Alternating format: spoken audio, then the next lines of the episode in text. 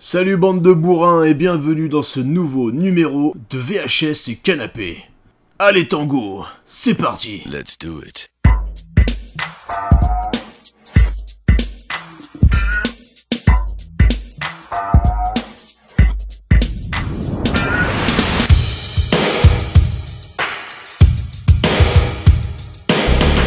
Rendez-vous compte? Ça fait quoi? Allez, 4 mois qu'on n'a pas enregistré, Bilou. On est de retour, on est en 2017. Alors première chose, alors je sais pas si on arrivera à poster l'émission avant février, mais en tout cas on tient à vous souhaiter quand même un très bon début d'année 2017, en espérant que vous avez passé de très très bonnes fêtes, que vous êtes en forme pour attaquer cette nouvelle année.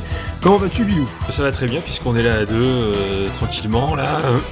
enfin, enfin faire cette émission qu'on a, en- qu'on a dans les plans depuis pas mal de temps. Et euh, je, je, je, Ouais, ça- je suis ça étonné que ça fasse que 4 mois, mais il me semblait que ça faisait beaucoup plus. Mais euh, Ah c'est long, mais ça se trouve c'est plus, hein, je me rends même plus compte. euh, bon, il faut quand même le dire, c'est un peu de ma faute. J'étais un petit peu occupé avec les fêtes de fin dans mon, dans mon boulot. Et du coup on a repoussé, repoussé, repoussé, repoussé, mais nous voilà en forme. On espère vous proposer beaucoup plus d'émissions pour cette année 2017. En tout cas, on est là dès janvier. Allez, pour cette galée, c'est parti.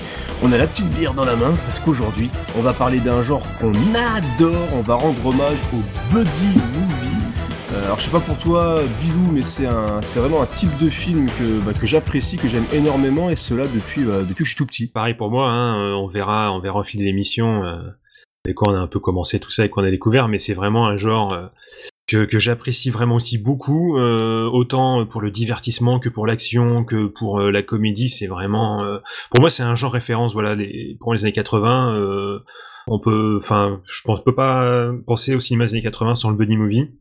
Euh, c'est une référence pour moi. C'est le moment où on en a fait pour moi les meilleurs de toute façon. Bah, puis il y a beaucoup d'acteurs qu'on adore, qu'on fait un peu dans ce genre-là. Ah bah oui, hein, de y toute façon, a, ça, y a c'est un passage un peu obligé. ouais, hein. t'as Chuck Norris qui a fait du buddy movie un peu particulier, hein, on le verra, mais il a fait du buddy movie. Oui. Euh, on a aussi donc forcément Bud Spencer et Terrence Hill, euh, Stallone qui a fait un petit essai, mais lui un peu moins probant que son ami euh, son ami Schwarzy. Donc il y a, y a vraiment énormément de stars de films d'action qui ont tâté de ce genre-là dans les années 80. Donc on va rendre hommage à ce style de film, mais avant tout ça, on tenait quand même aussi, hein, forcément, parce qu'on a eu le temps d'avoir du recul sur l'émission précédente. Donc à vous dire merci pour l'accueil réservé à notre émission sur Jean-Claude Van Damme. Et oui, rappelez-vous, l'émission euh, sur Jean-Claude, on a essayé de retravailler euh, sa carrière, de lui rendre un petit peu hommage à lui aussi, parce qu'on on trouvait vraiment qu'il le méritait. Donc on a essayé de traiter ça de la manière la plus euh, franche possible, de voir un peu tous les aléas qu'il a vécu dans sa vie. Donc on a vu que ça vous avait plu, et on est très très content des nombreux messages qu'on a reçus sur Twitter, sur Facebook, enfin sur à peu près tous les réseaux sociaux. Donc on tenait à vous dire merci à tous. Avant toute chose, encore une fois, avant de commencer ce gros, gros, gros dossier, euh, je voulais quand même dire un petit mot sur un film récent, parce que oui, on n'est pas là que pour parler des films des années 80. On essaye aussi parfois de défendre des films qui le méritent euh, en 2017, puisque le film est sorti il y a très très peu de temps, donc euh, vraiment tout début janvier. C'est quelques minutes après minuit. Alors en plus, je vais vous parler d'un film qui m'a fait chialer.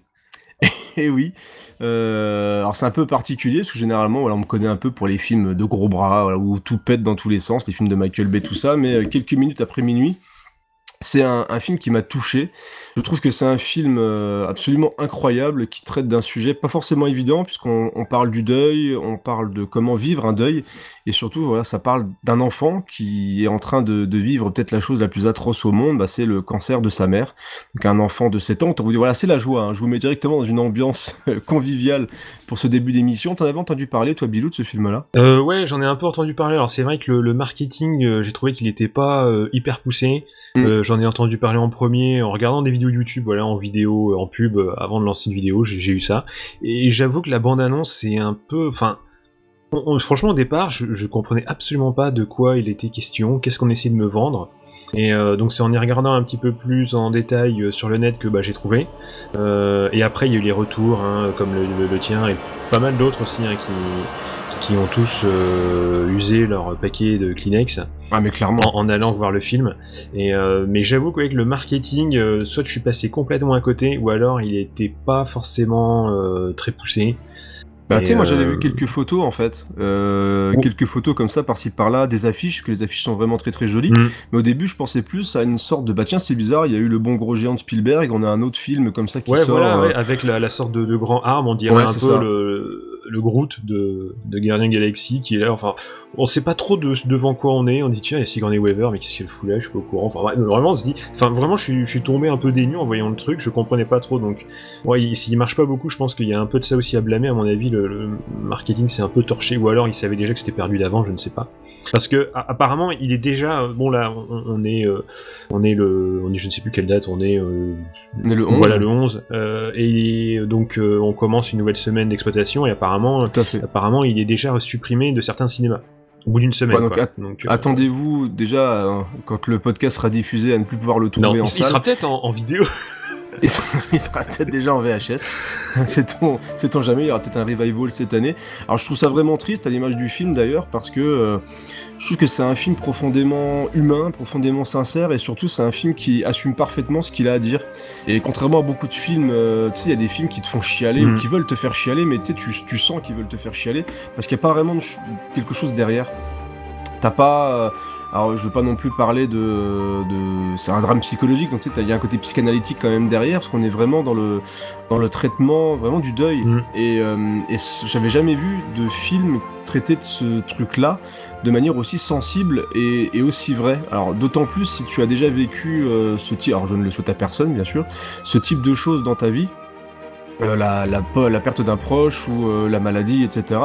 Donc tu sens qu'il y a quelque chose, c'est vrai, il n'y a, a, pas de mensonge, il n'y a pas d'appui, on sent que la personne a soit vécu cette chose-là, soit l'a parfaitement compris et arrive à avoir une vraie, véritable démarche, c'est-à-dire qu'on vit le deuil, mais on essaie de au-delà du côté sombre du, sujet, on essaie quand même de t'apporter quelque chose d'assez lumineux au bout. Mhm. Et ce que tu sens que le personnage principal, on essaie de, le faire progresser.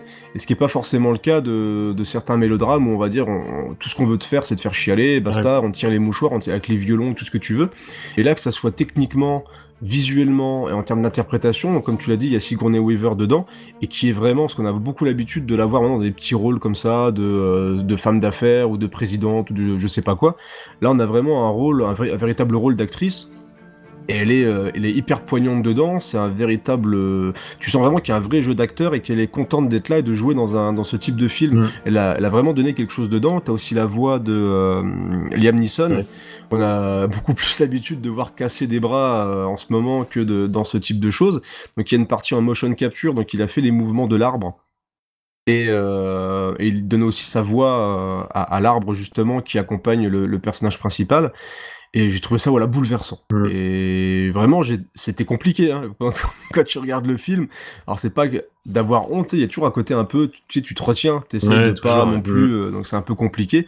Il y avait aussi, alors ça m'a un peu rassuré parce qu'il y avait ma femme à côté qui n'avait jamais entendu parler du film et qui a vraiment adoré et qui a aussi versé sa larme. Mais moi, je peux dire, alors en plus, depuis que j'ai eu ma petite fille, c'est, je sais pas pourquoi, mais c'est encore plus compliqué pour moi ce type de film. Oui, non, ça c'est sûr. Ça on se met, on se met dedans, euh, ouais, ça, touche encore plus quoi. Il y avait eu le, le, Wish I Was Here de, de Zach Braff qui était sorti il y a quelques temps mhm. aussi un peu sur le même genre de sujet. Et mais euh, c'était tombé, euh, il était tombé un peu un mauvais moment pour moi, donc j'ai jamais regardé. D'accord. Euh, et bah, c'est pas évident, hein. c'est pas évident parce bah que quand tu arrives à te retrouver là-dedans, alors c'est à la fois, ça montre à la fois que le film, alors il y a des gens qui ne veulent pas voir ce genre de film, ce que je peux comprendre, hein, mm. parce que il y en a qui vont vraiment au cinéma pour pour uniquement se divertir. Après, pour moi, le cinéma c'est un vecteur d'émotion, mm. donc quand tu vas voir ce genre de film, si t'arrives à être touché, c'est que le réalisateur a bien fait son travail. Et c'est vrai qu'il faut, il y a certains moments de vie où forcément t'as pas envie de voir ce, type de film-là. Mm, mm. Mais euh, je trouve véritablement que euh, le, réalisateur, alors, je j'ai plus le nom là en tête, mais c'est Juan c'est euh, Bayona, Bayona, qui avait fait aussi The Impossible et l'Orphelinat. Alors j'ai pas encore vu The Impossible, mais du coup j'ai, je vais me prendre le film et j'avais adoré l'Orphelinat. Et c'est un réalisateur qui est, euh, c'est un jeune réalisateur. Alors, à chaque fois qu'il y a un, mec talentueux qui arrive à faire ce genre de film, on compare à Spielberg. Mhm. C'est un peu, euh, c'est un peu facile, mais, euh, mais j'ai même jamais été autant touché par un Spielberg, dire vraiment sur le long. Alors même si E.T. m'avait fait un petit peu chialer quand j'étais petit, mhm. là je trouve vraiment qu'on a un, très très grand réalisateur qui va vraiment éclore au fur et à mesure de, de ses films. Et alors bizarrement, il va réaliser Jurassic World 2 oui, euh, c'est un peu le grand écart. Voilà, c'est le grand écart, mais je pense que c'est un peu le. Peut-être qu'il va nous faire chialer, mais peut-être pas dans le même sens. Mais, mais du coup, j'ai une, j'ai une envie. parce que je me dis, il y a un bon réal derrière. Euh, il y a un mec qui a quand même prouvé qu'il était capable de donner quelque chose de différent, de, donner du fond à ses films. Donc je me dis, pourquoi pas? Euh, alors moi, en plus, je suis pas celui qui a le plus démonté Jurassic World, parce que j'ai trouvé ça plutôt rigolo. Voilà, j'irai pas au-delà, parce qu'en plus, Jurassic Park, c'est un de mes films préférés, mais j'aime bien Jurassic World, voilà, je le trouve pas forcément hyper honteux par Ah non, rapport moi, à toutes les daubes qui sont c'était- sorties. euh. Moi, c'était une catastrophe en le voyant. Je, je... Ouais, je me, ouais, je me rappelle, ouais. Et J'avais envie de me, me cacher derrière le fauteuil en me disant c'est pas possible Bah, il y a des trucs très compliqués quand même, mais euh, voilà, j'ai pas trouvé ça hyper honteux. Donc voilà, Jurassic World 2 de Bayona, moi je, je suis carrément pour et j'ai du coup maintenant vraiment hâte de voir de voir cette suite. Mais bon, Ouais. voilà, je vais conclure là-dessus. Franchement, si vous avez l'occasion de voir quelques minutes après minuit, alors foncez. Alors préparez-vous, franchement psychologiquement, parce que c'est- voilà, c'est pas évident. Euh, voilà, c'est même euh, un peu compliqué de, de résister devant le film, mais en même temps, ça fait partie du jeu. Et si on se laisse aller, franchement, euh, moi je trouve que ça fait du bien. Voilà, c'est un film qui fait du bien, c'est un film qui est vrai, qui est pas du tout autorisant, qui se la joue pas. En fait, il se la raconte pas du tout. Je trouve ça assez humble et vraiment extrêmement bien fait.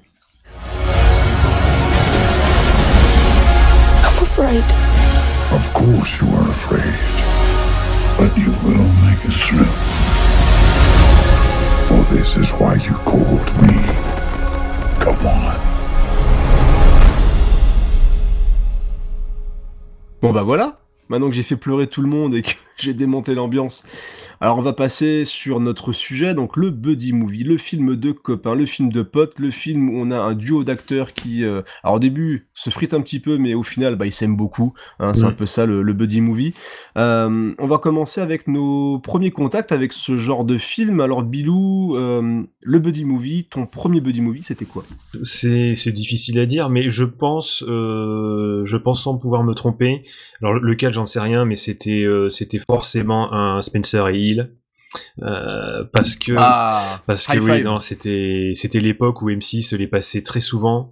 Euh, en plus, bon, quand t'es jeune et tout, c'est le genre de film que tu peux regarder peinard. Ouais, Alors c'est bon, il y en a certains, il y en a certains qui sont un petit peu plus frivoles que d'autres, on va dire, un petit peu. Bon, voilà, ce côté un peu, euh, un petit peu mettre des fesses, un petit peu ou je sais pas quoi, parce que c'était. Ah bah l'Italie le- des années 80, Voilà, 80, hein, il y avait un petit peu de fesses. Bon, c'est pas les les plus dans Ah, ce style-là, mais il y avait quelques petites fesses, ouais, quand même. Ouais, ouais, il y en a même, il y a même, je pense que certains c'était même 70, hein, carrément. Je Oui, pense oui, que fait, les, les, les premiers c'était, c'était là. Et, euh, et donc je pense, je sais pas lequel, c'est impossible à dire, mais c'était forcément un de ceux-là. Et puis à chaque fois qu'il en passait un, euh, je regardais avec plaisir. J'étais vraiment, euh, mais vraiment écroulé euh, devant devant ma télé parce que c'était, voilà, ça ça fonctionnait, ça fonctionne encore. Je, des fois, je, il y en a certains que j'ai pas vu, que j'arrive à retrouver difficilement, que je vois encore maintenant, et ça fonctionne toujours, quoi. C'est extraordinaire. Bah, je pense qu'il y a, alors je sais pas si la nostalgie accroche forcément plus Mhm. que ça, mais euh, bah du coup on va y aller ensemble parce que euh, moi mon premier buddy movie, je pense vraiment de mémoire que c'était bah, justement aussi un Bud Spencer et Terence Hill. Et à chaque fois que j'y pense, bah, j'ai la musique qui se met en route dans ma tête. Euh, je vais essayer de la mettre d'ailleurs pendant qu'on cause un petit peu de, de ce film-là. Et bah c'est Salut l'ami, adieu le trésor. Mhm. J'adore ce film. Euh, je le trouve vraiment, vraiment, vraiment hyper fun. Parce que t'as as un peu tout ce qu'un gamin peut, peut apprécier. T'as de la vanne, Ouais. t'as un duo de potes euh, bah, qui se met des baffes un peu tout le long du film et ils se fritent quasiment tout le temps parce qu'ils Mhm. ne, ils ne s'apprécient jamais. On sait même Ah pas oui, non, comment ils arrivent quand même à rester ensemble, mais ils se foutent des frites tout le long du, tout le long du film. Mais voilà, ils sont, ils fonctionnent, ça fonctionne en plus toujours très très bien. Je trouve le Mhm. duo euh, vraiment impeccable. Il y a un petit côté aussi un peu Astérix et Obélix, hein, c'est fou quoi. C'est- Oui, bah tu oui. dis c'est le petit malin avec le gros costaud. euh, Voilà, c'est exactement ça. Je pense que c'est une des bases. Hein. c'est, je pense qu'on peut retrouver ce genre de schéma dans, dans plein d'autres, euh, dans plein, d'autres œuvres. Et euh, c'est un peu comme, comme plein d'autres films, on retrouve tous un peu des fois un, un schéma commun. Et, euh, et c'est vrai que là, c'est quelque chose qui fonctionne toujours avec le petit malin qui essaye toujours de Mm. trouver des plans tordus, qui, qui compense voilà son absence de force physique, même si euh, Ah, il frite, hein, il des bonnes dans, hein. dans les films, euh, franchement, voilà, il est souple, il fait plein de trucs. Et puis Mais, j'adorais les bruitages, les bruitages ah des oui. baffes. Non, mais Ça ça, c'était. Ah ouais, c'était vraiment des groupes Et, et surtout ceux de, de Bud Spencer, en vrai, tu fais ça sur un mec, mais euh, c'est, je pense pas qu'il se relève. Ah, les ouais. gars, Ouais. ils se relevaient tout le temps. Et puis souvent, en fait, ce qui était pas mal aussi, c'est que euh, il y avait certains euh, rôles secondaires qu'on revoyait Tout le régulièrement. temps, c'est ce que j'allais dire. Il y avait moustachu, mêmes, euh, ouais. moustachu qui se faisait Avec tout les le temps bananer. Ouais, voilà, exactement. Alors lui, il se fait, il se fait maltraiter pendant, pendant, je sais pas combien de films. Mais voilà, c'était, c'était un peu comme, comme retrouver un peu des, potes tout le temps, parce que voilà, c'était un peu le même schéma. Mais en fait, on s'en fout. Même si c'est vrai qu'il y a toujours un schéma un peu commun, même si ils ont une relation qui est différente à chaque fois, leur origine de relation est différente, mais il y a, il y a une alchimie qui fonctionne euh, à chaque fois. Et, euh, et c'est extraordinaire. Et, euh, et puis la, la- même la VF de l'époque et tout. euh, Bah forcément, là toujours en tête, ouais, t'as toujours Ouais. les voix. Moi, je pourrais pas regarder un film avec eux, avec les, avec la VO. Ah non, c'est difficile. Bah, surtout que Ouais. c'est en italien, souvent. Mm. D'ailleurs, je pense presque tout le temps. Je ne sais même pas Et s'ils qu'est-ce que ça m'avait, qu'est-ce que ça m'avait étonné de découvrir que c'était des Italiens? Parce que pour moi, Oui. quand j'étais jeune, c'était des Américains, tu vois. Oui, bah oui, euh, voilà, c'est- les noms, Bud Spencer, Terence Hill, t'avais des, t'avais des films qui se passaient à Miami, à Las Vegas. euh, Mm. donc t'avais vraiment le côté américain, quoi. Ah, c'est comme, euh, c'est comme beaucoup de westerns qu'on découvre après que en fait. ouais, spaghetti. Ouais, ah bah non, euh, Ouais. en fait non, c'est vrai que les Italiens, c'est, euh, c'était leur époque, même avant. Bah, c'était la grande peu- époque, hein. soit Ouais. années 70-80, c'était l'époque où t'avais, ah, les, les Italiens étaient vraiment sur le devant de la Mhm, scène, sur mhm. un peu tous les tableaux. Et euh, pour retourner un petit peu sur le Salut l'ami, adieu le trésor, qui était réalisé par Sergio Corbucci, alors qui est un bon réal, hein, qui avait fait Django d'ailleurs, qui a fait pas mal de films Ouais. à l'époque, parce qu'à l'époque ils faisaient tout, hein, les mecs. hein. Ils faisaient du western, ils Mhm. faisaient du post-apo, ils faisaient des comédies, ils faisaient des films un petit peu érotiques, etc. Et Sergio Corbucci, bah, c'est un, ouais, c'était un très très bon réal de l'époque, euh, dans les années 70-80. Mhm. Et, euh, et dans ce film-là, moi j'adorais bah, l'ambiance. T'avais les, donc t'avais une île, t'avais une chasse au trésor, euh, t'avais un perroquet qui racontait un petit peu n'importe quoi. Et du coup, il débarquait sur une espèce d'île chelou, parce que du coup, t'avais Bud Spencer qui faisait une espèce de course en bateau, un petit peu comme le Vendée Globe. Ouais. Donc forcément, comme dans toute course de bateau, bah, ils sont sponsorisés par par une marque, donc c'est une, une confiture. Donc c'est un truc un peu pourri. Et du coup, bah t'as Terence Hill qui finit dans le bateau, puis bah il finit sur l'île. Et euh, donc t'as des pirates, t'as un atterrissage comme ça à la fin avec un hydravion. Enfin voilà, c'était Mhm. super cool quoi. T'avais une musique ouais, qui se répète quasiment tout le temps, mais qui reste en tête. T'avais un décor paradisiaque. Quoi. T'avais tout ce qu'il fallait. Moi quand j'étais gosse, j'étais fin fou. Ah oui, c'est un peu l'île au trésor, mais version, euh, version buddy movie, euh, années 80, euh, très light, très, très comédie et tout. C'était. Ah très très cool. ça ça volait jamais très très haut. Ah oui, mais, non, euh. Mais, c'était un vraiment bon super moment, quoi, plaisant. Vraiment. Bah, il y avait un, il y avait du rythme, il y avait du gag, il y avait tout ce qu'il fallait euh, pour un gosse, voilà. Mm. c'est- Et j'aime bien me le faire de temps en temps. J'ai encore un DVD avec une image un peu pourrie euh, qui était à 1 euro chez chez Cora, tu sais, les petits trucs un peu pourris comme ça. Mais euh, des fois je me le passe, des fois je me mets juste la musique comme ça sur YouTube. Et, et en plus, bah, juste pour l'anecdote, donc moi j'avais découvert ça avec une VHS, bah, c'était mon père qui enregistrait ça. Et du coup tous les films avec Bud Spencer et Terence Hill, bah, j'appelais ça les films des deux copains. Donc pour moi c'était toujours les deux copains. Ah oui. Euh, Mm. bah, je demandais à mon père, Mm. bah tiens on peut regarder le film des deux copains, le film des deux copains. Et donc on regardait ça, t'avais deux flics, deux super flics, euh, euh, père et Mhm. impère, etc. Donc voilà, c'était. euh, Alors on a pris un peu d'avance parce qu'on voulait en parler un peu plus tard, mais, Bah oui, mais bon, ça permet aussi de rendre hommage à Bud Spencer qui est mort l'année dernière et qu'on aimait beaucoup. Et voilà, donc 2016 c'était un peu une année de, me- de merde pour les nos vedettes, mais en même temps il était assez vieux, à 86 ans. Euh. Ouais, bah je pense de toute façon, à mon avis, ça va pas s'arranger. Hein, Ah ouais, Euh, ouais, bah de toute façon on vieillit aussi, donc forcément les stars qu'on aimait à Mhm. l'époque c'est un petit peu plus compliqué pour elles maintenant. Mais euh, donc voilà, on a découvert tous les deux le buddy movie avec euh, Bud Spencer et Terence Hill et c'est quand même la classe, hein, faut quand même le signaler Ouais, quand hein, même. pour vrai les deux milieux des années 80. Donc on a découvert ça avec eux et donc on va commencer tranquillement bah, un petit peu à expliquer ce qu'est le buddy movie, à rentrer un petit peu dans le détail. Et là Mhm. je vais te laisser la parole, euh, Bilou, d'où ça vient le buddy movie? Euh, avant de se retrouver bah, utilisé dans, dans des films, euh, bon là si on en parle c'est parce que nous on l'a découvert voilà dans, dans des films. eh ben, euh, une des premières œuvres euh, célèbres utilisant ce genre de relation pour raconter une, une histoire, c'est celle de, de Mark Twain en 1876, un mettant en scène bah, Tom Sawyer et Huckleberry Finn. C'est vrai que quand on y réfléchit, bah c'est exactement ça en fait. hein. Au cinéma, les premiers buddy movies, Bah oui. bah, ils, ils mettent pratiquement en scène que des duos comiques. Hein. C'était c'était c'était que ça. hein. C'était jusqu'aux années 50-60, c'était du, Laurel- du Laurel et Hardy, euh, Abbott et Costello, euh, Dean Martin et Jerry Lewis. Mhm. C'est c'est surtout pour les USA. hein. Nous, c'est vrai que à part Laurel et Hardy, les autres on les connaît un peu moins. Faut être un peu plus euh, porté sur le sujet pour les pour les connaître. Et en France, euh, bah nous c'est nos fameux euh, De Funès et Bourville, euh, avec Jean Gabin, Lino Ventura, Jean Lefebvre. Voilà, ils ont tous tourné un peu ensemble à deux, trois. Enfin bref, c'est vraiment. C'est vrai que c- c'était un peu une, enfin une même encore maintenant il y a quelques buddy movies en France qui sortent. Mhm.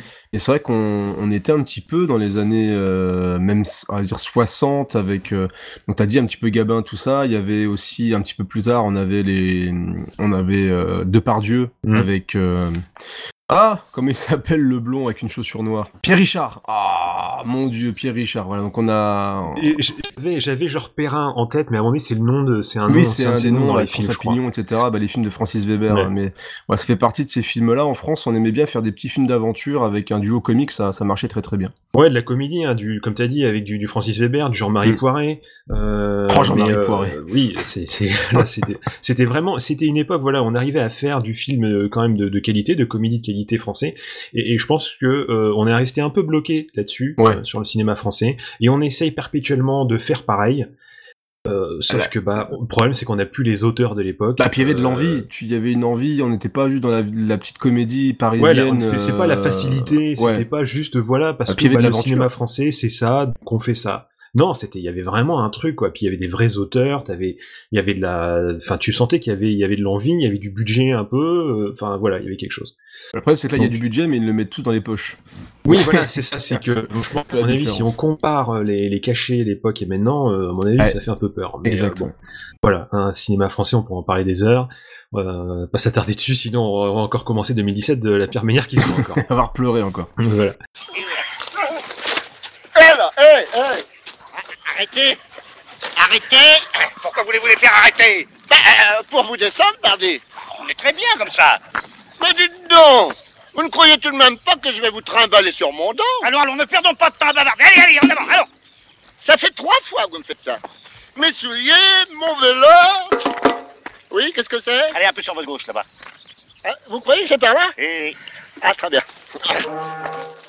Et, euh, et donc bon ça c'est chez nous et le cinéma américain lui euh, il va être très marqué euh, par un des, des plus grands réalisateurs japonais hein, qui va renouveler le genre en 1949 avec un, un film noir policier euh, qui, qui est vraiment considéré comme un comme le précurseur de, de tous les films de buddy movie policiers qu'on a pu connaître par la suite. C'est euh, Stray Dog donc euh, qui donc qui date hein, quand même donc de 1949 Ah oui, d'Akira Kurosawa que vous devez Je crois qu'il est forcément avoir Ouais, je crois qu'il est avoir forcément entendu un petit peu parler, même si bon, voir ces films c'est compliqué, c'est vrai parce que c'est encore du noir et blanc, c'est quand même assez vieux, mais euh, mais voilà, normalement euh, vous avez forcément dû voir un des un, un de ces remakes euh, américains. Ce Stray Dog, eh bien, il raconte l'histoire d'un d'un jeune policier japonais qui au lendemain de la Seconde Guerre mondiale hein, doit faire équipe avec un vétéran pour résoudre une affaire de trafic d'armes. On a déjà les bases là à ce moment-là aussi de, de, tout ce qui va en découler par la suite euh, pendant le duo improbable voilà etc., avec un jeune un vieux un expérimenté un moins enfin voilà c'est voilà c'est vraiment la base hein, de, de, tout, de tout ce qui a découlé par la suite après dans les années euh, donc 60 70 non, c'était pas, euh, c'était pas trop la fête hein, pour les, les, femmes dans les Muddy Movies, parce que bah, c'était une époque un peu. Euh, ouais, c'était, c'était une époque un petit peu hardcore pour les femmes qui n'étaient pas forcément super bien traitées dans, dans la plupart des films. Ah et puis bah, dans les Muddy Movies, c'était pas mieux, puisque justement, comme c'est un film de potes un peu, euh, voilà, c'est, ça virait un peu vite, un peu au graveleux. Et en plus, on, voit, on voit beaucoup émerger cette époque-là des, des, mouvements féministes qui mèneront à la révolution sexuelle des années fin des 60-70. Et on voit aussi une, sorte d'explosion des Buddy Movies exclusivement masculins, comme si c'était une sorte de protection un peu ou de, pour contrebalancer ou se dire euh, bon on voit de plus en plus les femmes, bah nous on fait de plus en plus de films euh, entre potes. Enfin voilà, c'est ce serait quelque chose d'intéressant à étudier, voir vraiment s'il vraiment une cause à effet. Mais, euh, mais en tout cas, les femmes dedans étaient vraiment reléguées, mais alors au, au 18e plan. Elles servaient juste de faire valoir. Enfin, c'était vraiment le film de potes, euh, vraiment euh, par excellence. Quoi. Puis ça a eu du mal à revenir, hein, parce qu'on commence seulement depuis quelques années à voir des... euh, Parce qu'il y a des, des buddy movies avec soit avec des femmes en duo avec un homme, ou soit des buddy movies uniquement avec des femmes, mais euh, je crois Mhm. qu'il a vraiment fallu attendre les années 2000. Là, peut-être que je dis une bêtise, mais je crois que dans les années 2000, il y a eu Les Flingueuses, euh, avec Sandra Bullock, Ouais. Euh, donc de, du réal qui a fait le, le remake de Ghostbusters. Là, j'ai plus le nom en tête, mais c'est vrai qu'on sait, j'ai pas vraiment en tête de beaucoup de films comme ça, vraiment d'action ou des films avec euh, avec des femmes en buddy movie quoi. Mm, non, non, puis, puis même généralement quand elles sont dedans, c'est pas, elles font pas partie du de la bande, quoi. C'est Ah souvent c'est ça, quoi. C'est le faire valoir ou alors Oui, c'est voilà. euh, la quête. Enfin, il faut aller sauver une gonzesse ou c'est la sœur de l'autre qui a été embarquée ou la femme de l'autre ou machin. Mais c'est soit vraiment une étape dans le film qui va créer un, un quiproquo entre les deux acteurs, on va dire. Donc un quiproquo amoureux ou un triangle amoureux. Mais c'est vrai que c'est c'est jamais un, elle fait jamais vraiment progresser l'aventure. Non, ça c'est sûr. On- Il y, a des- il y a des bons exemples qu'on verra, on verra plus tard quand on sera arrivé à cette époque-là. Comme genre de film aussi, les années 60-70, beaucoup, hein, c'est euh, des, des buddy movies, mais euh, road movie aussi. Comme avec euh, Easy Rider par exemple, Mm. qui est un peu le, Dennis Hopper. Voilà le, le maître étalon un peu du road movie, buddy movie hein, de, de l'époque. Et, euh, c'est euh, et souvent, bah, comme aussi un peu Easy Rider, c'est beaucoup de ces beaucoup de ces films sont aussi euh, assez sombres. Euh, c'est- de toute façon, c'était une c'était aussi l'époque aussi hein, qui faisait quand même pas mal de films Ouais, assez sombres. 70, ouais. C'était une époque assez, un petit peu plus hardcore que, Voilà, ce qu'on a bah, eu après. avec le bon tout ce qui se passait, le, le Vietnam, Vietnam, ouais, le Watergate, tout ça. Euh, Reagan, voilà, c'était bon, c'était des années euh, un peu un peu troubles. euh, les gens se sentaient pas forcément super heureux, quoi. Donc ça s'est traduit aussi dans le cinéma. Et on a eu des films comme L'Épouvantail, euh, Midnight Cowboys, Les Hommes du Président, hein, qui est quand même assez pessimiste, euh, Butch Cassidy le Kid, Le Canardeur. Ça finit souvent mal, la vie, on voit qu'elle est moche, on voit à quel point elle est crue. Donc euh, ça, ça traduisait voilà pas mal ce sentiment un peu morose hein, de, de ces années-là aux États-Unis. Ouais, c'était un peu plus engagé, disons qu'ils avaient peut-être plus, alors je sais pas, plus de liberté, mais on sent qu'à cette époque, alors, les réals, alors je sais plus comment on dit, les, avaient plus les coups des franches, Ouais. peut-être, Mm. pour euh, vraiment laisser aller au niveau d'un discours un petit peu plus radical. Chose qu'on a perdu un petit peu, je dirais, avec le temps. On a même surtout dans les années 80, justement, avec les années Reagan, où c'était beaucoup plus, voilà, travailler pour euh, l'Amérique, pour glorifier l'Amérique. Mais les années 70, c'était un petit peu plus tendu. Non, je crois qu'ils ont été très. C'est quelque chose qui les a très marqués. Hein, le, tout ce qui était euh, le- le- tout ce qui est guerre du Vietnam, tout ça, c'est vraiment quelque chose qui, qui se ressent dans beaucoup beaucoup de films. Et de toute façon, la plupart des héros de ces films aussi sont euh, sont souvent euh, mal dans leur peau ou ont leurs problèmes justement à cause de ce genre de choses. C'était vraiment. Ils n'ont pas attendu très longtemps avant de commencer à faire des films là-dessus. Quelque chose qu'on sent vraiment beaucoup dans, dans, dans cette époque-là. Il demande où ça? Ça suffit, c'est moi que ça regarde. Et toi, gros lard, contente-toi de descendre, sinon je te prends par la barbe. Je te mets sous les roues et le camion te passe dessus et il t'aplatit.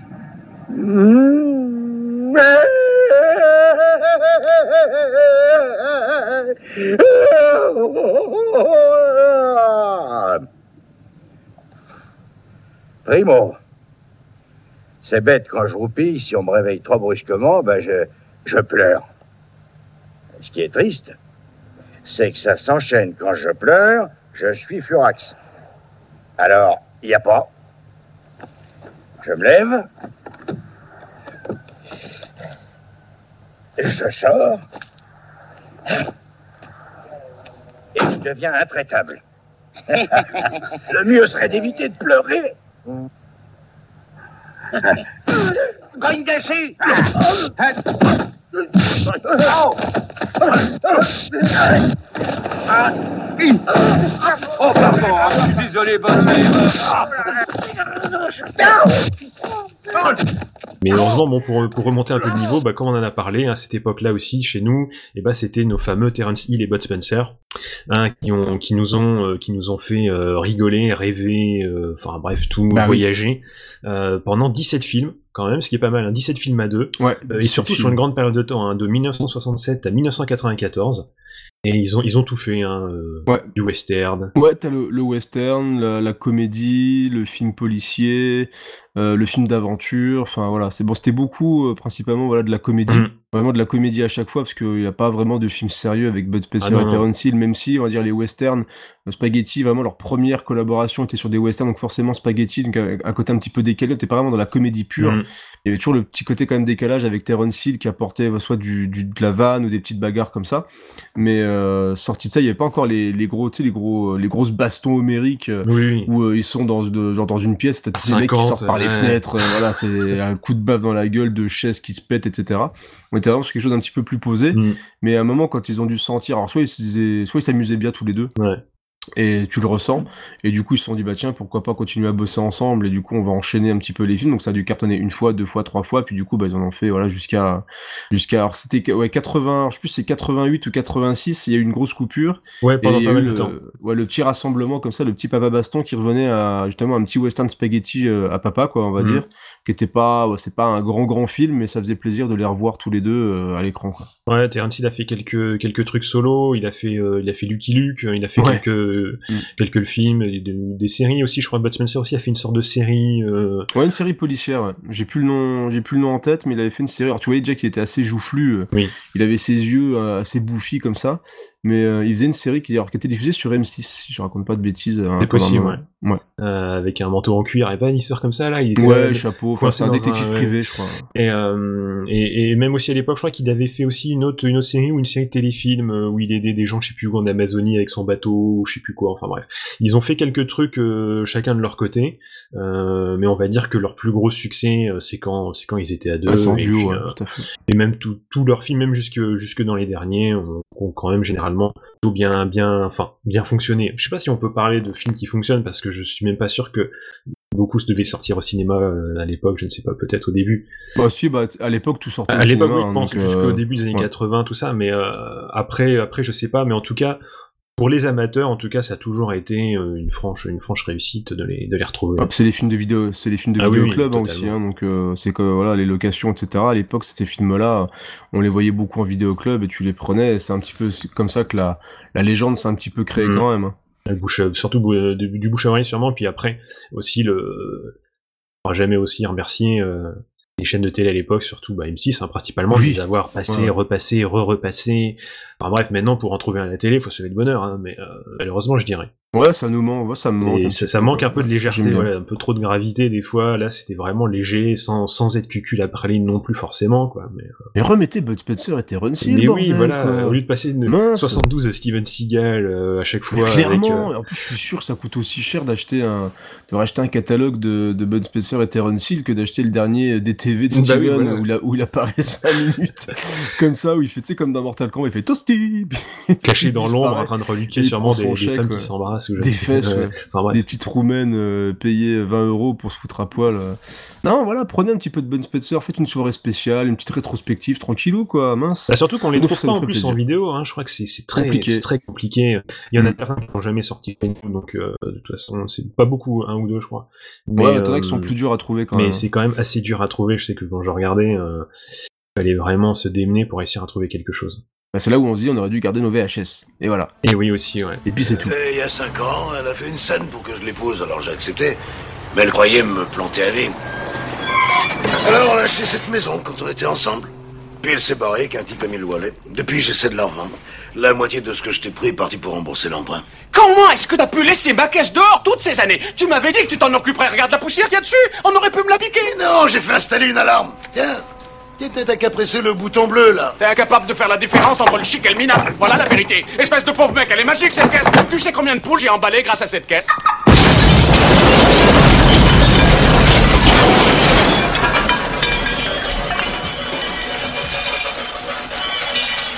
Ils ont plastiqué ma caisse Ils ont plastiqué ma caisse Ils ont plastiqué ma caisse Ben, C'est dommage, quand même.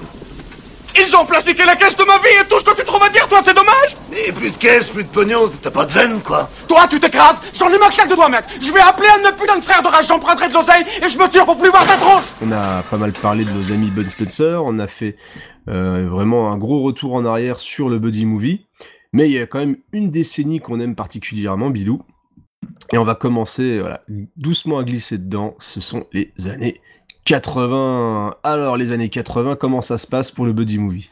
Ça explose, hein, comme on l'a dit. De toute façon, si on le connaît, Buddy ouais. Movie, c'est euh, c'est aussi beaucoup son explosion populaire. Euh, on va dire que nous, on va dire qu'on est des privilégiés avec Terence Hill Spencer. Nos auditeurs qui, qui sont comme nous, ça, leur fera plaisir. Mais euh, vraiment, euh, c'était les prémices, hein, tout ça. Et les années 80, c'est vraiment la grosse explosion populaire où le grand public le découvre, où ça sort partout, où on met, on met du. Tu sens que c'est devenu un genre en fait. Oui, voilà, c'est vraiment devenu à part Voilà, entière, tu sens que totalement. C'est la maturité C'est un quoi. concept. Voilà, c'est vraiment un concept et à partir de là, je pense vraiment qu'ils cherchent à créer des vraiment des couples dysfonctionnels Mm. comme ça qui vont pouvoir créer un petit peu euh, euh, bah, soit des vannes, soit vraiment un- une, une aventure cohérente et fun. Et tu sens vraiment que le buddy movie est devenu un genre tout particulier et que euh, bah, du coup ils vont s'engouffrer. On va avoir vraiment alors, soit des trucs complètement improbables hein, parce qu'ils vont vraiment tout tenter, et euh, mais on a vraiment des, des films cultes, complètement cultes qui vont exploser et on va les voir petit à petit. On peut déjà commencer, en fait, voilà, vraiment l'explosion, ça a commencé fin 70, avec, euh, par exemple, les films des, de Richard Pryor et Jane Wilder. Alors c'est vrai que chez nous, encore une fois, c'est pas forcément super connu, mais aux États-Unis, c'est vraiment euh, aussi une grosse référence du buddy movie. Ouais. Donc euh, c'est un peu, c'est un couple d'acteurs noirs et blancs. Euh, savoir que Richard Pryor, c'est aussi un, un, un- un acteur de stand-up. On va dire qu'il a fait beaucoup de spectacles. C'est vraiment un type ultra drôle. Je crois d'ailleurs qu'on peut en trouver un ou deux sur Netflix, il me semble. Je crois que j'en ai vu un dernièrement euh, qui était dessus. Donc euh, si vous voulez un peu découvrir, il faut sauter dessus. Euh, c'est vraiment pas mal. Et euh, donc c'est vraiment, ça a commencé là, fin de 70 avec ça. Pendant quatre films, ils ont fait quatre films qui ont vraiment très très bien marché. Et on a aussi eu l'arrivée d'Eddie Murphy au début Ah là évidemment là là du- là. des années Ben 80 ouais.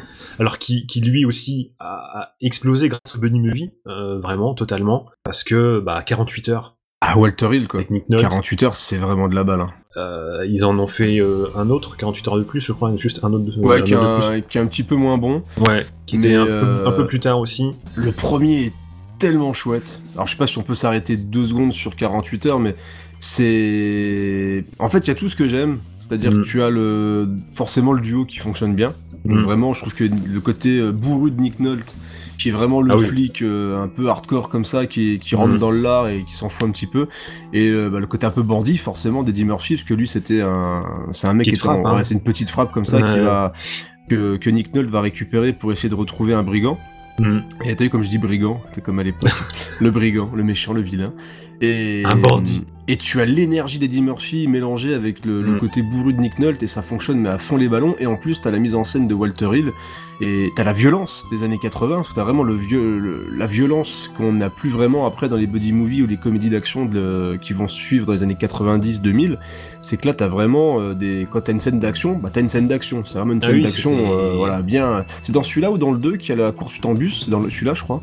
Alors là, je sais plus, je, je j'ai des vagues de souvenirs, je sais qu'il y a- il y a une scène dans le dans une sorte de nightclub, etc. Enfin, mais tu sens vraiment que la, la c'est de la violence des années 80, on va dire. La Ah bah une balle, euh, le mec il se prend une balle, bah boum, hein, tu Ah vois oui, le- c'est- la- l'impact, le mec il, dé- il dégomme vraiment, tu sens que le magnum, bah, quand tu te prends un coup de magnum, bah paf, tu, te, tu, tu pars à 2 mètres et t'as limite ton bras qui se déchire. Ouais, voilà, c'était vraiment très cru, euh, à la manière un peu de, voilà, comme dans un peu les, comme Cobra avec Stallone. euh, voilà, Exact. c'est c'est vraiment ce genre de choses, et, euh, et on a un mélange de deux genres. C'est vrai qu'on retrouve moins parce que le buddy movie devient très vite plus léger, Mm. et on est moins dans le dans du viscéral un peu comme ça, quoi.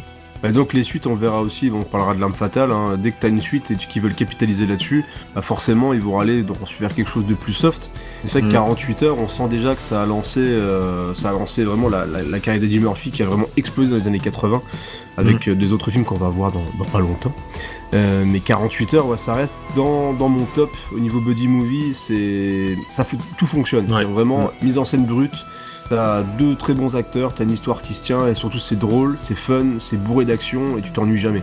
Moi j'a- j'adore ce film. Je pense que Buddy Murphy a eu la chance de tomber déjà dès les années 80 sur celui-là parce que lui c'est vraiment, euh, vraiment début 80 et, Mm. euh, et c'est aussi parce qu'il a bien fonctionné que euh, d'autres se sont dit tiens on va essayer de faire pareil et que euh, ça a donné ça a donné ce qu'il y a eu ensuite. Eddie Murphy aussi début des années 80 c'était un fauteuil pour deux donc là on est beaucoup plus léger hein, évidemment Mais c'est génial. mais euh, mais vraiment euh, c'est- extraordinaire aussi ça tout fonctionne euh, vraiment à Ah, merveille le, ouais, le duo avec Dan Aykroyd, Oui. qui, est, euh, qui est vraiment excellent.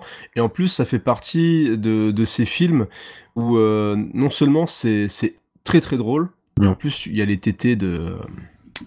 Euh, ah, à chaque fois j'ai des trous de mémoire. Il va falloir que j'aille voir le docteur, Jamie Lee Curtis, euh, qui est absolument magnifique dans le film. Et, et tu as quand même, euh, parce que c'est quand même une petite attaque sur la finance. Déjà avant notre époque où il y a eu les crashs boursiers, tout ce que tu veux, il y avait déjà quand même quelque chose d'assez virulent sur euh, sur la finance. Et c'est un film qui est extrêmement drôle. Et encore maintenant, hein, franchement, vous pouvez vous jeter dessus. Ça, tout fonctionne très très bien. Et le duo, le duo est vraiment impeccable. Et encore une fois, Eddie Murphy et Imperial. Donc là, on est vraiment dans vraiment dans le jeu des, des opposés où tu as un jeune riche Mm. et en fait euh, il y a deux vraiment deux Richards qui vont juste s'amuser à jouer avec la vie des gens et ils Mhm. vont euh, détruire la vie du, du Richard et ils vont mettre à la place Eddie Murphy donc encore une fois qui est une petite frappe toujours ouais. bah il est noir en même Ouais. temps hein, attends ah c'est c'est comme ça, 80 ah, bon faut ouais. voilà, c'est les années 80, donc forcément le, le noir est une petite frappe, et euh, donc ils vont échanger les rôles, et ils vont s'amuser avec ça, et eux, bah, à un moment, ils vont se rendre compte de, de l'histoire, et ils Mhm. vont bah, essayer d'aller contre ces deux-là, et euh, ça donne un film qui est vraiment, vraiment réussi, très bien écrit. Donc euh, je vous le conseille, il est aussi sur Netflix d'ailleurs, je crois, je l'ai revu récemment, donc euh, c'est de la balle, vous pouvez y aller. quoi. Et qu'est-ce que c'est Qu'est-ce que vous voulez Police. On a reçu des plaintes à propos d'un type qui se fait passer pour un cul de jatte et un aveugle. Oh, je voudrais bien vous tuyauter, les mecs, mais je vois personne depuis que j'ai sauté sur une mine au Vietnam en 72. Ce jour-là, je vous jure, j'ai bien compris ma douleur. Tu as fait le Vietnam, toi aussi. Tu étais où? Euh, j'étais à Bing Bang Ding Dong. J'étais pour ainsi dire presque partout, et j'étais partout, j'étais presque partout. Tu étais dans quelle unité? Oh, j'étais dans les fameux bérets verts, section KBZ classe 1, bataillon 18. Commando aéroporté, spécialiste des missions spéciales. Et spécialisé et secrète. Vous avez pu en entendre parler. Moi, j'étais l'agent Orange, c'était mon nom de maquisard. Orange, c'est ça, mon nom c'était Orange. Aéroporté. hein.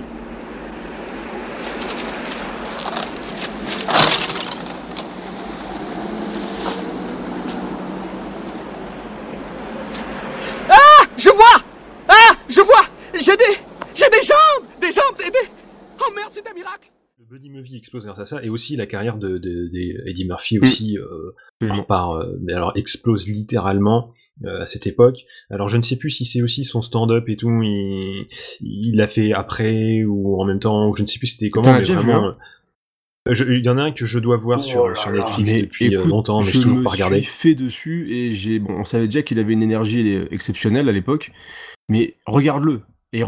regardez-le vous qui nous écoutez. Le si vous avez Netflix et que vous, alors il faut c'est sous-titré, mais il faut quand même avoir un minimum euh, de bagage en anglais parce qu'il faut quand même suivre parce que le mec il débite. Hein. Ah, il débite. hein. Mais qu'est-ce que c'est drôle Et surtout, ça fait du bien d'avoir. euh, C'est méchant, vraiment. Mm. Euh, c'est méchant. Alors, on peut euh, alors, soit trouver ça un peu gratuit ou, ou ce qu'on veut, mais c'est méchant à tous les niveaux. C'est-à-dire, il s'attaque un petit peu à tout, mais c'est d'une drôlerie et d'une puissance. Euh, c'est là où tu vois que. Enfin, je suis- si je commence à critiquer encore une fois le, tout ce qui se passe en France, c'est compliqué. Mais au niveau de certains comiques, enfin, mais là, il y a une, euh, c'est à 1000, 1000 coudées au-dessus, mais de, de plein de, de petits qui se prennent pour des stand-up, euh, alors je sais pas si on dit des stand-uppers ou tout ce qu'on veut, enfin, des, des mecs du stand-up.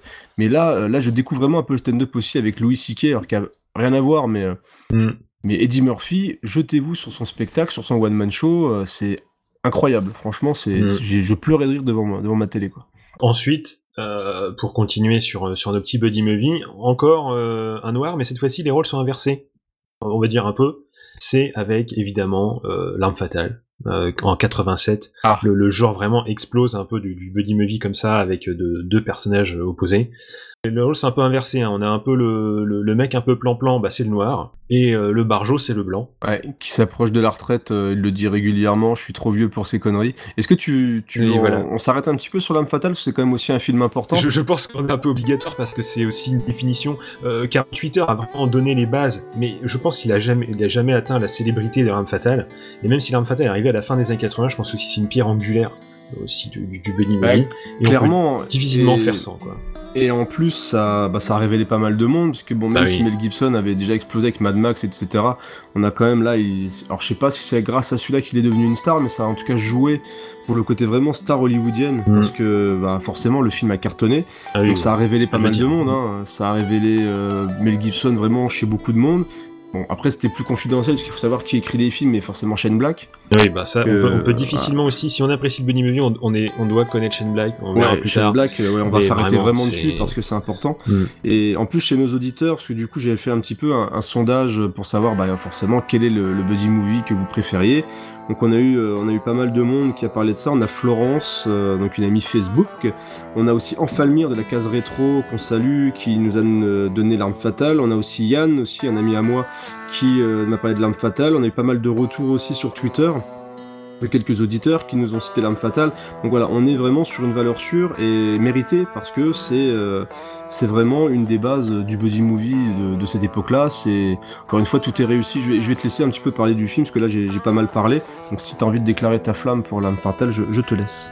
Ah, c'est quelque chose de tellement énorme, c'est difficile de savoir par où commencer. Euh, savoir qu'est-ce qui est le mieux dans le film. Je, je sais pas, je sais pas si c'est le, la folie de Mel Gibson.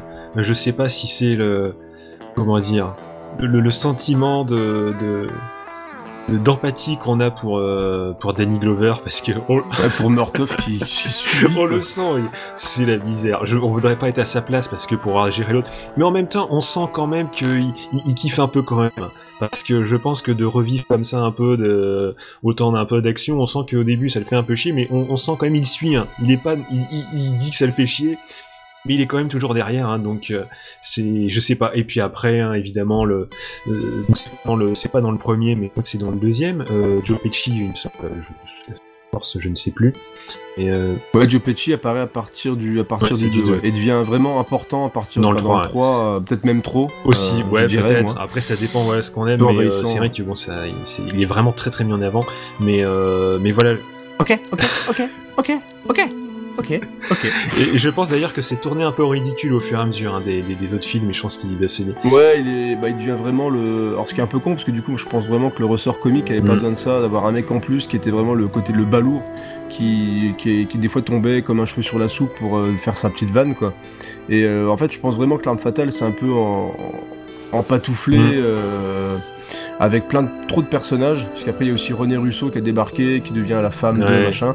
Et en fait, le 1, pour moi, ce qui est génial dans le 1, c'est que, encore une fois, un peu comme dans 48 heures, c'est que d'accord, le, le duo euh, Mm. fonctionne bien, et le personnage de Mel Gibson fait rire, mais en même temps, il, il- dans le 1, c'est un Ah oui, oui, non, mais il- quoi. il, vient, il revient de loin, puis il y a des, il y a des passages, Ouais. euh, la mise en scène et tout, c'est, lourd, hein, quand même. c'est très noir. hein, euh, Il est, il est quand même relativement noir. Le film, d'ailleurs, je crois qu'à la base, il devait faire mourir le personnage.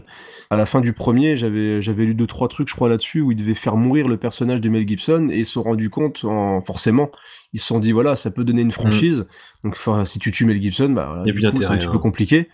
Et donc, ils sont partis sur une autre fin un petit peu plus sympa. Et donc, du coup, bah, on a eu les suites qu'on, connaît. Alors, moi, je suis pas un grand grand fan des suites parce que je trouve que ça, ça devient un petit peu trop gentil Mm. au fur et à mesure. je trouve quand même, Euh, le je trouve 4, quand même euh, le 2, euh, le, le 2 est quand même, Le est 2, quand ça même dans, la, dans la continuité. ouais, hein. C'est quand même assez noir euh, avec nos, nos Sud-Africains euh, complètement barjots là. Ouais, ça reste relativement sombre Oui. aussi. euh, voilà, ça reste comme assez assez sympa.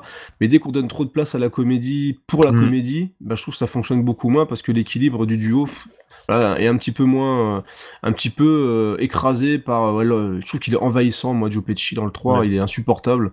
Alors que dans le 2, bah, tu sais, c'est sympa, il y a le petit perso qui est là et puis euh, il apparaît qu'un- un, tout petit peu. Mais après, il est envahissant, quoi. Puis dans le 4, j'en parle même pas. Le 4, euh, pff, avec Jet Li, euh, le pauvre, tu te demandes Ouais, ce qu'il fout là, ouais, quoi. bah, et- euh, Les impôts. et hein. je crois pour l'anecdote aussi, ouais, il bah non, je, bah, je crois je crois qu'il voulait débarquer aux États-Unis, puis il a fait plein de merde. Ouais, il est mauvais agent à mon avis. ah, il avait, il a fait des sacrés films, dont des, des buddy movies. Hein. Jet Li, il a fait une merde avec. Alors c'est pas DMX, euh, c'est peut-être DMX. Je crois, je l'ai vu il y a pas longtemps en sursis, qui est une Ah catastrophe. oui, qu'ils ont ajouté sur Oh. Netflix il y a pas très longtemps là. Oh Euh, là là là Cradle to the Grave, c'est ça Ah mais c'est de la merde quoi. Alors désolé, hein, je, je suis vulgaire, mais c'est vraiment de la Ouais, merde. bah, ça- C'est c'est pas filmé, les bastons sont pourris, et Jet Li il se bat avec son petit blouson en cuir, avec ses petites lunettes de soleil pour faire bad boy, enfin ça marche pas du tout. Et donc il a commencé son, sa carrière aux États-Unis avec l'arme fatale 4 et c'était assez, euh, assez ridicule de se dire que Danny Glover et euh, Mel Gibson mettent une branlée, même s'ils en prennent plein la gueule, mais ils se font quand même bien, ils arrivent à, à bastonner Jet Li quoi. Ah, ils s'y à deux, pas ont très euh, juste aussi. 60 ans. Ouais mais ils ont 60 ans, tu vois, Oui, non, les éclate. sûr, non, c'est clair que là- là-dessus. euh. Mais en tout cas, ouais, euh, la- l'arme fatale reste bourrée de, de scènes iconiques. Moi, je pense à l'arme fatale, je pense à la scène sur les chiottes. Oui, forcément avec la bombe. bah oui, non mais il y a plein de, il y a plein de scènes Il y a très, très ces sympas. épices vannes, enfin, c'est. Le, le, le- comment dire la, la psychologue là qui pète les plombs euh, enfin c'est il y a de tout c'est vraiment euh, c'est c'est c'est terrible Euh, on- je pense qu'on on peut pardonner un peu les suites parce que bon il y a quand même des choses un peu à tirer qui sont plutôt sympas mais euh, c'est vrai que les, les pour moi les deux premiers c'est les, des grosses références aussi de- Ouais, l'arme fatale, voilà, au niveau buddy movie, on peut le classer très très haut dans, euh, Mm. voilà, dans nos films préférés du genre, clairement quoi. D'ailleurs, on vous fera, on vous l'a pas dit, on n'a pas non plus fait de, de sommaire, mais donc là, on vous fait un gros dossier, hein, vous voyez, plutôt sympa. Et euh, vers la fin, bon, on parlera un petit peu de nos films préférés du genre. Mm. Même si là, on en fait déjà un petit peu le tour, mais euh, on aura quelques films qu'on va sortir un petit peu du lot, et on en parlera un petit peu plus en détail. Et donc, l'arme fatale. Donc là, on a Mel Gibson et Danny Glover qui s'éclatent euh, gentiment. euh, donc, euh, on est déjà en 87. Est-ce que tu as d'autres films que tu veux mettre en avant dans les années 80 Il y en a plein, hein, de toute façon. Il y en a plein, mais on va, on va, on va citer aussi une des pierres aussi angulaires du buddy movie interracial, hein, qui, est un genre à part, à part entière aussi. C'est le flic de Beverly. Alors, on peut dire, tiens, c'est bizarre, a pas vraiment duo. Non, c'est pas un duo, c'est pas un buddy movie dans le sens traditionnel du terme. C'est ici, on un trio. Euh, Vraiment avec le Follet qui complètement euh, qui fait du Eddie Murphy à 300%. Ouais, c'est un vrai spectacle oui. aussi, hein, Le, deuxième personnage, c'est un peu un petit jeune impressionnable. Et bah c'est, euh, je me souviens plus comment il s'appelle. Euh, c'est Billy Rosewood, je crois, Rosewood. Oui, euh, ouais. mais euh, Rosewood, voilà, exactement. Euh, je me souvenais le nom de l'acteur et pas le nom du personnage. C'est pour une Ah, fois bah, sort. bravo, parce qu'il a pas fait grand Ouais, alors il hein. s'appelle euh, Judge Reynolds. je crois. Exactement, ouais. Et, euh, et donc oui, en effet, il a pas fait, il a pas fait beaucoup de choses. Il a fait des suites de Beethoven. Hoşçakalın. Incroyable. C'est le pauvre. C'est Mais bon, il a fait le flic de Hills. Hein, tout le monde peut pas dire que voilà, il a fait Ouais, ça. au moins il a joué euh, dans un film culte. C'est pas donné à tout le et, monde. euh, et puis le vieux roublard hein, évidemment. Taggart. Euh, euh, Taggart, proche de la retraite.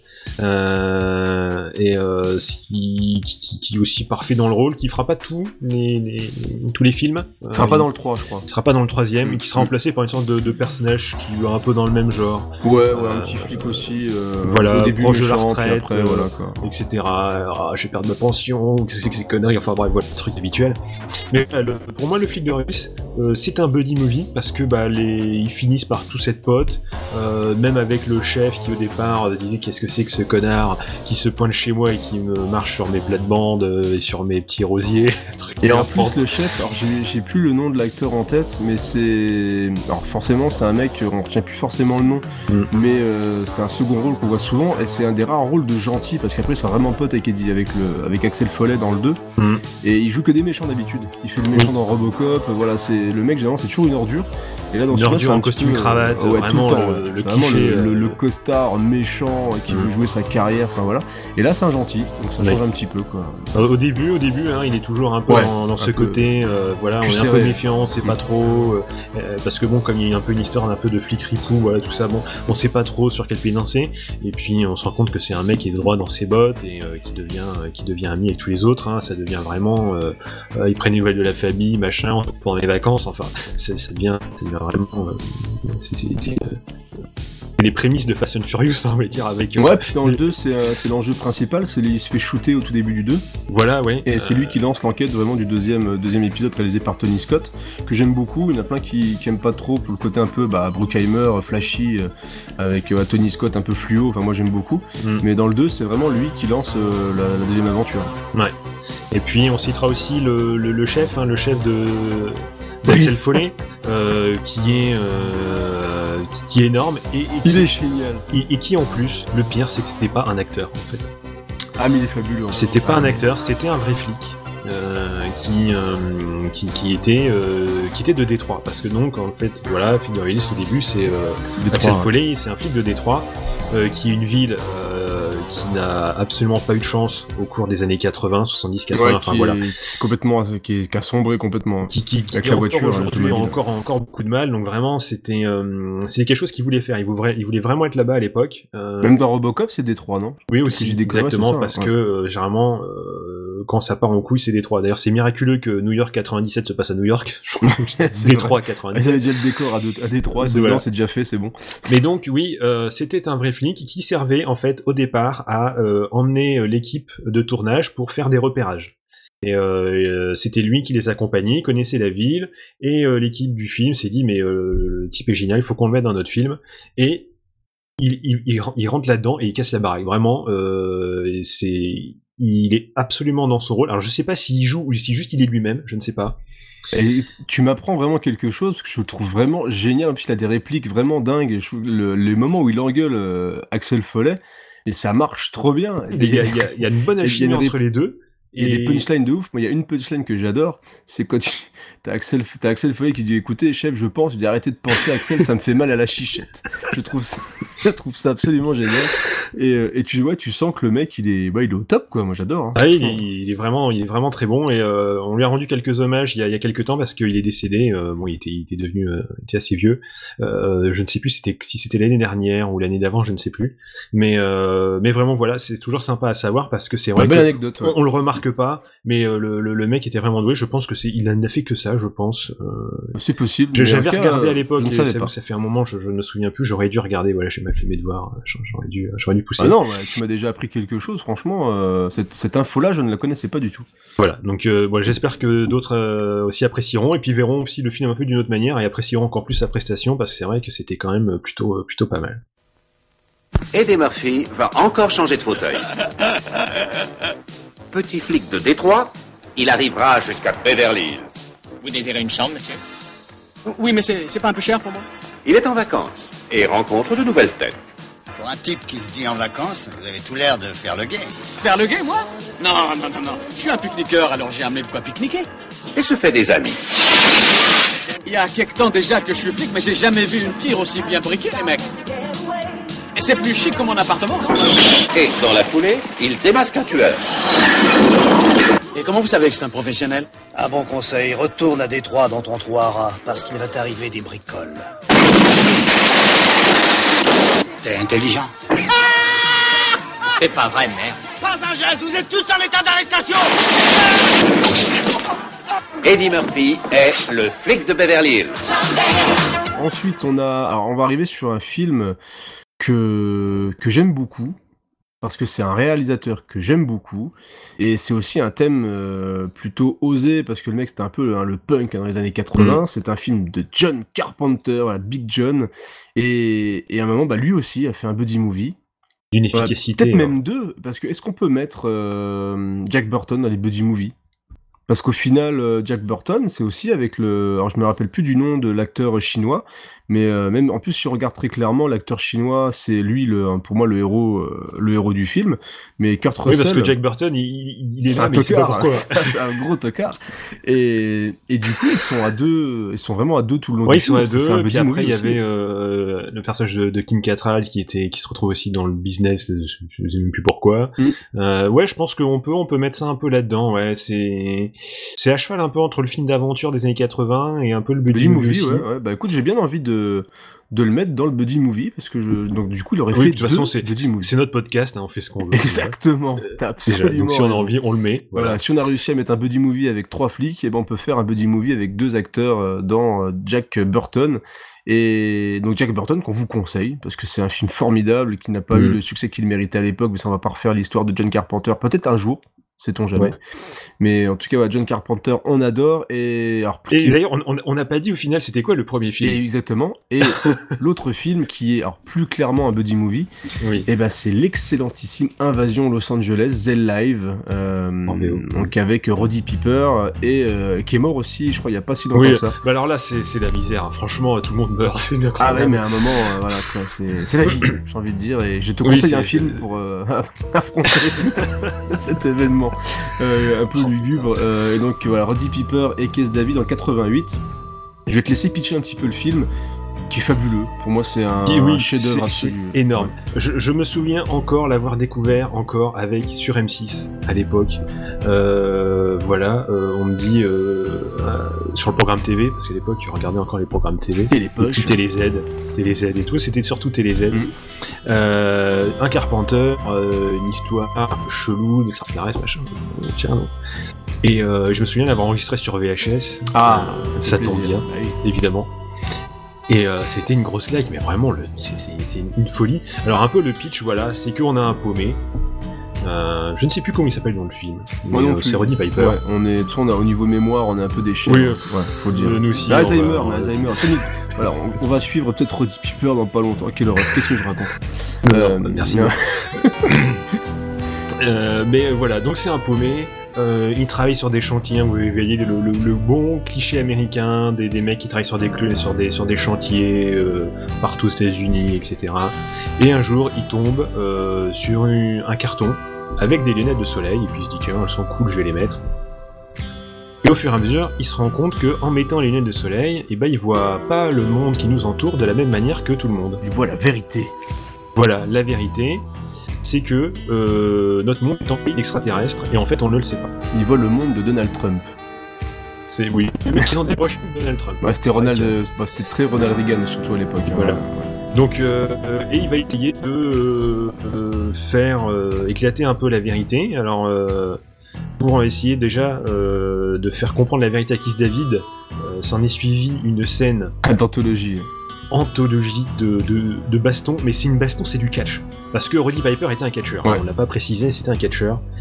Et ils font une, une scène qui dure, je ne sais pas, 5-10 minutes. Ouais, facile, au moins 5 minutes pleines. Des fois, on se dit 5 minutes, c'est rapide, mais 5 minutes dans un film, c'est quand même une séquence qui oui. est super longue. Et toujours au même endroit, dans une ruelle, voilà, la ruelle cliché américaine. hein, Ouais, la euh, vieille ruelle avec les poubelles. euh, Voilà. Et ils se tabassent, mais comme c'est pas permis. Et, euh, et, et j'ai vu des, des extraits de, de, de making-of de cette scène-là, et euh, ils y avaient pas de main morte. hein. Ah bah, tu vois, les deux, les deux gabarits, euh, clairement, Oui. et ils avaient Mais, pas de main morte. Et... C'est vraiment, tu sais, ça, ça respire un peu l'authenticité, vraiment c'est une scène assez anthologique. Donc s'ensuit après le, on va dire leur, leur périple, parce qu'évidemment il, il arrive à le convertir, hein, il lui met les lunettes, il se rend compte, et leur, leur périple va essayer de faire éclater la vérité. Alors on vous laisse le suspense hein, de savoir s'ils y arrivent ou pas. Alors, il y a une scène dans une banque. Ah oui. qui est. Alors d'ailleurs, ils ont repris. euh, Il y a Duke Nukem, ils ont repris Oui, des, voilà. des répliques dans Duke Nukem. Enfin, il y a le fameux euh, I'm here to kick your ass and chew bubblegum, but I don't have a gun. Euh, et là, eh ben, il les dégomme quoi. Et donc il met les lunettes. Enfin, en fait, il, ouais, donc avec les lunettes, on voit clairement. En fait, euh, alors pour vous expliquer quand même le principe, c'est qu'il voit le monde comme il est vraiment, mais Mhm. du coup, il voit et que les certains humains ne sont pas des humains. Sont des extraterrestres. Et euh, sont des extraterrestres un petit peu chelous, ils voient un petit peu en noir et blanc comme ça, et au lieu d'avoir des publicités ou des panneaux comme ça dans les rues, bah, ils voient des trucs genre euh, obéissez, euh, travaillez, ouais. reproduisez-vous, consommez. euh, voilà, donc c'est en gros ce qui se passe vraiment chez nous, hein. c'est-à-dire qu'au lieu d'avoir une. Lui, au lieu de voir un truc McDonald's, bah, lui il voit consomme.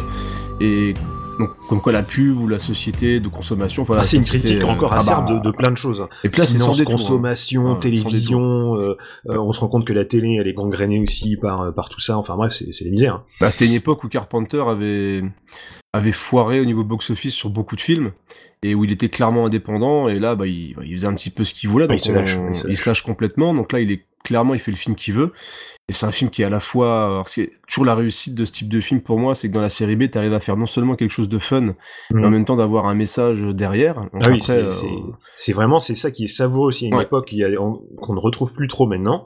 Mais euh, c'était euh, c'était extraordinaire la, la, la manière de réussir à faire du pas du double sens, mais on va dire de savoir lire un peu entre les lignes. Tu peux regarder et juste prendre du bon ah oui, juste pour le fun, tu peux juste t'éclater devant le film mais, et mais te quand dire en tu même commences à voilà, réfléchir, ou après avoir vu le film, tu dis tiens, ouais, voilà, c'est vrai que et tu fais des parallèles avec la vie de tous les jours et euh, voilà, ça te fait réfléchir et c'est c'est vraiment quelque chose qui aussi qui manque aussi quoi. euh, en plus de tout le reste, euh, et je pense que c'est pour ça que nous on a du mal à à tant se lâcher prise, hein, on va dire des années 80 comme ça, du, du cinéma des années 80, c'est parce qu'il y a des choses qu'on ne retrouve plus maintenant et ce film le montre vraiment de manière euh, justement euh, sans filtre, on va dire. Ouais, c'est ça, la, série B un peu burnée. euh, là maintenant, t'as soit de la série B conne, donc où tu peux rigoler, mais voilà, c'est de la série B, tu te dis voilà, c'est tout. euh, Tu regardes ton, ton petit film d'action pépère. Et Carpenter avait ce talent-là de réussir non seulement. Alors, euh, c'est malgré lui, hein, parce que le pauvre, il a, quand, dès qu'il a eu un budget, bah, ça, ça a fait flop. Euh, quand même, quand tu te dis que The Thing, qui est quand même un de mes films préférés, a fait un bid monstrueux. Et c'est ce qui a provoqué justement après ces autres films euh, un petit peu plus fauchés. Mais le mec, avec, avec quasiment rien, il arrivait à te faire des films incroyables. Avec de la tension, avec euh, bah, rien qu'à le niveau du montage, tendu, la musique, forcément il la faisait lui-même parce qu'il n'avait pas le choix, même s'il était très doué. Hein. Ouais. Mais euh, au niveau musique, il n'avait pas le choix, et ça donne des trucs assez fous comme euh, bah, ce buddy movie là, où euh, le mec se lâche complètement et dit allez je balance quoi. C'est un gros doigt d'honneur en gros. Ah oui, oui, Bah, comme, totalement. comme dans beaucoup de ces films, c'est vous faites chier et puis euh, voilà société de merde, moi je fais mon film et puis basta vous m'aurez pas quoi. Mais, mais certains, on se rend compte que certains réalisateurs, au final, sont plus à l'aise et sont plus, au final, produisent des choses beaucoup mieux quand ils n'ont pas la pression du budget de Ah, l'énorme chose au-dessus d'eux. Et on c'est pas le premier, ce sera pas le, c'est pas, pas le premier, ce sera pas le dernier euh, à avoir foiré dès qu'on filait un, bu- un gros budget, quoi. Euh, on l'a vu avec. euh, Avec euh, justement pour le Star Wars, c'était euh, Jo- Josh Trank, toi, qui devait faire un, un Star Wars. C'était ça, je crois, celui qui avait fait. Euh, donc Chro- c'est- celui qui alors, avait fait attends. Chronicle, je crois. Alors qui est-ce qui a fait rien que le dernier c'est Gareth Edwards qui a fait qui a fait le dernier là le Star Wars Rogue One. Mm. Mais moi, je parlais de celui qui ah, devait faire. Ouais, il a été celui qui ouais. devait faire, je ne sais plus lequel, et euh, qui a été débarqué. Enfin bref, il y a toute une histoire. Et là encore, c'est pareil. Je pense qu'on arrive aussi à, au même genre d'histoire, un réalisateur qui, qui craque parce qu'il y a le, il y a le budget énorme, il y a les responsabilités énormes, il y a tout qui, voilà.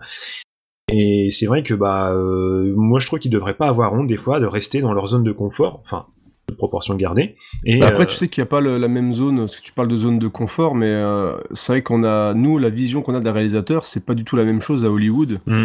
C'est-à-dire qu'un un réalisateur, c'est un mec qui est, qui est choisi. Donc c'est bah écoute, tiens, on fait, on fait Star Wars, on a vu oui, là, film, ça a l'air chouette. là, euh, c'est, là, c'est, ouais, c'est un autre niveau. Là, Là, c'est le mec, c'est un employé. hein. Mm. donc Ah euh, oui. sur ce, sur ce type de film, sur alors, ça coûte je sais plus combien de millions de dollars. euh, donc forcément, les mecs, ils sont regardés de tous les côtés et, euh, et on voit les reshoots qui se passent. Après, c'est régulier. Maintenant, la différence aussi, c'est que maintenant, on est au courant avec Internet. Mm.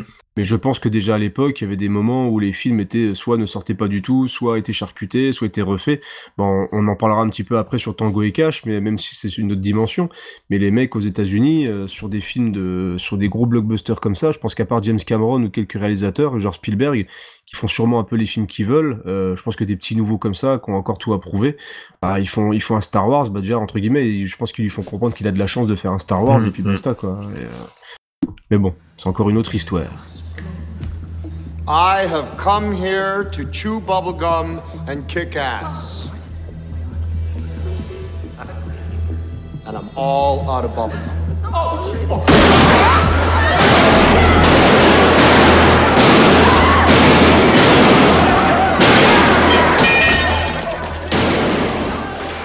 Un autre film qu'on apprécie aussi, euh, tous les deux, hein, euh, dans, la même époque un peu, et aussi euh, un peu cru, c'est euh, avec notre bon vieux euh, Brucey Brucey. On dépasse un petit peu les années 80 parce qu'on arrive en 91. Mm. Et bon, c'est chiant parce qu'on a envie de s'arrêter sur tous les films forcément. Je crois Bah qu'on oui. va en accélérer un petit peu plus après parce que là on arrive vraiment là c'est vraiment les films qui nous tenaient à cœur. Euh, et, totalement, ouais. Et ben le Shane Black encore une fois. Euh, on a Shane Tony Black, Scott au scénario. Black, au scénario, voilà, et Ouais, Tony, Tony Scott, Scott, réal. euh, réal, et on a Bruce Willis et euh, Damon Wayans. ouais, Damon Ouais. Wayans. Oui, parce qu'ils sont toute une fratrie, et c'est des, celui-là, c'est Damon, euh, Ouais, c'est 91. The, The Last Boy Scout, le dernier Samaritain. Et euh, que dire? Que dire Alors, Qu'est-ce que tu veux dire? Je sais pas. on- Euh, tiens, les, les, les joueurs de foot qui se coke, euh, la fille de Bruce Willis euh, complètement euh, allumée. Complètement enfin, complètement c'est- taré. C'est très cru. Ouais, c'est c'est vraiment le, le polar hard-boiled, et puis encore une fois, bah, le, le talent d'écriture, quoi, les dialogues. Mm. Ah oui, non, mais, et puis la VF, euh, la VF anthologique, l'histoire avec le, le, le futal en cuir euh, qui coûte je ne sais plus combien de dollars. euh, Enfin, c'était mon mon deuxième prénom, c'est Danger. enfin bref, il y a plein de trucs comme ça et, euh, et tout le monde s'en prend aussi euh, plein la gueule tout le long du film. Ah, il se fait défoncer, Bruce Willis. C'est vraiment le oui, loser absolu, quoi. Ouais, la- sa femme le trompe. euh, Ça lui allait bref, tellement euh, bien, euh, les rôles de loser. Euh, Ouais. En plus, il a. J'ai l'impression que Bruce Willis fait la tronche dans tous ses films. Donc, Oui. Puis ça colle bien là en donc fait. ça colle vraiment bien. Et donc là, c'est l'alcoolo. qui dort dans sa euh, voiture là ah ouais. avec les mômes qui viennent lui mettre un rat mort sur le- coin de la C'est le vrai, vrai loser, tout le monde le déteste.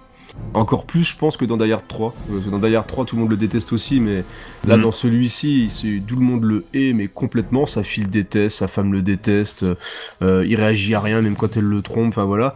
Et t'as des scènes complètement folles, la scène d'interrogatoire où il est attaché et que l'autre il lui demande du feu et qu'il lui met une mandale dans la gueule et qui lui dit tu recommences, euh, bah je te tue. Ouais. Et, euh, Et il le tue. et il le tue. voilà, il lui met un bon gros coup de boule, Avec- euh, ou c'est avec sa main, je sais plus. Il lui enfonce le nez euh, dans l'intérieur du crâne, quoi. Donc c'est- c'est d'un seul coup, c'est un, un éclat de violence soudain, mais complètement, euh, complètement fou. Alors c'est jouissif parce que c'est vraiment tourné dans le, le côté actionneur, mais, mais qu'est-ce que c'est bien, qu'est-ce que c'est Ah oui, bien. C'est bien. Voilà, Tony Scott. Hein, euh, on peut pas, on peut pas. Ah, il était bon. hein. Moi, oui, voilà. C'est je veux dire franchement. vraiment, on peut pas lui renier ce, ce, ce côté-là. euh, Vraiment, le, le- savoir tourner l'action, savoir mettre en scène. euh, c'est voilà, c'est un talent un peu unique, on va dire. hein. C'est vrai qu'on a du mal à retrouver. euh, Bah Tony Scott, ouais, de- il avait, bah moi il avait un côté artisan malgré, euh, tu sais, t'as les faiseurs, mais t'as les bons faiseurs. Alors c'est un peu comme le, le bon chasseur et le mauvais chasseur, tu vois. Voilà. Mais, mais Tony Scott, t'avais un véritable talent pour, euh, bah, pour mettre en scène. Donc tout Mhm. simplement, t'avais un, il avait un goût de l'image. Alors il faut aimer les côtés. Moi j'aime bien le, alors, tout ce qui est un peu écurie Bruckheimer, tu sais, où il y a des filtres orange, etc. Ouais. Et, et Tony Scott faisait des trucs assez chouettes là-dessus. Que ça soit le flic de Beverly Hills 2, alors bon, je suis un petit peu moins fan de Jour de tonnerre, mais bon, t'avais Top Gun, etc. Mais là, t'avais vraiment une réunion de talents. T'avais donc Tony Scott, Shane Black, Bruce Willis. Euh, c'était produit par Joel Silver. À l'époque, c'était quand même un Mhm. ponte du, c'était un ponte du, du film C'est c'est d'action. difficile, de- c'est difficile de trouver un film du genre qui n'était pas produit par Joel À Silver. à carrément. Bon, là, ça, ça a carrément chuté, mais Silver, à l'époque, c'était vraiment le mec euh, qui, euh, qui produisait vraiment des, des sacrés bons films, quoi, des sacrés bons films d'action. Et là, t'as vraiment tout ce qu'il fallait. T'as, y a pas de gras. T'as- y a Mm. rien acheté. C'est drôle, c'est bien fait. Donc euh, là, tu suis vraiment les aventures de Alan Beck, euh, bah, qui se fait démonter la tronche pour essayer de, de régler son affaire en, en coopération avec le, le- avec Damon Wayans, qui, euh, qui est un joueur de football américain. Ouais, qui est un peu déchu parce qu'il a eu des problèmes. Je ne Ouais, sais quoi. Tout ça. Ouais, voilà. Et même lui, c'est un ancien, je crois que c'est un ancien flic ou un ancien garde du corps, pareil déchu parce qu'il y a eu une erreur, mais finalement, je crois que c'était pas forcément de sa faute. Enfin, Oui, c'était un garde du corps du, du président, je crois. Ouais. Ou d'un politique très élevé, et puis, en gros, je crois qu'il l'a tabassé euh, parce qu'il avait fait je ne sais plus quoi. Ouais, c'est ça. Parce que l'autre tabac, je crois qu'il savatait sa, sa femme ou un truc comme ça, et du Ouais. coup, bah, du coup, bah, il l'a défoncé, quoi. Bruce Willis, quoi, voilà, forcément, à l'époque. Ah bah, euh, le dernier- le Willis, il y avait des choses qui, qui, Ouais. qui, qui l'enquiquinaient. Maintenant, on dirait que plus rien. Il s'en fout de tout.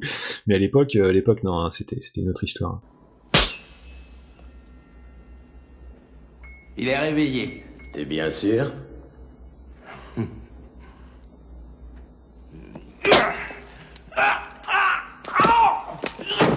Oh la vache Je suis réveillé. Tu m'as presque pété le poignet Milo nous a dit de nous en méfier, il est dangereux. C'est faux, c'est des conneries. Tu voudrais que j'ai les foies devant ce tas de merde? Non mais regarde, tu vois pas que tu de loc. Cigarette Cigarette? Ouais, bien sûr. T'en veux une? Tu l'allumes? Ouais, j'allume.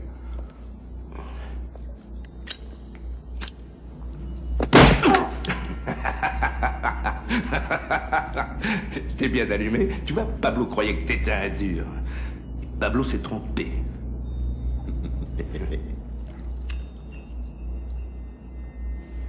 J'ai fait tomber ma cigarette. Tu m'en offres une autre. Oui. Oui, y a qu'à demander.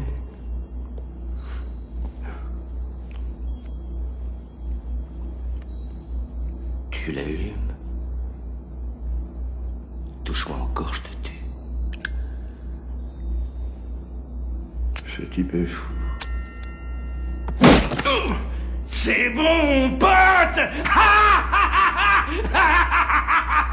Je suis peut-être pas le meilleur, mais deux essais réussis, c'est pas mal.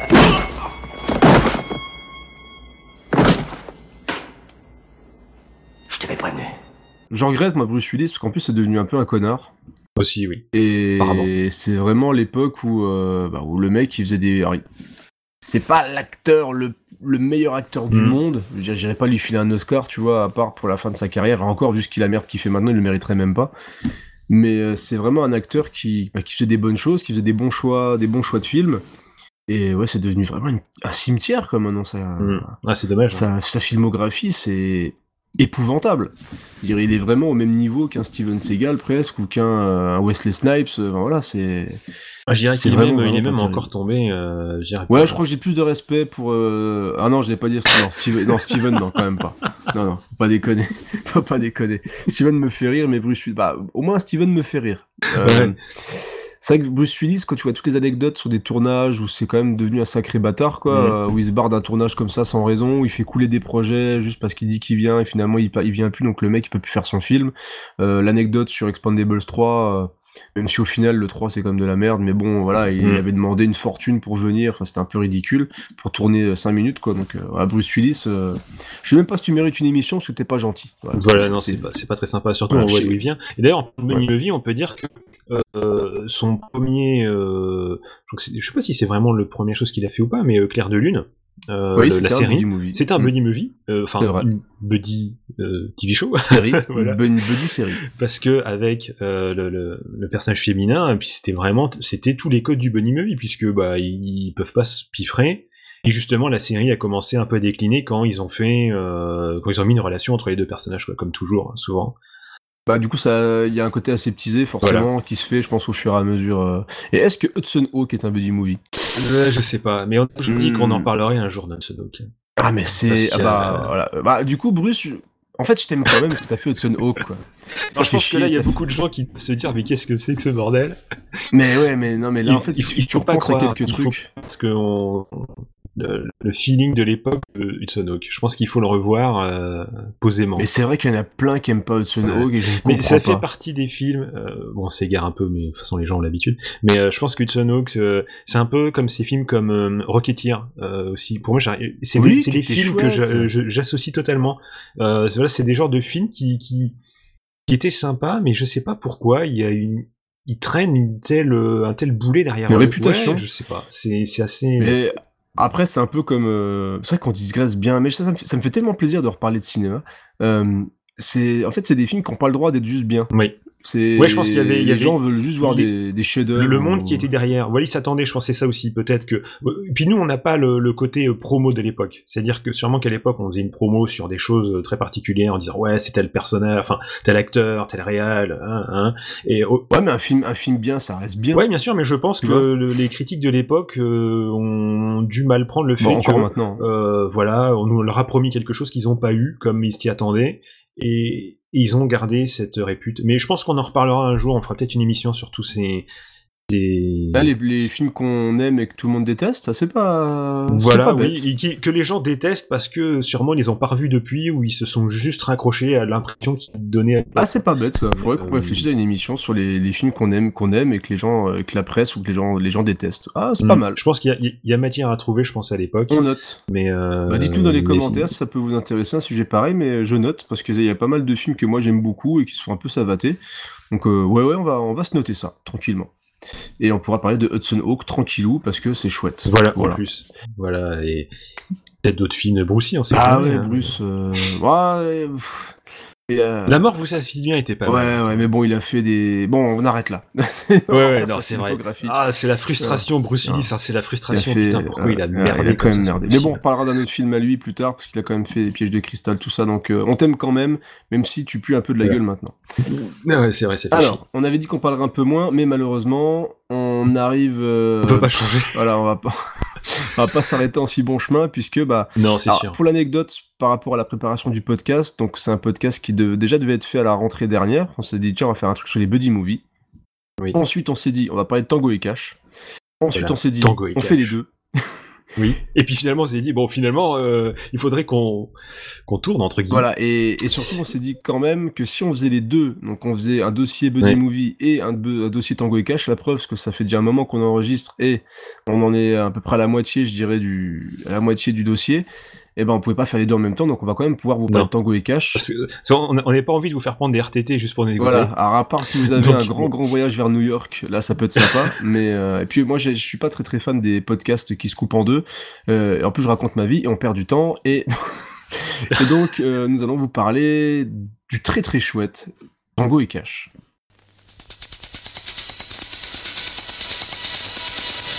Moi, je vais te dire, celui qui nous a piégés, il est branché mafia.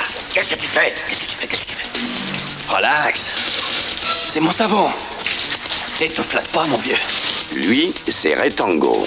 Il aime le fric. Ça rentre, ça sort. Mais il ne s'embarrasse pas de Cash. Lui, c'est Gabe Cash. Ce qu'il aime, c'est mener la danse. Et il n'a pas peur de marcher sur les autres. J'aime pas les karatékas. Deux des plus grands flics rivaux de Los Angeles ont du mal à garder le rythme. Alors, tu me connais? Il paraît que t'es le deuxième meilleur flic de Los Angeles. C'est drôle, on m'a dit la même chose de toi. Mais ils vont devoir travailler ensemble, même si ça les tue. Allons-y maintenant On la prend Non, c'est une pièce unique. On lui fera pas une égratignure.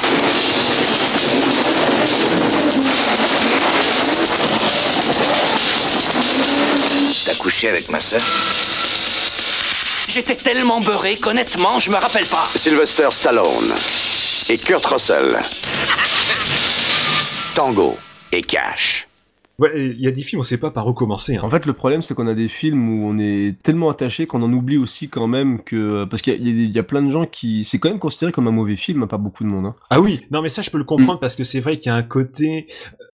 Mais euh, quand on connaît l'histoire de Tango et Cash, comme on devait le préparer, c'est vrai que c'est un film que euh, personnellement j'ai cherché beaucoup de choses dessus et j'ai découvert des trucs de mais vraiment complètement fous parce que le film n'a pas été ça n'a pas été vraiment un film très facile à tourner. Ça a été un bordel monumental. Euh, le réal a été viré euh, en cours de route. Enfin, c'est c'est euh, qui est crédité comme Ouais. euh, réal. On en avait parlé quand on avait fait le podcast sur la Canon euh, avec euh, Runaway Train. Mais, euh, mais en fait, c'est c'est beaucoup plus compliqué que ça. C'est euh, c'est c'est complètement. euh, c'est c'est typiquement le genre de film où euh, trop de monde a voulu mettre sa patte dessus, en fait. Voilà. Trop de monde a voulu euh, prendre les rênes un peu, imposer ses, ses choix. Euh, surtout niveau production, c'est ce qui a posé problème avec le- la réalisation et euh, le fait que ça change, etc. Euh, apparemment, selon les sources, voilà, les sources divergent toujours, hein, parce qu'on essaye de pas trop froisser certains. Stallone aussi aurait eu euh, un peu euh, tendance à vouloir euh, tourner les choses euh, un peu à sa manière. euh, parce que ça devait être beaucoup plus sombre au départ, et donc ça a été un peu édulcoré. Mais il faut quand même reconnaître que Stallone a quand même réussi. Alors c'est vrai que Stallone, euh, ça fait aussi un sujet, euh, il faudra qu'on en parle un jour aussi, notre, notre Sylvester. Bah c'est clair. Le mec est doué. Euh, alors on va me dire, ah, c'est Stallone. Non, non, vraiment, le, le- quand on regarde. Ah non, on, vous per- vous- on ne vous Non, permet voilà, pas de déjà- dire ça déjà. Non, déjà vous sortez, vous arrêtez le podcast et vous sortez. Ah, mais, bah, celui, celui qui avait commencé à lever le doigt en disant oh, oh, bah là déjà tu, tu Au arrêtes ce au podcast il t'en vas. Bud Spencer. Ah, Euh, tu dégages. Voilà, on te mettra un petit bruitage de baffe dans la gueule et tu dégages. Mais euh, il est doué parce qu'on ne le sait pas, mais le, il sait un peu tout faire. Euh, il sait bon, il sait faire l'acteur, même si certains, je vous vois rigoler derrière là. Non, si, quand même. Euh, quand on regarde le premier Rambo, Ah non, ouais, euh, ah, c'est pas ouais. possible. Tu dégages aussi, toi. Celui qui a le doigt euh, non, quand t'as rigolé. euh, si tu rigoles quand on dit que c'est un bon acteur, tu dégages Mais aussi. Parce Vraiment, que merde. euh, je veux dire, le, le- la fin de Rambo, euh, c'est pour moi le. Oui, tout, mais Tout particulièrement la fin quand il fait son monologue qui raconte. Et c'est oui. voilà, c'est pour moi, c'est partie des, des sortes de ces monologues, un peu comme le monologue de, de fin de Blade Runner, qui est aussi avec Rutger Hauer, qui hallucinant.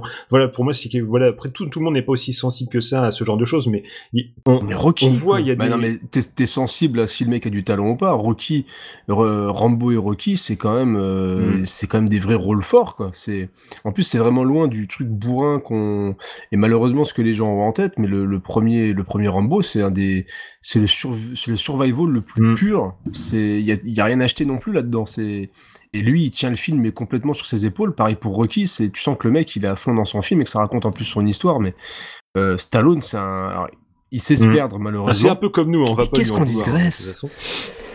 Ouais, on sait se perdre aussi, mais bon, parce qu'on nous on Voilà. les aime, c'est pour ça. On aime le, on aime les films, puis on n'a pas enregistré depuis un bon moment. Mais Stallone, euh, Stallone, c'est, il y a malheureusement il y a un côté diva dès qu'il est un peu à l'aise, et dès qu'il remonte la arrive. pente, bah là il commence à refaire un peu de la merde. Ah, bah, hein, c'est vrai qu'apparemment il y avait ce, ce côté un peu, euh, voilà, euh, bon, euh, c'est moi Stallone, euh, je pense que ceci. euh, Regarde Cobra avec les cure-dents, le, Budget le cure-dents, budget, ouais. je sais quoi, bah voilà, le budget cure-dents, voilà. Le mec c'est un peu une diva, et dès qu'il commence à être au top, bah, il commence Mm. à retrouver un peu ses travers, parce que quand il est revenu avec Expandable, il a commencé vite fait à refaire un petit peu du caca Voilà. et machin, donc euh, il sait se perdre très rapidement, mais quand il est sur un truc et qu'il a, tu sais, qu'il a la Mm. boule au ventre et qu'il a quelque chose à dire, bah ça donne John Rambo, ça donne, euh, ça donne euh, voilà les, les retours qu'il a fait dans les années 2000, Rocky Balboa, etc., où il a vraiment quelque chose à dire et il a envie de montrer des choses, il a envie de montrer qu'il est là. la quoi. réalisation, il maîtrise aussi, hein, parce que c'est, il y en a certains oui, de ces films, très, que bon. certains ne savent pas peut-être qu'il qu'il a réalisé. Euh, et dans Tango Cash, il y a une partie du taf, c'est qu'il fait lui-même. C'est-à-dire, moi, il tournait dedans, mais il a aussi pris les rênes de la réalisation euh, quand ça partait complètement en couille. Et, euh, et c'est quand même grâce à lui que le film est aussi tel qu'il est, avec euh, ses, ses bons côtés, ses mauvais côtés. Mais c'est vrai que la production a voulu beaucoup édulcorer le film, et c'est pour ça que euh, la fin n'est pas du tout celle qui était prévue. Le film a été remonté. Ah, tu le sens, ça, Euh, hein. tu le sens euh, beaucoup. Même. C'est normalement euh, ils ont à la fin retourné euh, un début, je crois, euh, et euh, la fin du film n'était pas censée être cette fin-là. Enfin bref, c'est un gros Et puis le, bordel le début, pas honte, monumental. hein, parce que alors quand tu sais pas et que t'es jeune et que tu vois la scène d'ouverture avec le camion euh, où les mecs se font projeter par le, le pare-brise Mm. et que tu vois un certain Story avec Jackie Chan, tu te dis les mecs, ils sont, ils ont pas dû se dire bon les Chinois ils sont bien rigolos, mais personne verra qu'on a pompé tout ça. et euh, c'est exactement la scène de Police Story. Quoi. Oui, c'est- oui, bah Euh, ça à mon avis, il y en a un qui a dû le voir. il dit, Ouais, cette scène-là est pas mal, et puis on va faire le même. Il a fait non non Euh, chut, chut. Mets-le dans le scénario, tu dis que c'est nous. Après, ça n'empêche pas que, euh, bah, avec la classe de Stallone qui débarque en smoking, avec Mm. son. En plus, le pistolet, il est tout petit. Oui, un tout petit flingue. C'est un tout petit flingue. en- en disant que Rambo est une tapette. En plus. Et ouais, et puis euh, Rambo, c'est une pédale. Et, euh, et en plus, donc, il éclate la gueule de Robert quoi. En plus, c'est un film c'est rempli de gueule. Oui. Il y a Ah, mais- des... surtout, voilà, c'est ça aussi pourquoi on, on l'aime, c'est que c'est toujours hein, les films, hein, c'est toujours il faut un bon méchant et, euh, et surtout faut, faut aussi un bon un bon homme de main. Et euh, justement, donc euh, l'homme de main du film, donc je me souviens plus son nom et c'est une honte totale. Et requin son, mais je me parlais de nom Ah, d'acteur. le, le, ouais, le nom de l'acteur, bah, c'est pareil, c'est une tronche que t'as vu dans 3 milliards de films. Voilà, c'est et euh, il a beaucoup parlé du, du film, il a beaucoup expliqué de choses et c'est c'est grâce aussi à lui qu'on il y a beaucoup de choses qu'on sait. Euh, et en fait, au départ, il n'était pas censé être autant mis en avant, sauf que au final, à l'écran, euh, la manière dont il jouait, la manière son rôle, enfin bref, l'alchimie générale a fait qu'il a complètement écrasé le vrai méchant du film. Un cliché, euh, voilà, du méchant riche euh, qui veut euh, être Ouais, le encore plus riche. méchant dans son Voilà. fauteuil Enfin, euh, qui est en train de caresser son chat. Voilà, devant enfin, 23 voilà, télé, un mur de télé ou je sais plus quoi, enfin un truc du genre. Ah, et puis la fin, bah, c'est aussi pareil, c'est euh, le, le jeu de la mort avec Oui. de, de Bruce Lee, quoi. Bah, tu vois, c'est, ils ont dû se dire, il faut qu'on finisse le film, comment, comment on fait, quoi? On a tout pompé chez les Chinois. Ah, c'est euh, Brian, Brian James. Voilà, Brian, Brian, B-R-I-O-N, James. Mm. Exactement. voilà. Et, euh, et c'est un type extraordinaire et qui, qui, qui, qui est le plus, euh, le plus détendu possible sur sa filmo, sur les films qu'il a fait, sur le fait qu'il jouait tout le temps des méchants, qu'il a une gueule pas permis. Et euh, le mec est totalement à l'aise avec ça. Et, euh, et il a des interviews euh, vraiment, euh, vraiment très sympas où on apprend plein de choses. Le mec a des scènes terribles, hein, avec la grenade dans le slip et tout. Enfin bref. Ouais, ouais, ouais, interrogatoire. C'est. euh, J'ai vraiment cru que le tuer. J'allais le faire. c'est exceptionnel. Mais vraiment, Tango H a été un film très compliqué, qu'on se remarque pas forcément en le lisant, enfin en le voyant, voilà, que ça a été à ce point-là, mais vraiment, c'est vraiment un des films, des films, voilà, euh, des fois on se doute pas que euh, ça a été un tel bordel derrière pour réussir à le faire, à tel point que des fois ils se demandaient vraiment s'ils allaient réussir à le finir. Donc, Tu euh, vois, je trouve que le duo euh, fonctionne bien. oui, et puis il était censé, euh, il était censé être un peu comme les films qu'on a parlé avant, un peu plus hardball, un peu plus, plus violent. Et euh, par exemple, la- la- toute la partie finale avec euh, voilà où les mecs qui déboulent chez le méchant en flinguant tous les hommes de main, on voit qu'il y a des euh, dégueulasses, vraiment. Euh, un type se prend une balle et tout d'un coup il y a un cut sur autre chose. euh, on le voit pas vraiment se faire exploser quoi. Alors qu'au départ ça a été filmé, et c'était prévu, et sauf que ça a été cuté euh, dans le gras, mais vraiment euh, pitoyablement pour faire quelque chose de beaucoup plus light quoi. Et c'est puis même dégueulasse. des fois, il, il passe d'une scène à une autre, Oui. d'un endroit à un autre comme ça, de manière hyper, hyper cut aussi. T'as quand même, en fait, t'as plusieurs parties dans le film. T'as, c'est à la fois un buddy movie, c'est un film de prison, c'est Mm. film de euh, douche. le un, un film de douche. Parce que la scène de douche, bien est les, quand même anthologique. T'aimes bien les, les, les films de douche avec Tom Chou, ça on le sait, de, de Xbox Oxygène. C'est un, un truc Non, qui vous rassemble euh, tous les deux. Il va encore partir pour 10 ans, là, c'est pas vrai. Mais non, alors, on, a- on reste là-dessus, c'est la petite anecdote juste pour nous. Et euh, donc t'as, un- t'as un- c'est un film un peu hein, où ils ont tout mélangé. Et t'as quand même, je trouve, des dialogues qui fonctionnent Mhm. bien. T'as l'intro, la présentation des deux acteurs. Alors même s'il y en a une qui est très très pompée sur euh, Police Story, t'as l'autre avec Kurt Russell Mhm. que je trouve bien dans le où il défonce mais complètement un parking souterrain euh, et où t'as, un, je crois que t'as un Russe qui sort avec son t-shirt là, il dit j'ai voté américain ou je suis républicain, je sais plus. Enfin bref, euh, c'est complètement n'importe quoi. T'as des paires de seins gratuites. euh, t'as Terry Hatcher, on en a même pas parlé quoi. Donc on parlait des faire valoir tout Exactement, à l'heure bah oui, voilà. euh, et donc là bah à un moment bah, elle va se faire embarquer et euh, tu as le personnage de Kurt Russell donc euh, Cash qui va tomber amoureux d'elle parce qu'il va se travestir euh, et se faire masser enfin bref il y a un quiproquo qui va jouer là-dessus donc on parle un petit peu du triangle euh, par rapport à ça Mhm. mais donc il y a Terry Hatcher qui a une scène de danse ouais, qui est assez assez sympa hein, on va pas pas se le cacher elle était très très jolie euh, donc voilà, moi Tango et Cash j'aime beaucoup j'aime bien le regarder régulièrement et, et je trouve que ça passe bien. Voilà, c'est c'est pas un grand film, Mhm. même si je le porte assez haut et j'ai- j'en aime bien le mettre en avant des fois quand on parle ça- de ça sur Twitter, etc. Parce que Tango et Cash, c'est euh, c'est un peu une valeur sûre pour nous parce qu'on a découvert à un moment bah, où on aimait bien les films d'action qui étaient un peu, parce que là c'est assez bas du front quand même, ça reste quand même relativement relativement con, mais il y a euh, des acteurs au top. Je dis moi j'adore Robert Starr avec sa grosse mâchoire. Oui. euh, il a joué dans Maniac Cop, etc. Moi, je trouve que c'est un mec qui a une carrière de fou. Donc, il y a plein d'acteurs sympas. Il y a aussi James Hong, qui est un méchant aussi, qui joue Quan, qui, est- qui a fait tous les méchants asiatiques aussi euh, du cinéma américain. Enfin, voilà, on, a, on est, il y a, il y a un- une distribution assez sympa de gueule. Il y a un duo qui fonctionne. Il y a la musique de euh, aussi. Oui. Ah, que, parce que que, sûrement euh, beaucoup de monde ne connaît pas, mais euh, d'ailleurs on parlait de, du flic de Hills, et bah c'est le thème du flic de Hills, c'est Harold Fettelmeyer qui, qui l'a fait. Ouais. Il a fait énormément de musique dans les années 80 que vous connaissez très très bien. Ah sûrement façon. oui, euh, il suffit, vous prenez euh, beaucoup de musique de film, regardez, et il y a des chances que ça soit lui, mais c'est vrai qu'il a... Et son nom n'est pas connu comparé à d'autres, mais euh, il est derrière beaucoup beaucoup de choses. Bah, juste pour la blague, donc il a fait le flic de Beverly Hills, Top Gun, Beverly Hills 2, Beauté Fatale, Running Man. Mm. Eh, hein, Running Man. Euh, autant en, en emporte Fletch, vous avez cru que c'était en emporte le vent, mais non. Euh, Tango et Cash, euh, Megaton, Cuff, Astérix et les Indiens, franchement. Et, et aussi pour alors. Quand on va parler aussi un peu de- des années 2000, il a fait la musique aussi de Top Cops parce que Kevin Smith a été, je crois, obligé de faire ce film avec Bruce Willis qui est aussi un, un buddy movie. Et donc euh, Kevin Smith avait appelé Faltermeyer pour se dire bah tiens je fais un buddy movie donc forcément euh, je vais appeler euh, Faltermeyer pour faire la musique. Et c'est nul quoi Top Cops. Euh, moi j'aime bien Kevin Smith et en plus j'aimais bien encore à l'époque je pensais que Bruce Willis c'était un mec cool. Ouais. Mais euh, non c'est Top Cops c'est vraiment très très mauvais et je crois qu'il a un mauvais souvenir de je crois de la réalisation du film avec Bruce Willis et Kevin Smith. Malheureusement. Donc voilà c'était euh, pour parler de Al Faltermeyer. Je pense qu'on a fait le tour avec notre ami euh, Stallone. Ouais, je pense que là on va pouvoir un petit peu tourner euh, la page euh, de Tango et Cash. Euh, sur, quoi on, sur quoi on se lance maintenant Ah, bah, attends, on a fait Brucey, on a fait Sylvester. Ah, mais oui Il reste Arnold. Mais on avait dit qu'on parlait moins Ah, mais non, on peut, on peut pas, on peut pas zapper Arnold, sinon il va débouler et défoncer notre porte, là. Euh, mais euh, Arnold, euh, il a fait un duo atypique, c'est en 88, hein, c'est les euh, doubles détentes, où il jouait un russe en plus. Un Arnold en russe avec un accent à couper au couteau. Encore une fois, Walter Hill. Et James Bellucci euh, comme, euh, comme acolyte. Alors euh, voilà, euh, qu'est-ce qu'on peut nommer comme trio plus iconique un peu pour faire Duo, un duo. Oui, trio. trio, je parle avec euh, Walter Hill, on va dire. Ah oui, d'accord, au niveau réalisation. d'accord. Oui, voilà. Alors, en plus, il y a une scène qui a dû te marquer, parce que toi qui aimes bien les douches, tout ça, bah, c'est la scène du hammam, du bain turc. Eh oui. Donc là, il y a, des, il y a des, fesses, des fesses bien musclées avec une, euh, une baston bien virile qui finit dans la neige d'ailleurs. Ah, et tu passes du sauna à la neige, Ouais, ça doit être hard, quand en même, plus hein. j'adore cette scène parce que bah, forcément hein, c'est Walter Hill donc les, les coups de latte et les coups de poing ils claquent Donc les mecs traversent les parois hein, donc on le dit ils finissent dans la neige mais c'est parce qu'ils défoncent le mur tout simplement il y a plein de scènes d'action de ouf et donc là on est clairement dans le combat entre bah, la Russie et les États-Unis donc, donc on est complètement dans la guerre froide et, et Walter Hill s'amuse avec ça donc ça reste léger hein.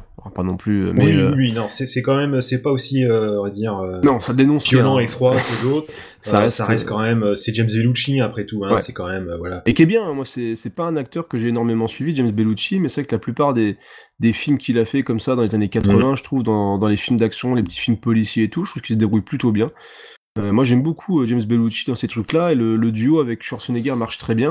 Et en Ouais, plus, ça marche bien. Forcément russe, donc il, a, il parle un petit peu mal l'américain, donc ça lui va bien, parce que voilà. Mais bon, ça Il faudrait le, le voir en VO pour Ouais, voir je pense que ça passerait bien. que- Mais j'ai mais j'ai du mal hein, avec euh, Schwarzy. Pour moi, ça reste la voix de Schwarzy, donc. euh, Oui, non, c'est voilà, on l'a déjà dit, mais voilà, c'est une, une époque où c'est indissociable. Hein, c'est voilà, c'est Et même de maintenant, passer hein. au train. Même- ah oui, même non, maintenant, toujours. Je veux pas regarder un film de, de Schwarzy ou Stallone en VO. Enfin, Stallone, si un petit peu, mais euh, c'est. Ouais, j'ai plus, de- Enfin, voilà. j'ai plus de facilité avec Stallone qu'avec euh, Schwarzy. Alors, Schwarzy, ouais, parce que le, doubleur joue mieux que lui. Possible aussi, je ne sais pas. Mais c'est vrai que. Schwarzy en, Schwarzy en VO, c'est particulier. Après, l'entendre parler, ça me pose pas de problème, mais dans les films, ça me sort un peu du truc, et, euh, et la VF est, est tellement, euh, tellement réussie que voilà. Ouais, généralement, ça passe bien. Et, et d'ailleurs, on parle de VF, et euh, on il faut, faut, faut signaler que le, le doubleur iconique donc, de Schwarzy, Mm. c'est avec ce film, je crois, euh, qui a commencé, puisqu'il y a cette anecdote où euh, euh, on lui a demandé justement de venir à un rendez-vous pour, pour un rôle, Mhm. et il est venu, et on lui a demandé donc au téléphone de prendre un accent russe, et il a pris un accent russe, et il a entendu derrière Schwarzy qui a dit Ah, he got the job, il got the excellent. job. Voilà. Exact, c'est exactement ça. Hein. Il, il l'imite très bien aussi. ça. Et il lui dit ouais, c'est bon, c'est lui. Et c'est comme ça qu'il a commencé et qu'il a fait, euh, qu'il a fait euh, la carrière à partir de là de Schwarzy. Avant, euh, tout, le tous les acteurs hein, au début quand ils commencent leur carrière, ils sont pas forcément quelqu'un de prédéfini, donc ça tourne un petit peu. Mais, mais c'est à partir de là que lui, il a eu tout, toute la, filmo de Schwarzy à faire derrière parce que ça collait vraiment terriblement bien. On apprend plein de choses aujourd'hui, c'est incroyable. Alors, c'est quand même un film pour moi moins marquant que les 48 heures, même Oui. si j'aime beaucoup Schwarzy et je trouve le film très très sympa. Mais c'est pas, ouais, c'est pas aussi culte pour moi qu'un qu'un 48 heures. Ça a moins marqué quand même son époque, même si on est vraiment dans un film des années 80 et que c'est un bon buddy movie, je trouve. Donc on va pas non plus s'éterniser dessus. Et Jumeaux, Mais, est-ce qu'on euh, s'éternise dessus? Alors peut-être pas s'éterniser dessus, mais ça reste important parce que juste pour un détail, en fait, Jumeaux est comme d'autres films de l'époque de de Schwarzy. Je crois que d'ailleurs une des rares comédies entre guillemets d'action réussies pour moi de Stallone, bah, c'était Ouais. Tango et Cash. Et euh, et je pense que T'as pas aimé euh, ma mère Arrêtez ma mère est tirée. Ah putain, c'est nul. Et même lui- même, même Est-ce que ça peut être un buddy movie? Ah, mais bah oui. Oui. Bah oui. Euh, de Oh, Roger. Spottiswood euh, et bon on en reparlera si tu mais en, en fait on peut en parler directement parce que en fait euh, Stallone avait lancé ce film là parce qu'il était jaloux du succès comique de de, de, de Schwarzenegger qui avait réussi bah, plusieurs gros coups parce qu'il donc il a fait Jumeaux il avait fait Avec Danny à la maternelle Mm. euh, il a fait quoi aussi euh, il a fait un autre film avec Junior alors qui est improbable, hein. Junior Oui. peut-être même encore plus improbable que, que Jumeaux, parce que Jumeaux, il y a, y a quand même le côté décalage avec Danny DeVito qui est génial. Et le, le casting est, est très bon. Oui, aussi, ouais. Tu pouvais pas faire plus différent que Danny Non. DeVito et euh, alors passe par partout, passe partout ou Mimi Mati, je pense que tu Mm. pouvais pas trouver plus différent que Schwarzenegger. Mm. Et ça fonctionne parce qu'en plus Danny DeVito est vraiment drôle et c'est un très bon acteur. Et Schwarzenegger en plus bah, continue à jouer le rôle vraiment. En plus c'est un, un grand bonnet. Ouais, voilà, totalement. Donc c'est c'est très réussi et c'est Ivan Reitman je crois qui a fait le film et euh, qui est pas un grand réalisateur hein, même s'il a fait euh, il a fait SOS Fantôme mais après SOS Fantôme c'est le mec a fait des comédies sympas mais c'est pas le meilleur réalisateur en activité loin de là hein, d'ailleurs. Mais en tout cas sur Jumeaux je trouve qu'il fait un, un travail très honnête. Il y a des scènes plutôt sympas genre il y a une scène où je crois il met une chemise et où il la pète complètement parce Ah qu'il est oui, juste en se tenant à la poignée de la portière, là. ouais. Et puis donc il tombe amoureux d'une blonde, mais il a du mal parce que du coup il est très très timide, etc. Donc, euh... alors je, je connais plus vraiment le point de départ du film parce que je crois que je sais plus d'où vient Stallone pour qu'il soit aussi teubé. Mais euh, Le je Schwarzy, connais- tu veux dire. Ouais, ouais. euh, Oui, en fait, ouais, c'est Schwarzy. que ils sont ils sont jumeaux, mais ils ont été séparés. En gros, c'est une expérience. C'est un médecin qui a fait une expérience et il a séparé. En gros, il a mis tous les bons gènes d'un côté et tous les mauvais de l'autre, en fait. Donc t'as Schwarzy qui est un mec super intelligent et tout ce que tu veux. De Vito, Oui. bah, c'est le petit débrouillard tchatcher. euh, Voilà, c'est un peu la petite frappe aussi, un type pas très réglo, qui se démerde comme il peut, et euh, il se retombe dessus, je ne sais plus comment, parce que c'est vrai que ça fait longtemps que j'ai vu, mais en tout cas, ouais, le départ c'est ça, c'est que euh, y en a un qui a tous les bons côtés de l'autre, et finalement ils sont complémentaires tous les deux, ils arrivent à sortir d'une situation problématique, sûrement liée au personnage de Danny DeVito qui doit avoir des problèmes derrière lui, Ouais, des gens qui lui en veulent, ça, ouais, tout à fait. et, et donc voilà. Donc il reste un truc un petit peu sympa, voilà, oui, ça reste rigolo. J'ai Voilà. plus de tendresse pour le flic à la maternelle. Oui. Euh, et qui bizarrement, bon, on va pas non plus. À chaque fois, on part dans les autres films. Bref, j'ai beaucoup plus de tendresse pour un flic à la maternelle. Je vais pas parler plus de temps Mhm. là-dessus. Par contre, il y a un truc, je sais pas pour toi, mais chez Schwarzenegger, j'ai un vrai souci quand il sourit. ça fait ça, ça, ça fait penser à la scène de Terminator 2 où il Ouais. apprend à sourire. Je Euh, trouve qu'il a l'air con dès qu'il sourit. et j'en parlais avec ma femme. Je crois qu'il y a. En fait, dès qu'il y a une scène de famille, Ouais. ça ne marche pas. Non, non, ouais. Et pourtant, Dieu sait que j'aime euh, Commando, tout ce que tu veux. Encore, Commando, c'est pas le pire parce que ça dure 3 secondes. Mm. Mais dès qu'il y a une scène de famille où il doit euh, sourire et tout, dès qu'il doit sourire, rien que dans Total Recall, il y a, il y a un gif que j'adore où tu le vois sortir en riant euh, de la machine comme ça. Il a une tête, il a une tête d'ahuri. Et je trouve que dès que Schwarzy sourit, ça, Mm. ça casse absolument tout parce qu'il il a une tête de con. Ouais, mais ça devient, ça devient métaphysique en fait. Hein. C'est Oui. complètement méta Ah, le truc. tu te dis, mais non, ne, ne souris plus, arrête, ne, ne fais pas ça. Et, et dans plein de films, ça pose problème parce que dès, dès qu'il y a vraiment une scène, genre il y a aussi dans quand il se fait cloner là dans Oui, euh, le septième jour, six- l'aube du sixième septième jour, jour, sixième jour, euh, famille, mais ça ne marche jamais parce que tu. Et la course aux jouets aussi. Mais moins, je trouve. Mais. Bah parce qu'il y a moins de, il est moins bonnet. Le problème Ouais, c'est ouais. que dans Junior, il est obligé de jouer le bonnet, donc il, Ouais. il a souvent le sourire aux lèvres et je trouve qu'il a l'air con quoi. Mais ça rajoute, ça rajoute un truc, hein, je pense quand même. Tu vois, c'est stupide à dire, mais c'est un truc qui, dès que je regarde un film où il sourit, je dis Ah putain, non, Arnold, arrête, fais pas ça, quoi. Et, alors, je sais pas s'il y a que moi chez le qui ça le fait, mais euh, je dis, genre, ça m'a encore fait le coup dans un film, dans, dans, dans True Lies, il y a une scène où moment il rigole.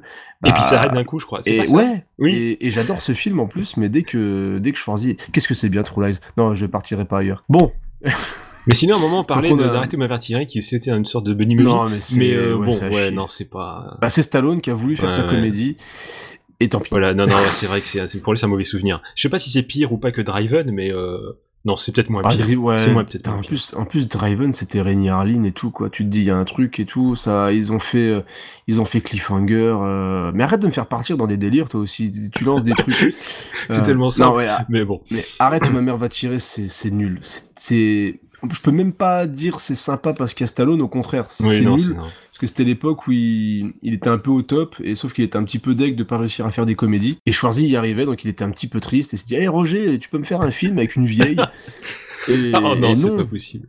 Non, Stallone, non, Sly, tu méritais mieux Pour que une ça. soirée euh, pizza bière avec des potes, peut-être? Ah non, non, non, même Non? pas, Ah, même pas. jure, ah non, non, je préfère mille fois regarder, euh, alors j'allais dire Sharknado, mais, mais aucun, aucun des deux, quoi. Non, non, c'est, c'est très très mauvais. C'est vraiment un, un navet, c'est même pas un plaisir coupable ou tout ce que tu veux, c'est un très mauvais film qui peut-être peut plaire à la ménagère de moins de 50 ans euh, sur TF1 l'après-midi, mais encore, il faut vraiment qu'il pleuve beaucoup. Alors, on, va revenir en à- 88 alors. Parce que d'ailleurs, on, on l'a pas signalé, mais double détente et jumeaux, c'est la même année. hein. Alors, euh, Oh, vache, oui, euh, donc c'est devenu. C'est vrai que une- c'était une époque où il y avait beaucoup de, de gros films qui sortaient. C'est vrai que de nos jours, on a un peu moins l'habitude, surtout avec les mêmes acteurs. hein, surtout Ouais, on profitait, ouais, ils profitaient vraiment de leur succès et ils enchaînaient Ouais. les mecs. hein. Et euh, 88, Et- c'était d'ailleurs une année faste aussi pour le pour le Bunny Movie parce qu'on découvrira aussi euh, Midnight Run euh, avec euh, Ouais, de Martin Brest. de Que, eh, que j'ai jamais vu. ah C'est scandaleux. Donc t'as vu Mais arrêter ma, pareil. où ma mère va tirer, t'as vu Sharknado et t'as pas vu Midnight Run.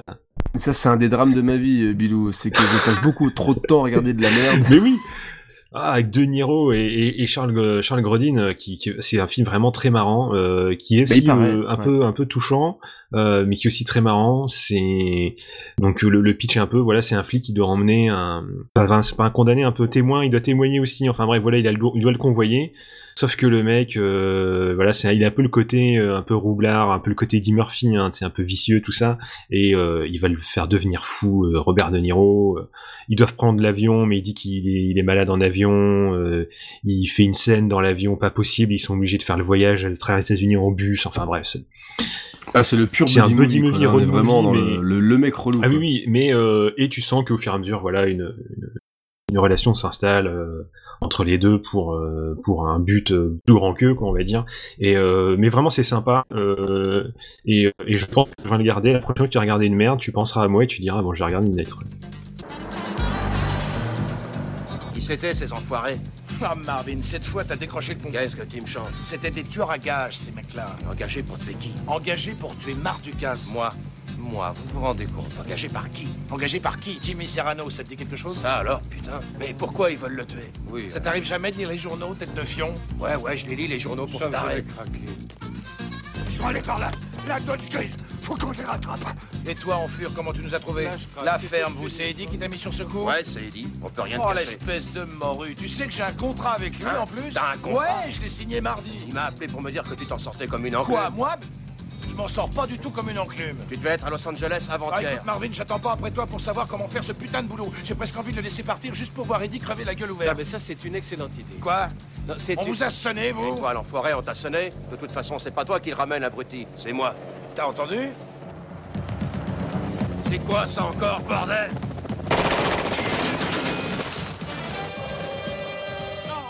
Alors, est-ce qu'on fait le, le petit. euh, Il y a des petits films comme ça des années 80 qui, ont qui sont aussi sortis. Mhm.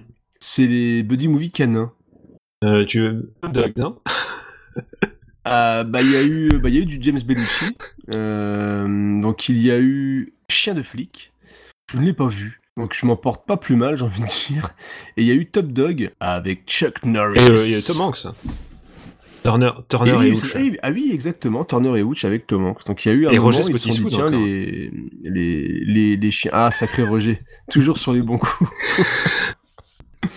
qui a fait un James Bond en plus, euh, Roger Mm. Spottiswoode. Tu dis vraiment, ils prennent n'importe qui. C'est c'est incroyable. Euh, donc ouais, Top Dog. Donc il y a eu des films, euh, des buddy movies canins.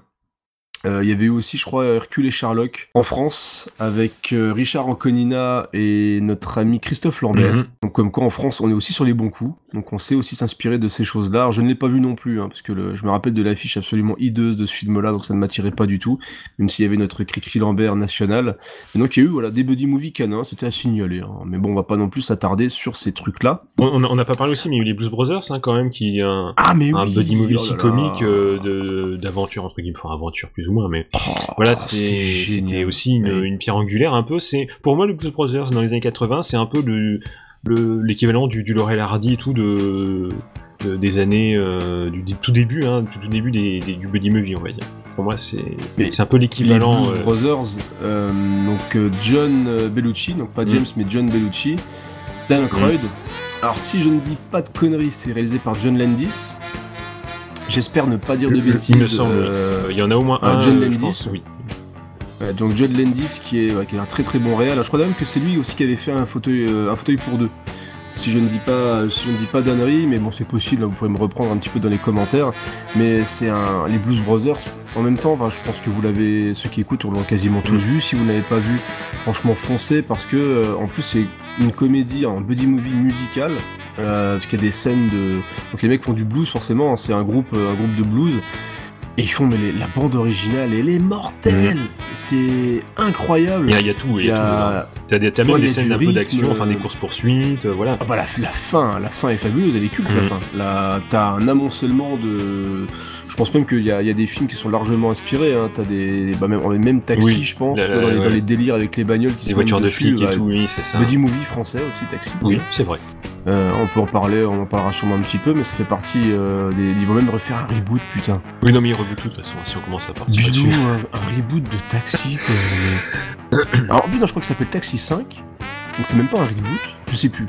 Mais non, mais faites pas ça, quoi. Mais pourquoi vous faites ça? C'est pas possible. Avec, bien sûr, il y a une nouvelle Peugeot. hein. Oui, bah, les- je pense que c'est pour ça, à mon avis, Ah, hein, qu'ils ont dû euh, se dire tiens, on a, on a C'est une les- nouvelle voiture avant, est-ce que vous pas faire un film C'est les anciens modèles quoi. Mais donc les Blues Brothers, c'est c'est rythmé, c'est cool, c'est fun. Il y a de l'action, il y a des vannes dans tous les sens. Enfin voilà, c'est des scènes d'anthologie vraiment euh, vraiment d'un d'un bout à l'autre et les deux acteurs sont fabuleux. Et euh, donc le regretté John Bellucci qui est qui est superbe, Dan Aykroyd est superbe aussi. Enfin voilà, c'est un très très grand film les Blues Brothers et clairement voilà, t'as- tu fais bien de, de le signaler. Les Blues Brothers années 80, c'est c'est excellent quoi. C'est bah c'est culte. Je pense qu'on tout simplement, c'est un film culte donc euh, grand film les Blues Brothers. Je pense qu'on a un peu fait le tour des années 80, parce que là on arrive aux années 90, et on peut se demander, hein, les années 90, euh, comment ça pourrait être mieux que les années 80 Ah, c'est pas possible. Mais il y a, il y a quand même des il y a quand même des choses. Bah il y a un homme surtout, hein. Eh ben oui. Il y a surtout Michael Bay.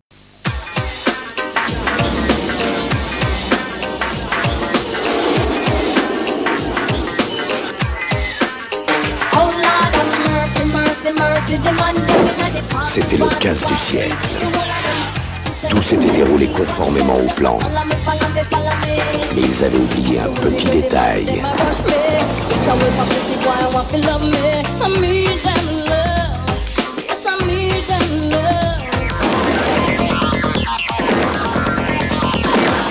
Les inspecteurs Mike et Marcus Burnett de la police de Miami. 95, euh, je crois que c'est bah, c'est son premier film de toute façon. What you can do Non, je vais pas aller plus loin parce que. Non mais franchement, c'était plutôt pas mal. Et bah double révélation parce que non seulement euh, bah, Michael Bay déjà, hein, de l'écurie Bruckheimer euh, et euh, Don Johnson, Don Simpson, pardon. Et Don Ça n'a Johnson, rien à voir, Don Johnson. Buddy Movie, Ah, mais fait aussi un Buddy Movie. c'est un peu différent encore. Ouais, mais il avait fait aussi euh, Harley Davidson et Oui, l'homme au oh, c'est vrai, pourquoi on n'y a Ah bah pas oui. pensé Bah oui. Ah, bah, écoute, honte, je honte suis- sur nous pour trois générations. Je, je suis là pour Oh ça. là monsieur. là là, ce film.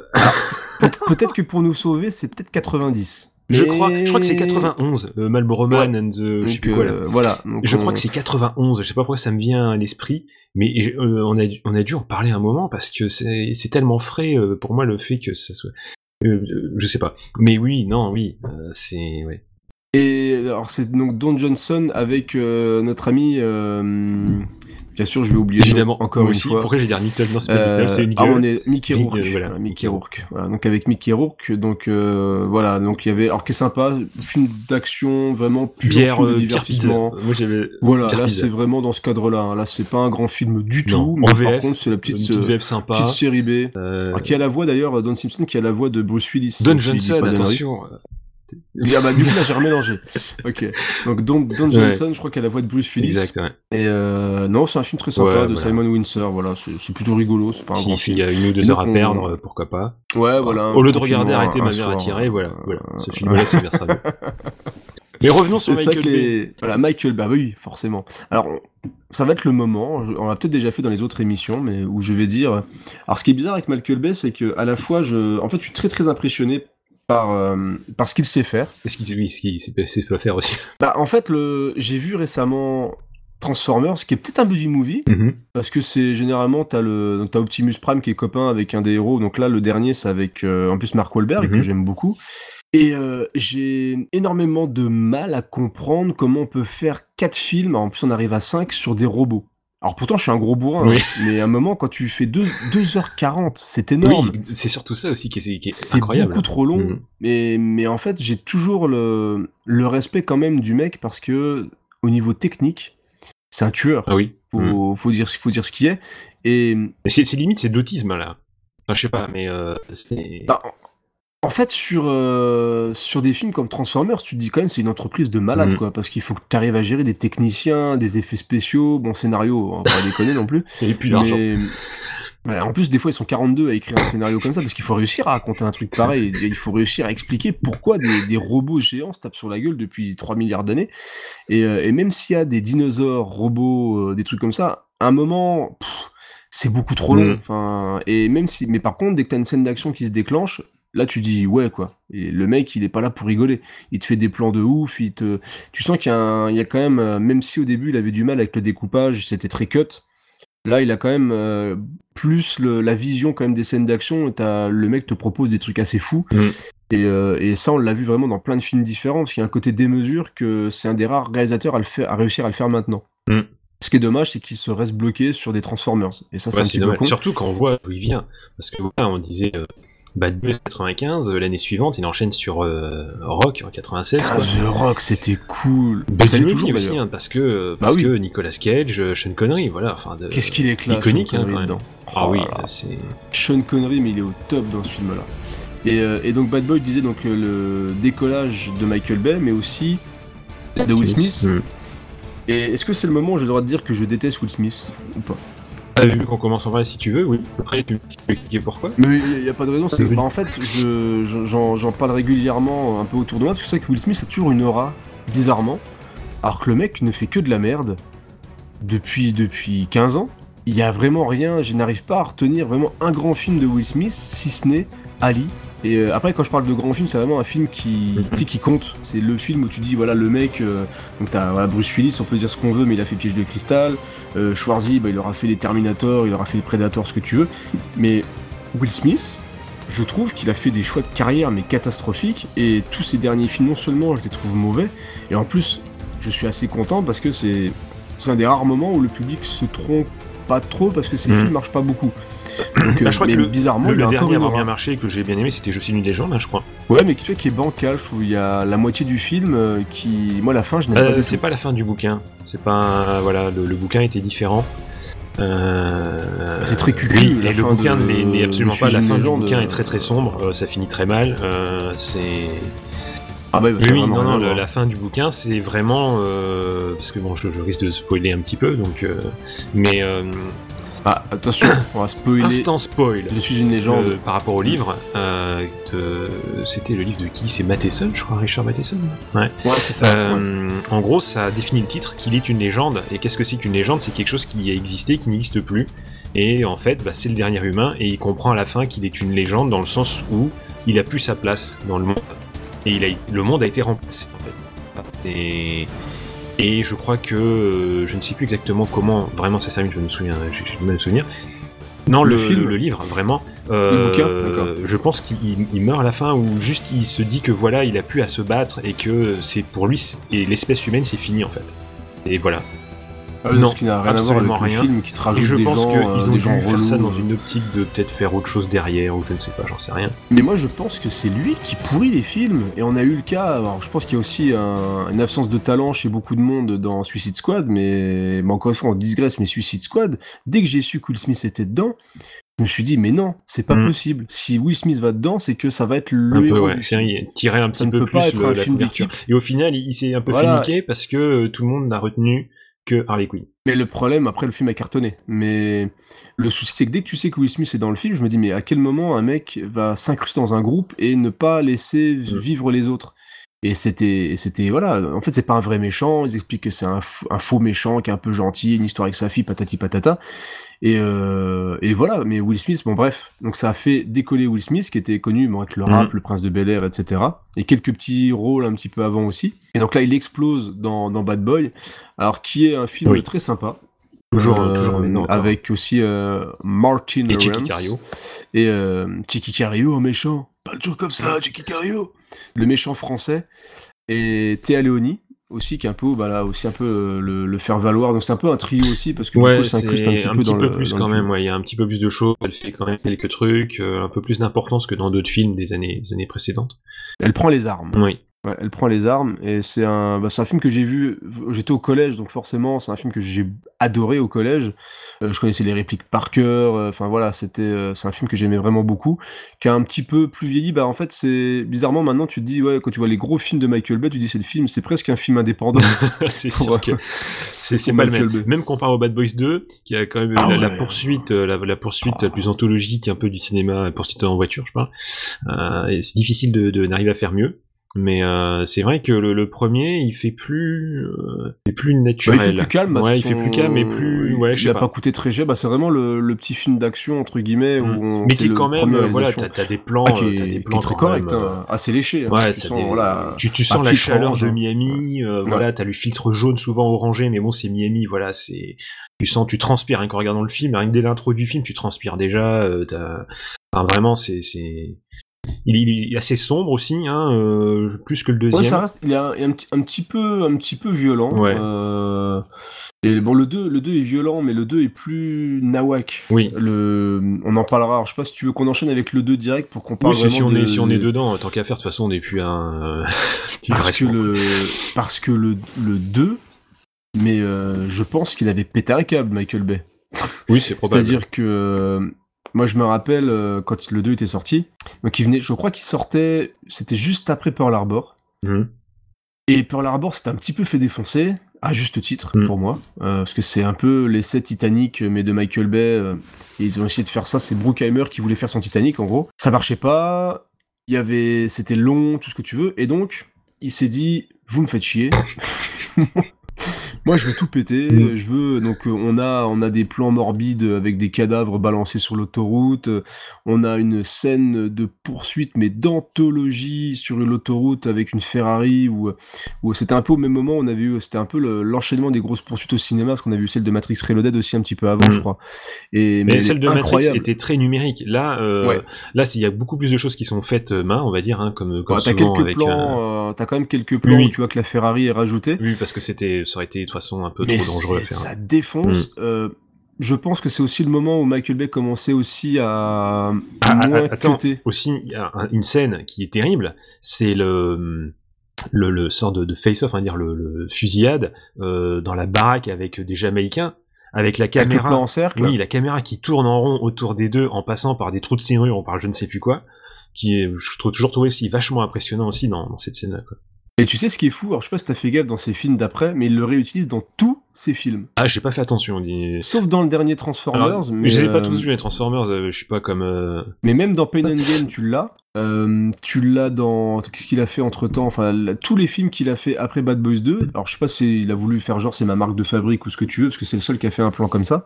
Mais c'est vrai que tous ces films, après, utilisent au moins un plan circulaire. D'accord. Où la caméra se balade vraiment en cercle dans le, dans le truc sans couper. Mhm.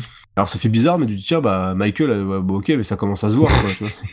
Mais bon, le- c'est vrai que le plan, quand j'ai vu la première fois dans Bad Boys 2, Ouais. où tu vois en plus, t'as les dialogues, donc les mecs parlent. Ils parlent chacun leur qu'on tour, passe, et à chaque euh, fois, ça passe, Et hein. t'as vraiment la, la caméra bah, qui passe par un trou, je crois que c'est un trou de, un impact de balle. Oui, dans une fenêtre ou un truc, dans une porte. Voilà, une fenêtre, ça passe un petit peu, un petit peu partout, et c'est vrai que c'est là où il a fait le plus d'expérimentation, je dirais, où il s'est dit je vais tenter des Mhm. trucs, parce qu'il est, il s'est dit je suis un peu à l'aise, j'ai un budget de, de ouf malade, et il fait tout péter, Mhm. quoi. Il fait tout péter, t'as la scène d'ouverture comme ça, avec Le la caméra thermique, euh, avec le Klan, bah, c'est vraiment super fun, l'autre prend une balle dans le cul. Mhm. De toute façon, c'est les, les vannes, ouais, c'est à base de cul. Hein. T'as une, euh, t'as une scène comme ça où ils racontent euh, comme c'est, ils venaient de- d'avoir des rapports euh, tous les deux où ils sont filmés comme ça. T'as des gosses qui regardent dans un magasin d'électronique. Donc t'as plein de vannes de merde, euh, vraiment au niveau, au niveau du trou de balle. hein. De toute façon, ça vise le trou de balle. C'est des. Ah oui, la moment, scène où ils pensent oui qu'ils sont, euh, ça fait penser Ouais. qu'ils sont gays parce qu'ils sont filmés Voilà, par tout le ça. monde. Je oui. dis, ouais, mais tu m'as fait mal quand même, tu m'as fait mal au cul, j'ai du mal à marcher pendant deux semaines et tout. euh. Et donc, tu sens qu'il y a de l'improvisation, tu sens qu'il y a des, des expérimentations de caméra, il- en même temps, il s'est vraiment lâché au niveau des scènes d'action. Et c'est un, c'est un- vraiment un plaisir régressif, où c'est, en même temps, tu sens que c'est parfaitement assumé, Mm. c'est très bien fait, techniquement, ça tue. Moi, je trouve, voilà, t'es vraiment techniquement, encore maintenant, tu regardes les scènes d'action et tout, je trouve ça, ça bastonne. T'as une fin qui est aussi un petit peu repris, d'ailleurs, de Polystory, où ils descendent les favelas. Euh, t'as une scène dans Polystory qui fait aussi ça, où t'as euh, Jackie Chan bah, qui descend puis il défonce absolument tout. Mm. Donc là, bah, t'as une scène dans les favelas où ils sont en Hummer, où ils défoncent absolument tous les baraquements, où t'as les, les trucs de cocaïne qui explosent à gauche, à droite. Après, t'as une scène d'action dans un... Un champ de mine. un- dans un champ de mine. Enfin, ouais, du coup, t'as une explosion de cadavres. Enfin, ça, ça charcle bien. Donc ouais, c'est... Moi, c'est un film que j'aime beaucoup. Ah, c'est, Bad Boy. c'était, ouais, pour moi, c'est, les moments où, c'est vrai que j'ai, beaucoup de mal avec Transformers et pour moi, Michael Bay, voilà, je, je garde un grand respect pour lui parce qu'il y a tout ça, quoi, les Bad Boys, le rock, euh, euh, Pen and Gain aussi, on peut, on peut, on peut aussi l'inclure. Moi, j'aime bien, euh, j'aime bien Pen and Gain aussi. Mais euh, mais voilà, heureusement qu'il a fait ça parce que c'est vrai que sinon j'aurais quand même beaucoup de mal avec lui hein, parce que les Transformers j'ai vraiment Mais ce qui est dommage que Transformers 1, moi j'avais trouvé ça cool parce qu'il s'était fait récupérer par, par Spielberg, il avait fait The Island, Alors, euh, Mhm. Buddy Movie, je sais pas ou trop, parce qu'il y a, il y a quand même, euh, ils sont quand même deux dedans, t'as Ewan McGregor et la sublime Scarlett Johansson. Donc, est-ce que c'est un Buddy Movie, je sais pas, parce que du coup, dans ce cas, on ferait tous les films Buddy Movie dès qu'ils sont deux. Mais Oui. The Island, j'avais bien aimé, je trouvais, alors c'est, en fait, The Island, on va encore digresser, mais The Island, ce qui est marrant, c'est qu'en fait, au début, tu te dis, c'est Michael Bay qui tente de faire un film sérieux. Mhm. Et à un moment, il y a son jumeau maléfique qui se réveille, il dit, mais putain, Michael, t'as rien fait péter encore, quoi. Oui, et puis là, là, après, c'est vrai que quand il s'enfuit et tout, c'est. Et là, bah, il tue tout le monde, ils s'en Mm. foutent. En fait, c'est ce qui est marrant avec Michael Bay, c'est que dans sa scène d'action, c'est complètement, euh, c'est un gosse. Et tu vois qu'en fait, ils écrasent des Ah oui, on dirait, voilà, c'est ça, on dirait ah, qu'il joue mais- avec des jouets. Ah ouais, ils jouent avec des jouets. Et dans The Island, où les mecs veulent juste se, les- où les, le duo veut juste se sauver et sauver sa peau, bah, en même temps, t'as une scène avec des cylindres, avec des motos volantes, où bah, ils écrasent des gens, quoi. Mm. Et, euh, et ils s'en foutent un peu, quoi. Tu vois, c'est Oui, un peu, euh, il y a le côté sale gosse de Michael Bay que j'aime bien. Et c'est vrai que Transformers 1, il y avait un bon équilibre entre la comédie et l'action.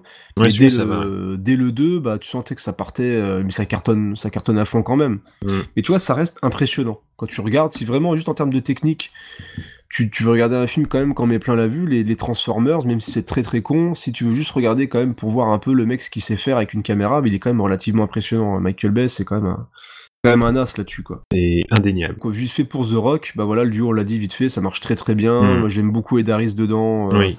Euh, bon, il y a un côté aussi gloire, euh, gloire du soldat. hein, c'est aussi un Mhm. truc qui est très présent dans les films de Michael Bay. Et euh, la musique de Hans Zimmer. Enfin voilà, il y a des trucs qui restent en Tous tête. les plans. euh, les- La poursuite dans Chicago avec la Ferrari aussi. Ah, c'est les- San Francisco. Ah oui, San Francisco. En plus, c'est assez particulier en plus avec les, les Mhm. ruelles et tout. Donc t'as la poursuite qui est vraiment topissime. Nicolas Cage aussi qui est assez cool dedans. Une C'est pareil, coiffure, en Ouais, qui avait une coiffure normale. Ouais, voilà. Ouais. Tu te dis ouais, un peu un peu normal le mec. Et, et joue un mec hein. normal qui roule en Volvo. ouais. Et il est vraiment très bon dedans, Nicolas Cage. C'est à l'époque où il voulait justement faire des films d'action. Mm.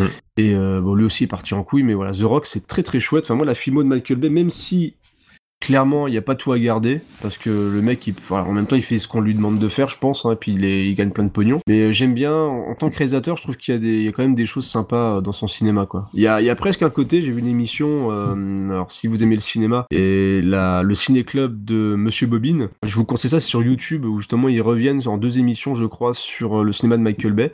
Et c'est vrai que à partir du moment où tu reconnais la patte d'un réalisateur, ça peut être considéré comme un auteur. Alors c'est bizarre à dire pour Michael Bay, Mm. mais c'est vrai que quand tu vois un film de Michael Bay, bah tu sais que c'est un film de Michael Bay. Mm. Et c'est pas forcément le cas de tous les mecs qui font des Marvel, par exemple. Ouais, non, c'est sûr. Euh, et qu'est-ce que ça serait bien qu'il fasse un Marvel, Michael Bay, quand même? Je pense qu'il serait trop, il serait Hein? trop fou un peu pour faire le truc. Les mecs devaient avoir un peu peur quand même. Ouais, bah il ferait tout péter, mais au moins on Mm. se ferait pas chier, quoi. Et ça aurait un minimum de gueule, parce que tu regardes euh, le dernier euh, Captain America où ils se battent sur un parking euh, d'aéroport allemand, franchement, salut, quoi. Alors ensuite, on a quoi, camarade, avant qu'on parte sur autre chose, encore une fois Et on va revenir ouais, aux années 90. hein. Il y a un, petit, un petit dualisme quand même dans les années 80 où- pour les, pour les bunny. Parce qu'on on retrouve toujours hein, du, donc du, du cinéma d'action, comme on l'a dit, Bad Boys The Rock. euh, on, va, on, on peut citer donc le, le Die Hard 3 hein, qui est des années 90. Avant, Oh. c'était arrivé encore aux années 80. Et comment tu veux qu'on...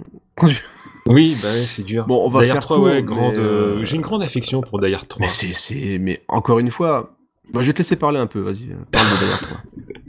Parce que c'est vrai que les premiers Die Hard, bon, c'est pas vraiment, c'est pas du buddy movie. Enfin, bon, certains peuvent le considérer avec le duo avec euh, avec euh, euh, Ouais, Reginald Johnson, là, voilà, ouais, euh, ouais, le, flic, mais bon, noir il joue et cinq tout. minutes, quoi. Mais bon, voilà. Mais c'est vrai que le Die Hard 3, c'est c'est c'est voilà la définition même du buddy movie euh, qui fonctionne super bien. Samuel Jackson est vraiment aussi euh, terrible en, en sorte de, de raciste anti-blanc. euh, Bah, s'il est si bien huilé ton plan, tu sais où tu peux te le carrer.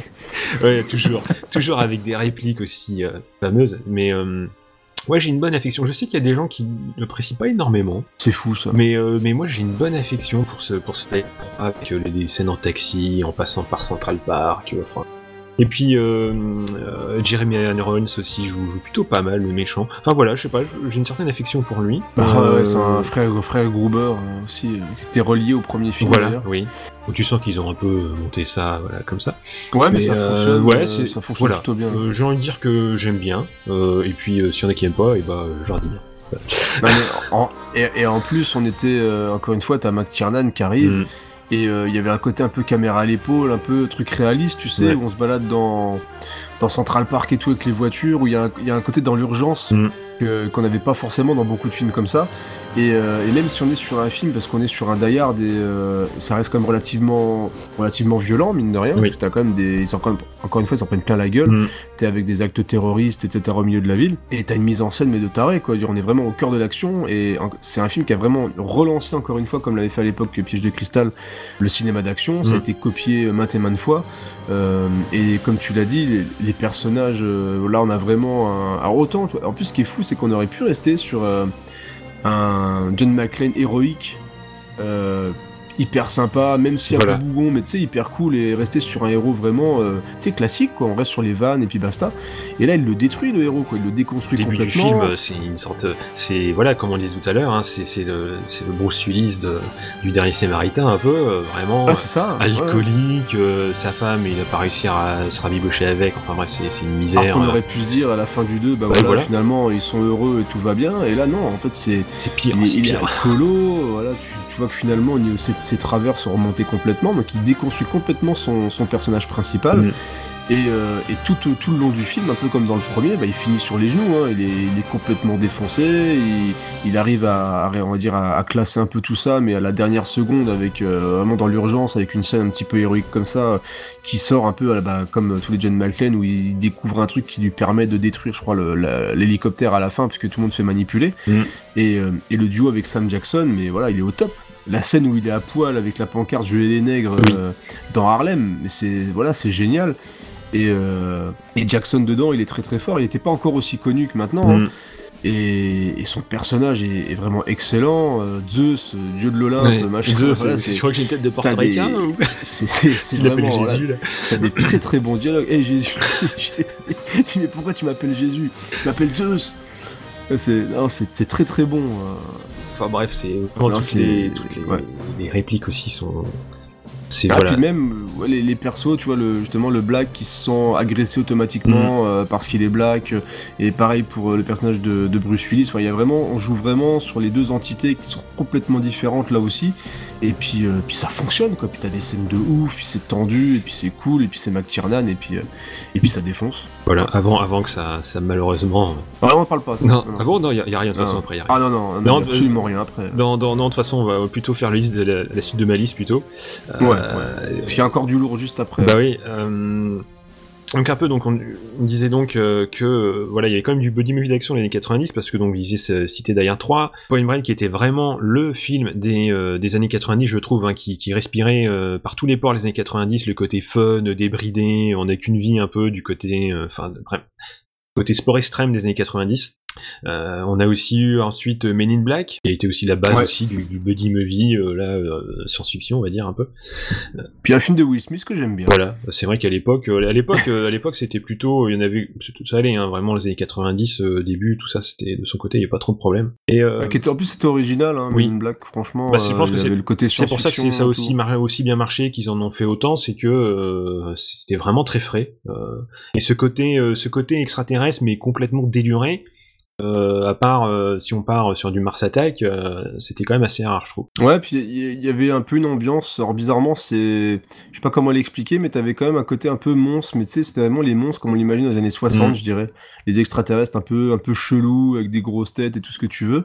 Il y avait le fameux clip de Will Smith hein, euh, où tout le monde s'arrachait le CD de titre, hein, Here Comes the Men in Mhm. Black. Mais c'est ouais, c'est un film que j'aime bien, Men in Black. En plus, bon, Tommy Lee Jones c'est cool, les extraterrestres sont cool. Enfin voilà, tu t'ennuies pas. Puis il y a aussi, euh, euh, tu sais le méchant là. Euh, Edgar, t'as la peau qui flotte. Ah oui, oui. C'est le, je, je trouve plus le nom, mais il joue aussi maintenant dans Daredevil.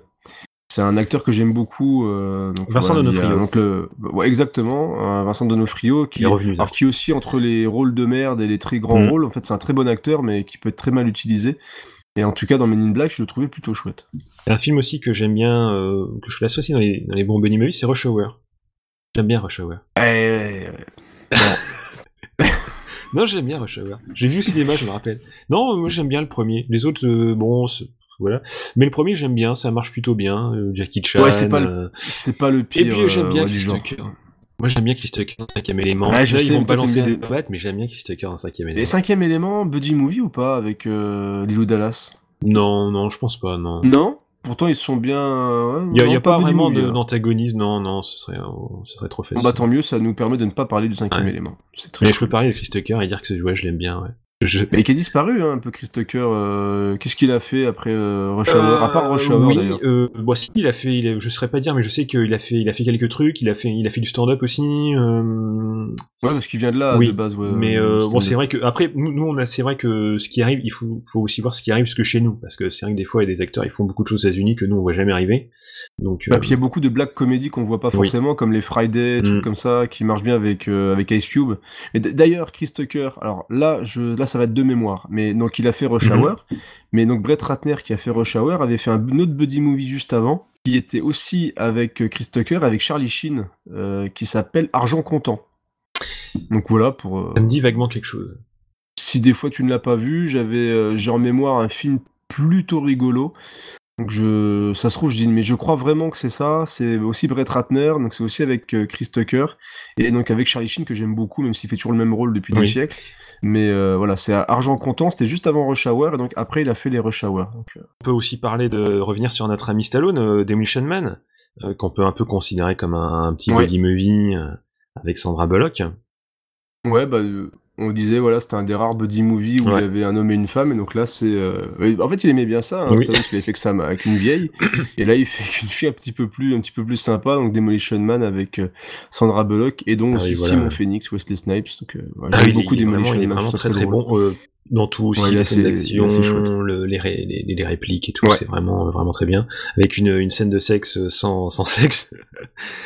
Ouais, il arrivera bientôt, sûrement, euh, grâce à mon voilà. super casque de Mais euh, non, non, ouais, c'était c'était vraiment pas mal, une anticipation très sympa. Et euh, ça me donne envie d'aller manger pizza d'ailleurs. Au cœur d'un monde de paix et de calme, A-t-on fini par arrêter ce monstre de Simon Phoenix au XXe siècle Il aura suffi d'un seul homme, John Spartan, Demolition Man. La condition de votre libération et votre réintégration au sein du SAPD avec pour mission immédiate la capture de Simon Phoenix. deux ennemis mortels, venus d'un autre temps, vont s'affronter dans un futur qui n'est pas assez vaste pour eux deux. Je rêve de te tuer depuis 40 ans. Alors rêve toujours Cette panoplie de comportements barbares était inacceptable même à votre époque. Oui, mais ça marchait. Si tu veux vraiment m'arrêter, faudra que tu m'ouvres les tripes pour m'arracher le cœur. Ouais. Sylvester Stallone, Wesley Snipes, Demolition Man.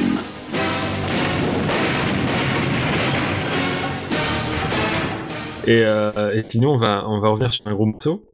Oh, oh, oh.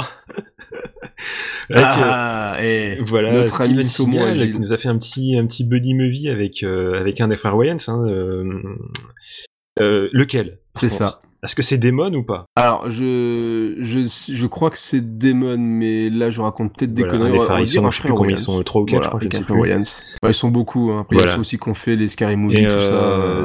Oui, l'ombre blanche, euh, histoire de citer une, une fois Steven Seagal pour un truc à peu près potable. Ouais, parce que franchement, moi, j'ai un la bon fin, la fin de, de sa carrière, euh, Et- disons le, le, le haut de sa carrière, on va dire. Ouais, avant le passage en douillette, même s'il avait, il avait Mm. déjà pris un petit peu de poids quand même, mais euh, c'était pas Nico, hein, Ah, ça fait mal hein, quand tu vois la différence. euh. Ouais.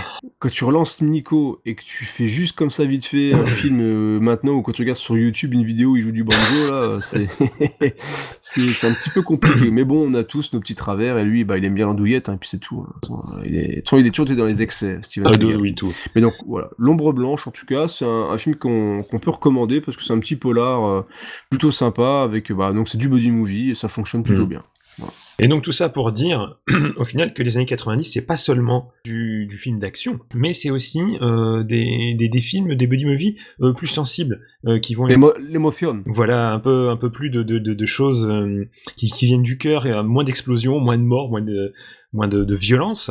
Pour, Mais euh, n'en partez pas, ça va être bien quand même. mais oui, il y a quand même des, des bons oui. films, quand même des bons films que vous avez sûrement vus, euh, qui, qui vont exploiter une amitié différente entre les protagonistes, quelque chose euh, plus euh, d'homo-social, en fait, euh, voilà, de, de, de, de, de se rassembler ensemble sur, sur une, une, une thématique plus plus proche de la, de la réalité. C'est c'est un côté, je pense, qui devait faire peut-être un peu honte dans les années 80 et qui était quand même bien burné. Je pense que ce genre de côté, dans les années 80, c'était pas possible de, de faire des films là-dessus. On va dire que les, les meilleurs films, ce courant un peu du, du Benny Movie, euh, bah, il y a Rain Man, déjà, Tom Cruise et Dustin Hoffman. Écoute, Je crois que je l'ai pas vu. Mais eh, mais c'est pas possible. Mais oui, écoute, je, je, je crois que je l'ai pas vu. Alors justement, ça fait peut-être partie de ces films où je me dis c'est pas pour moi, bizarrement. Alors maintenant, je suis beaucoup Mais plus... t'as été voir quelques je- minutes après minuit. Je pense que tu peux voir Rain Man.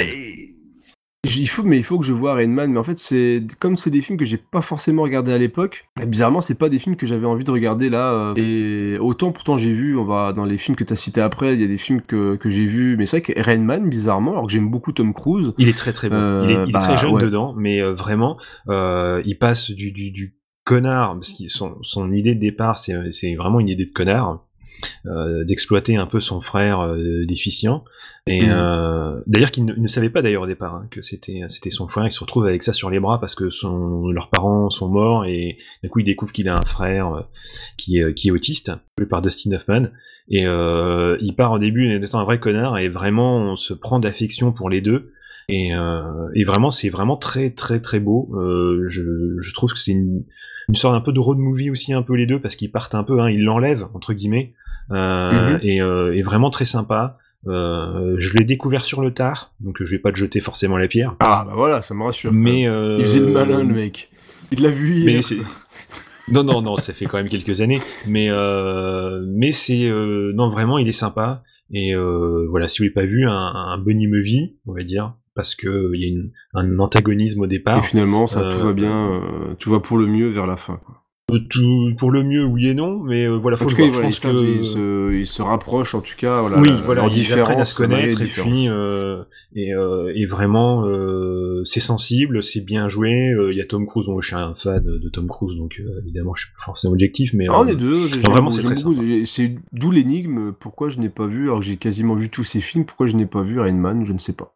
En second, on parlait du roi pêcheur, euh, qui est quand même moins, beaucoup moins connu, euh, avec euh, Robin Williams et Jeff Bridges, en Je n'ai pas vu non 1991. plus. Voilà, donc, euh, Je n'ai pas vu non plus, euh, mais euh, je sais que j'en ai déjà entendu parler et euh, c'est vraiment, euh, voilà, c'est aussi euh, typiquement un buddy movie dans ce, dans cette optique-là. Euh, on peut parler aussi de Philadelphia, euh, alors là qui est un film qui fait chouiner aussi, euh, avec Denzel Washington et Tom Hanks. Ce fameux film sur le SIDA, un des premiers à euh, autant en avant euh, cette maladie euh, qui était à l'époque beaucoup plus euh, mortelle et discriminante que maintenant. Ouais, Jonathan, Jonathan Demme d'ailleurs, et c'est vrai que bah, j'aime bien. Je l'ai vu celui-là, et oui. Comme quoi les films Oui, sensibles, j'en ai vu quand même quelques-uns. Il y a pas que j'ai pas découvert ça qu'en janvier 2017. Et Mhm. Philadelphia, bah, c'est vrai que quand tu le regardes, il y a bah, forcément t'as la performance de Tom Hanks qui est qui est incroyable. C'est clairement le côté acteur studio Oui. hein, où physiquement. Euh... j'aime beaucoup Tom Hanks aussi parce que c'est un mec qui peut. Il y a, y a un- Tu, tu sens, tu penses qu'il peut tout jouer en fait. C'est, Oui. il est crédible dans beaucoup de choses. Et ce qui est bien, c'est qu'il arrive non seulement à jouer. euh, Alors c'est rare qu'il a jamais fait de vraiment de film d'action, je crois. Tom Hanks, il a pas vraiment le. Bah, t'as pas vraiment forcément envie de le voir dans un film d'action, mais tu sais, tu vois qu'il Il a pas vraiment le il physique, peut, la carrière pour. il peut jouer vraiment les, un peu le monsieur tout le monde et t'arrives facilement à s'identifier euh, au personnage. Et dans Philadelphia, bah voilà, il, il est exceptionnel hein, de toute façon. Et c'est vrai que c'est un film qui est, alors qui est, qui est touchant, mais pas forcément touchant parce que c'est un sujet qui est quand même relativement grave, mais où, où t'arrives, ils arrivent à traiter quand même d'un sujet qui, est, qui était important à une époque où, où le SIDA, on, bah après on en a beaucoup parlé avec voilà les, les campagnes de pub, etc. Mais c'est que c'était euh, vraiment le moment où le, la maladie touchait énormément de monde et Et même des gens connus comme avec Magic Johnson, tout ça, c'était Ouais, cette époque-là. Et c'était vraiment une époque où la, la maladie était très méconnue et très discriminante parce que ça voulait dire, euh, enfin voilà, c'était c'était pas quelque chose qu'on pouvait avoir euh, si on était quelqu'un de bien en gros. Voilà, c'était ça l'idée. Après, bon, et le film parle quand même d'un homosexuel. Mm. Donc on est quand même dans parce qu'avant c'était quand même la maladie des homosexuels, hein, le, le Oui. SIDA, même si après bon, voilà, ils ont communiqué un peu autrement, mais on est quand même sur voilà un homosexuel et tu as donc le, Alors, ça permet quand même au film de parler des préjugés, c'est que c'est plutôt Oui. malin parce que même le personnage justement de Denzel Washington et, euh, et c'est là où t'as le côté, là où je sens, je comprends pourquoi t'as rassemblé un peu ces choses là, c'est qu'on a vraiment Mm. deux personnages à la base, Denzel Washington est homophobe. Il est pas Ouais, chaud, il est, hein. pas chaud. Il est homophobe ou pas Je sais plus. Mm. Il y a un côté Oh, euh, euh, tendu. Quoi. oui, le début c'est limite. Hein. euh, il, a, il a pas trop envie de s'occuper de son affaire. Bah, je pense qu'il fait partie il joue un, de ces gens avocat. qui ont des préjugés, en fait. Voilà, ouais, c'est ça, en fait. Et où il pense, pense que comme n'importe qui, que genre si tu le touches, tu peux avoir le sida ou des trucs comme ça. Donc il est pas Mhm. super chaud pour l'affaire, mais euh, même si au début il plaide euh, sans forcément être, enfin se lier d'amitié avec euh, avec Tom Hanks, tu vois qu'au fur et à mesure du film, bah forcément les liens se rapprochent et euh, c'est un combat qui va aller au-delà du de son d'un simple job quoi. Donc, euh, Mm, ouais, là où voilà. je comprends, voilà. Au début, je comprenais pas trop tes choix de film parce que je me disais tiens buddy movie et c'est vrai que là on est quand même sur une évolution de personnage au fil au fil du film et qui Mhm. où il y a deux persos complètement différents qui à la fin se battent sur un, un truc commun quoi. Donc euh, je valide. Non, voilà, c'était, ça reste l'idée. Hein, vraiment, faut, faut prendre le buddy movie comme étant voilà une sorte d'évolution d'une relation entre deux ou plusieurs personnages euh, qui partent, qui partent de base d'un antagonisme pour évoluer vers autre chose. euh. donc voilà, c'est des, films qui rentrent dans, cet aspect-là. En dernier, j'avais aussi mis euh, Les Évadés avec Tim Robbins et Morgan Freeman. D'ailleurs, c'est vrai que je, je pense que tu aurais sûrement voulu voir un, buddy movie du genre avec euh, Matrix et Bennett. Mais tu, tu Euh, sais que- que quelque chose de très parce que sensible. tu l'avais mis dans le conducteur sur ta, ta connerie là.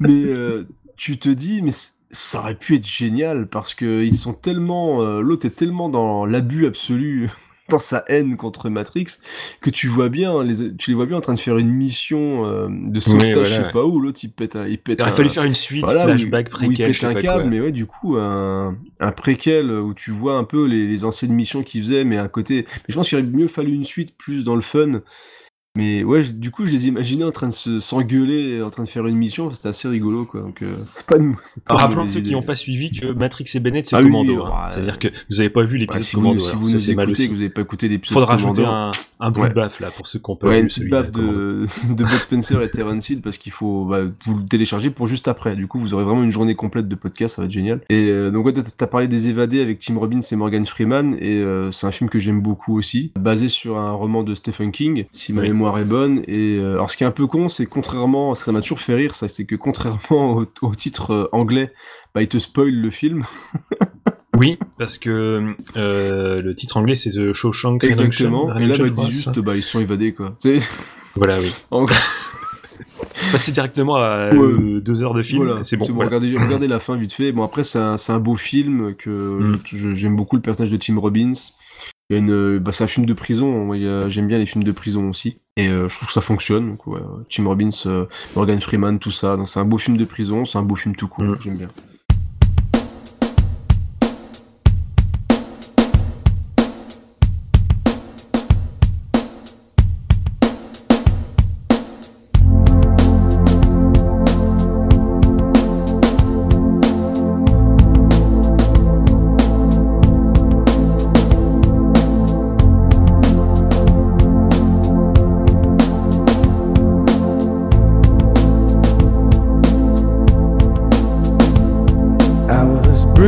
Battered, I couldn't tell what I felt. I was unrecognizable to myself.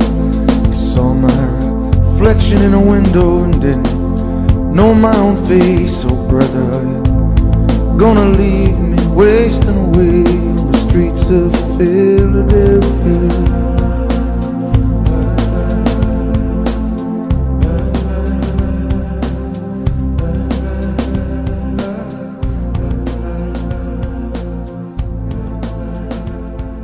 Euh, donc c'est vrai qu'il y a un peu plus de sensibilité aussi parce que c'est à cette époque qu'on verra euh, un vrai buddy movie féminin avec euh, Thelma et Louise aussi, Exactement. en Ouais, 91 Ridley Scott. Mm. euh, qui, qui rentre aussi dans le même schéma Mhm. hein, du, du, buddy movie. Et on va dire qu'une femme a même eu droit à son son action buddy movie, c'est Gina Davis. Et oui. Avec Samuel Jackson dans Au revoir à jamais. Et c'est trop bien. Qui est plutôt pas mal. hein, Et est c'est mal, trop hein. bien. Et c'est quelque chose qui était quand même impensable dans les années 80 de- d'imaginer une femme star d'un film. Un film d'action en plus. Shane Black. Encore Eh oui, oui. encore lui. Toujours, là, toujours dans les bons plans, euh, Shane. Rémi Harlin, le bon Rémi, avant de, de sombrer aussi dans le DTV. Euh, bon, faut dire qu'il a, il a, il a fait, il avait l'échec de l'île aux pirates, tout ça, tout ça, Voilà. et qu'ils l'ont conduit vers la porte de sortie, euh, même si maintenant, et je vais en parler juste après Au revoir à jamais, parce qu'il a refait un buddy movie récemment et c'est de la merde. En tout cas, Au revoir à jamais. Gina Davis, Samuel Jackson, euh, Shane Black et Rémi Harlin, bah, ça donne un film d'action, mais euh, vraiment cool, violent, encore Mm. une fois, parce qu'on est vraiment entre les efficace, deux. ouais. Mm. Et, euh, et c'est très très chouette quoi. Donc là c'est le personnage féminin, je me rappelle plus du nom. Euh, donc elle joue une mère de famille standard et d'un seul coup elle se retrouve attaquée par quelqu'un, euh, par des tueurs, euh, des tueurs à gages. Et donc du coup bah, le- elle se retrouve après un choc, elle retrouve son identité et c'est une ancienne espionne. Elle va travailler en collaboration avec Samuel Jackson pour aller détruire son ex, je crois c'est son ex, hein, Oui, il me parce semble, que ouais. ses enfants se font enlever, un truc comme ça, et euh, t'as une scène de torture dans l'eau gelée qui est, qui est super classe, t'as des scènes d'action hyper, euh, hyper bien fichues, euh, t'as des explosions à gogo, enfin voilà, c'est au revoir à jamais, ça reste aussi encore un, un film d'action qui est très très très agréable à regarder, Mhm. qui, bah, qui est cool, tout simplement. C'est le film est chouette, il y a pareil pas de fioritures, c'est bien écrit, le duo fonctionne bien et tu t'ennuies jamais. Donc euh, au niveau film d'action, euh, vraiment le buddy movie. Encore une fois, les deux personnages ça fonctionne du tonnerre et ouais, tu Mhm. passes un super moment. Qui êtes-vous Je suis Charlie, l'espionne. La première fois que je vous ai vu, vous étiez une espèce de petite bourgeoise bon chic bon genre. Et maintenant, vous dameriez le pion à des marins embordés. Vous pouvez m'expliquer? Par le scénariste de L'Arme Fatale et le réalisateur de Cliffhanger.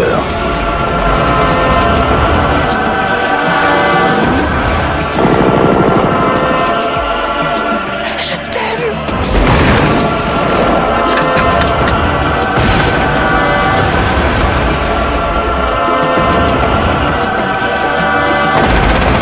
Gina Davis, Samuel L. Jackson. Au revoir à jamais. Le nouveau film de Rémi Harlin. Et donc Rémi Harlin, ce petit salaud, qui est parti euh, faire des films de merde un peu partout, et ben il a fait un film avec Jackie Chan, le truc. Mais qu'est-ce que tu fous là, Jackie, quoi? Et Je me rappelle plus du, du titre, c'est sur Netflix, ça a été tourné il y a un petit moment en Chine. Et à un Ah oui, moment, oui. euh, j'ai vu mais Jackie Chan, Johnny Knoxville? Non mais quoi? Rémi Harlin, mais qui- quoi? Mais qu'est-ce que c'est que ce truc? Et j'ai, alors on va être honnête. Alors en plus je l'ai chopé avant de le voir sur Netflix pour me le regarder dans le train. J'ai même pas réussi à aller au bout. Je n'ai Mhm. même pas vu la fin tellement c'est nul. T'as tous les poncifs, euh, à un moment t'as une scène, euh, une scène de chant dans une espèce de truc sont dans une espèce de tribu, euh, je sais pas quoi, où ils reprennent du euh, Adele mais en version euh, ukulélé. Enfin, ils sont tous défoncés. Mais Jackie Chan qui se, se ridiculise mais complètement là-dedans. Alors il avait déjà fait hein, dans des, mais autant tu dis dans Rush Hour, le mec il voulait faire des films en- aux États-Unis. Ouais. Voilà, bon bah voilà, c'est tout. Mais alors l'explication de ce film-là, je, je ne comprends pas. C'est Les impôts, sûrement, je ne sais pas. Ouais, peut-être, mais euh, c'est c'est produit par la Chine de mémoire. Il y a c'est une- un mélange entre Amérique et, et Chine, mais pour donner ça avec Rémi Harlin, Mhm. Johnny Knoxville. Mais attends, sérieusement quoi. Donc c'est c'est très très mauvais. Donc moi je ne vous conseille pas. Je me rappelle plus le titre de toute façon. C'est sur Netflix. Ça pue. Voilà. Donc si vous avez un abonnement Netflix, vous avez un peu de temps à tuer, mais il y a tellement d'autres trucs à regarder. Il y a mieux à faire. Ouais, regardez Rain Man. Moi j'ai pas vu Rain Man. J'aurais mieux fait de regarder. Tu vois, la preuve, j'aurais dû regarder ça à la place. Voilà. Mais non, je regarde une merde de, de Rémi Harlin euh, avec Jackie Chan. Voilà. C'est de ma faute. Ah, c'est comme ça. Voilà. Et heureusement, maintenant, grâce à Netflix, tu peux télécharger les films et les voir euh, Oui, hors connexion. oui, oui, tout à fait. Maintenant, je À l'époque, tu pouvais pas, dire Ouais, ça c'est bien, ça. Ça c'est très très bien. Du coup, je peux... il y a pas mal de séries et, et voilà, on dérive, salaud.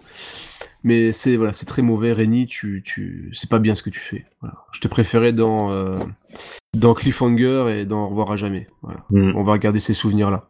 Donc Exactement, comme avec Brucey. Exactement. On passe euh, donc au revoir à jamais, etc. Et en fait, ce qui est intéressant, c'est que là, on va parler aussi un petit peu des, bah, des buddy movies, mais en dessin animé. Voilà, exactement. Et Eux aussi, ils ont eu le droit, comme quoi, vraiment, euh, ça tout touché, puisque euh, les, films d'animation qui ont, qui ont explosé à cette époque, hein, à Ouais. l'époque des années 90, ils s'y sont mis aussi. Hein. On a eu Toy Story, voilà, qui est le meilleur exemple que Ah Toy bah là, Story, ouais. en 95. C'était vraiment, euh, c'est le buddy movie appliqué au, euh, au dessin animé, film d'animation, voilà.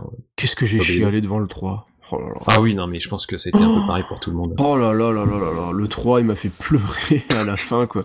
C'est oh, c'était compliqué aussi hein. Bon pas Mhm. autant que devant le devant euh, quelques minutes après minuit mais, en- mais, mais ouais le c'est tellement beau, le 3 il est tellement malin et tellement bien écrit que pff, on est vraiment accroché au perso, c'est vraiment le talent euh, là ils ont été très forts Pixar sur la trilogie là parce que autant sur d'autres suites ils ont pas été aussi bons, Mhm. autant sur Toy Story tu sens qu'ils tiennent à leur personnage et vrai, c'était vraiment génial. quoi. On va citer, euh, citer aussi euh, dans les ennemis Shrek aussi, hein, puisque euh, encore une fois, il y a Eddie Murphy dans l'histoire, hein, il est jamais très loin quand il s'agit de faire un bon buddy movie. Ouais mais j'aime pas Shrek.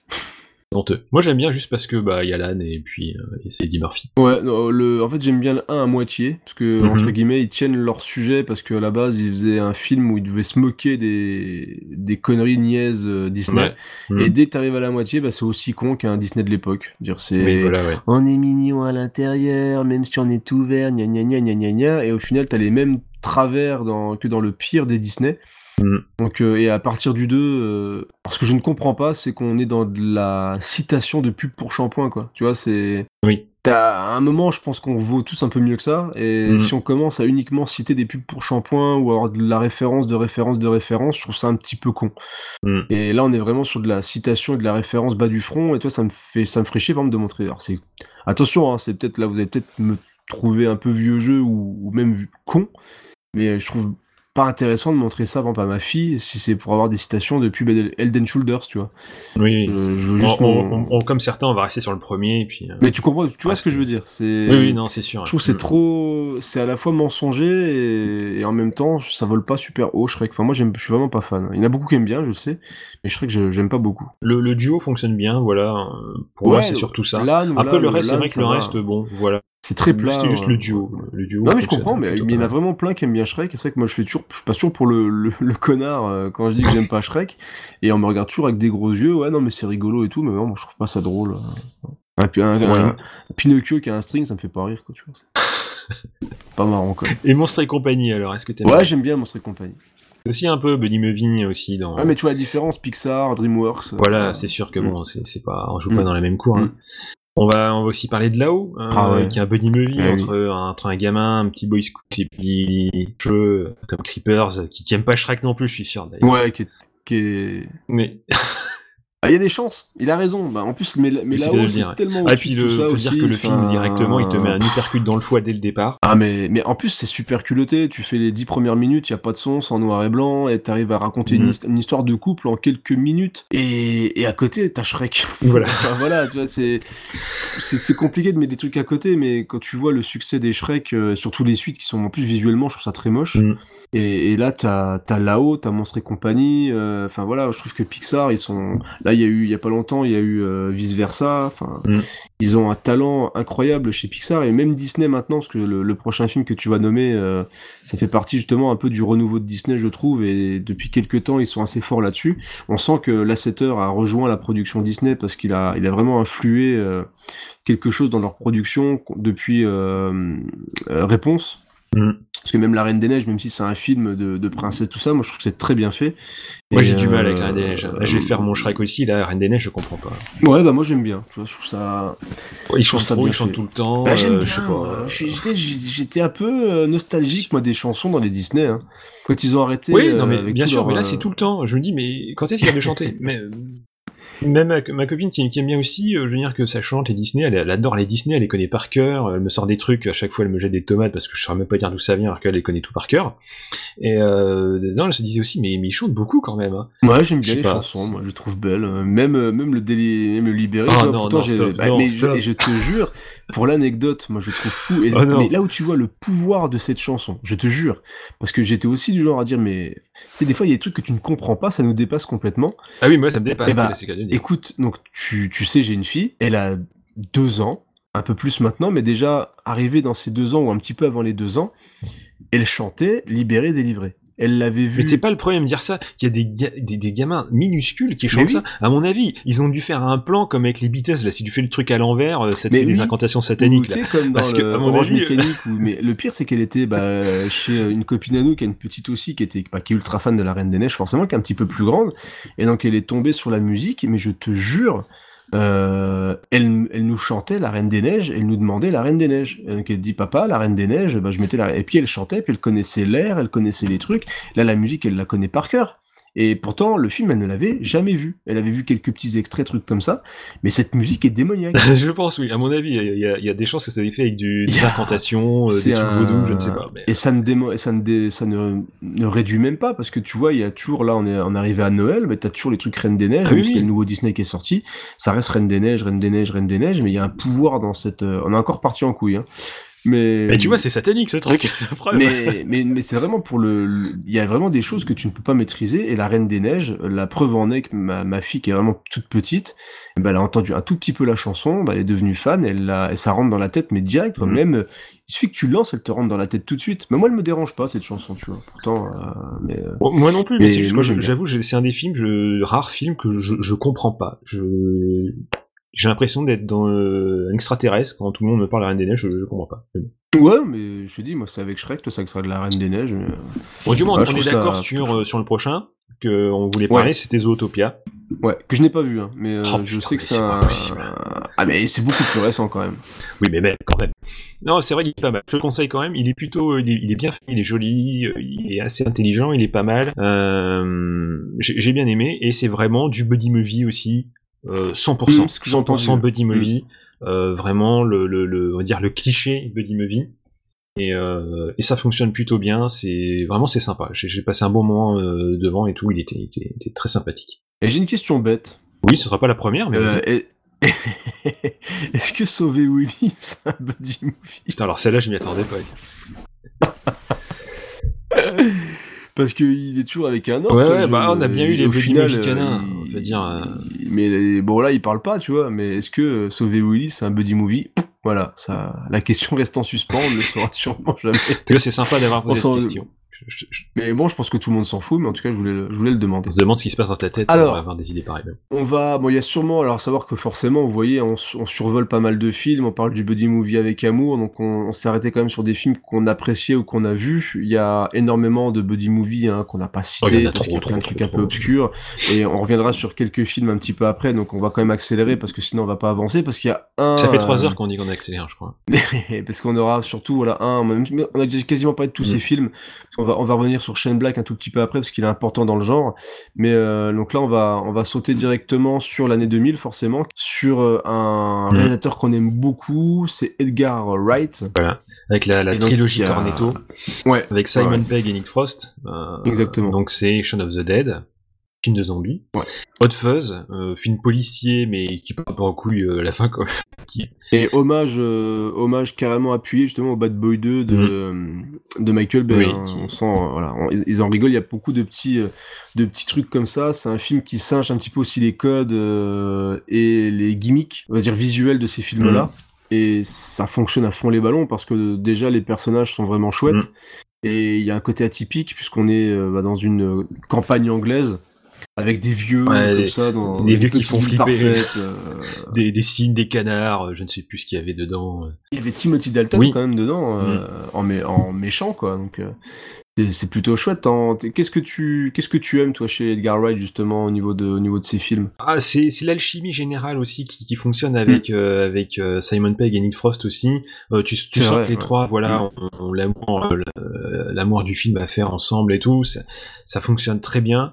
Euh, je pense que donc le troisième c'était le, le dernier pub avant la fin du monde. j'ai adoré Ouais, qui est vraiment euh, vraiment pas mal aussi. euh, et surtout aussi qui, qui peut qui peut parler hein, selon l'âge qu'on a et tout ça. Ça peut ça peut Exactement. un peu nous parler aussi sur une période de la vie où on passe de l'âge insouciant à l'âge adulte ou voilà.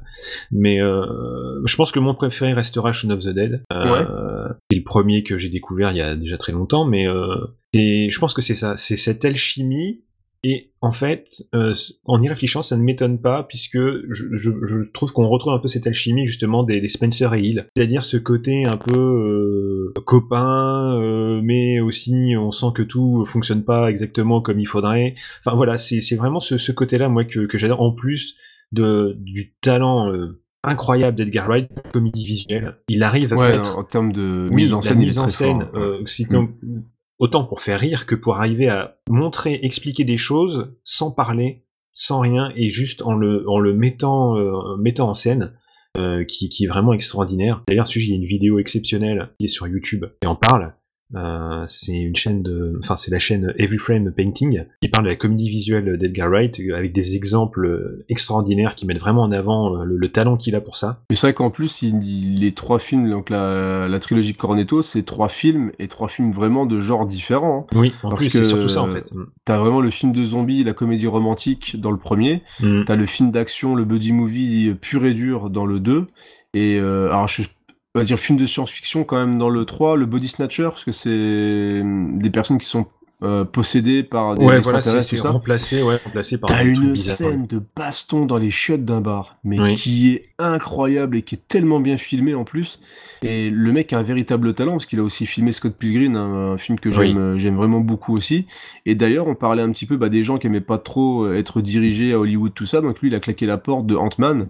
Mm. Il devait faire Ant-Man, euh, un des films de Marvel, et lui s'est barré. hein. donc euh, il a dit clairement, voilà, euh, j'ai envie de faire mes films, etc. Il, a, il aurait adoré faire Ant-Man, mais du coup, bah, tu sais, il s'est barré pour différents artistiques, comme on dit. Donc, euh, à chaque fois, voilà, on comme se dit à demande s'il y a autre chose, s'il y a autre chose qui peut arriver que différents Mais. Edgar Wright fait partie des réalisateurs actuellement vraiment qui sont au top parce que non seulement ils ont un vrai, une vraie vision de mise en scène et ils ont un univers aussi à eux et, et ils sont ils sont très très doués quoi. Et c'est vrai que Mm. les- ces trois films là est vraiment Hot Fuzz est vraiment dans notre catégorie donc vraiment du buddy movie.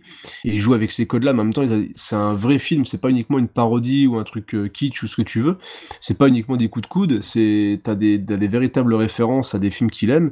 Mais en même temps on est sur un film qui a une ambiance très particulière qui a une mise en scène très particulière et euh, avec des véritables personnages. Tout vraiment se tient du début à la fin ce qui est relativement rare quoi. Donc euh, My, my, here come the fuzz.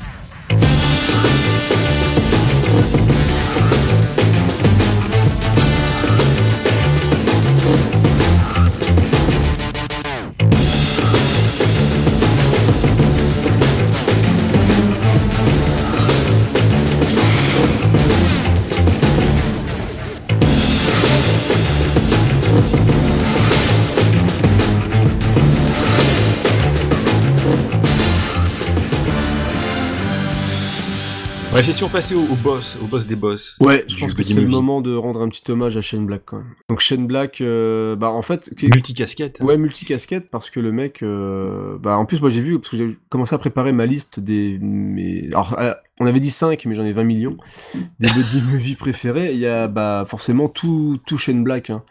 Mm. parce que donc le mec avait joué acteur dans Predator, faut savoir, il était il est un petit peu acteur, mais on, Mm. on connaît Début. principalement pour bah, son travail de scénariste. Hein. Mm. Donc on a parlé du, du dernier Samaritain, on n'a même pas parlé de Last Action Hero parce que c'est comme un buddy movie bordel.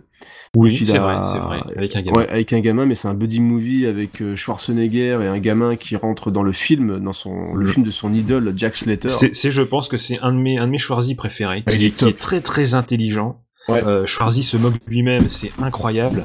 Et un Euh, bide. on verrait même plus ça. de- oui, tout, ouais, Ouais, évidemment, un euh, bide. ça pouvait rien être d'autre, quoi, Mm. avec un film aussi euh, aussi dingue. Mais euh, vraiment, la Section Hero, c'est voilà, euh, c'est, un de, un de mes Schwarzy préférés qui est vraiment euh, excellent, qui est beaucoup plus intelligent qu'on ne pourrait le croire. Ouais, clairement, encore une fois, Euh, McTiernan qui détourne un peu les codes et qui s'amuse justement de, du cinéma d'action américain et, et qui joue vraiment de ça tout le long du film. Et on a même la fin où ça se passe justement dans le monde réaliste où euh, il détruit complètement le, le personnage de l'action hero pour le Bah, rendre un petit peu plus crédible et En sensible. disant que ouais, dans la réalité, bah, c'est pas comme dans les films. T'as tué Mo- Mozart Moki. Mozart. C'est vraiment. C'est euh, Mozart, ouais. Mais tu, tu sais qu'en plus, Shane Black, alors le- je, je crois qu'il n'aime pas trop le film, parce qu'il de, de ce que j'ai entendu, je crois qu'il, d'après lui, le scénario était pas mal retouché encore une fois après. Mhm. Donc, euh, bon, des fois, ça arrive souvent hein, qu'un film n'est pas Oui. apprécié par son scénariste, mais le film reste bon quand même. Mais euh, des fois, il trouve que c'est un petit peu dénaturé, etc., etc. Mais euh, mhm. c'est pas l'adaptation préférée. Et donc, donc Dernier Samaritain, Last Action Hero, Au revoir à jamais, L'arme fatale, enfin voilà, c'est. L'Arme fatale 1 et 2, attention, Ouais, hein, ça, ça s'arrête là. C'est pour ça d'ailleurs qu'on disait, hein, on disait justement que le 3 sort vraiment Ouais, du lot, que ça a changé. et que du 1 et 2, on est un peu dans la même veine, un peu euh, euh, violente, noire, euh, voilà. Voilà, il y a une raison, c'est que c'est Shane Black qui est derrière, quoi.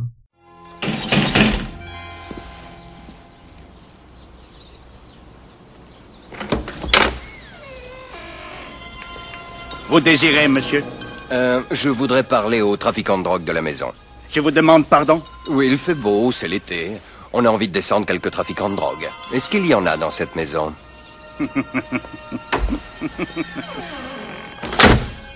Tu peux t'attendre au pire maintenant. Mais qu'est-ce que tu fais? Tu t'en vas? Je reviendrai. Ha Tu t'attendais pas à ce que je dise ça, hein? Mais si, tu dis toujours ça. T'es sûr C'est une réplique que tous les spectateurs attendent que tu places. C'est ta carte de visite. On me dit que vous faites dans les trafiquants de drogue, c'est exact Oui. Jack, c'est l'homme de main de Vivaldi, celui qui a un Et un de tes films préférés, tu vas pouvoir te faire plaisir. Et, oui. Et c'est vrai, il est revenu parce que une fois, euh, une fois qu'il a eu un petit peu le, des problèmes après le, la sortie, je crois, de Au revoir à jamais, Mm. il a fait un, un petit beat quand même. Donc il est parti d'Hollywood parce qu'il avait un petit peu ras le sac. Et il fait un retour d'un seul coup, et pas par la petite porte. Hein, le mec il revient, il réalise et il réalise Kiss Kiss Bang Bang. Voilà, avec Robert Downey Jr. et Val Kilmer en 2005, donc quand même pas mal de temps après Au revoir jamais, je crois que c'est une bonne dizaine d'années, hein, Ouais, ouais, jamais, je crois que c'est exact. 95.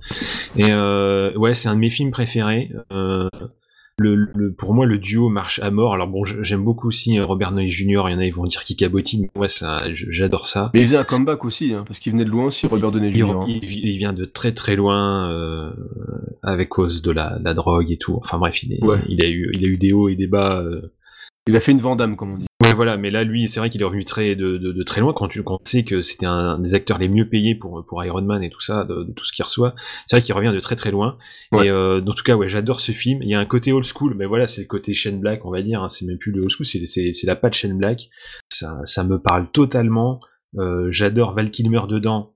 Euh, malheureusement, Val Kilmer qu'on voit plus beaucoup, mais est exceptionnel dedans euh, dans son rôle de, de Gay Paris, euh, qui joue donc un détective privé homo. Commence déjà à prendre un peu de poids déjà à l'époque. Ouais, bah lui aussi était dans une, bah, il était déjà vraiment dans une belle pente descendante, Ouais. ultra glissante.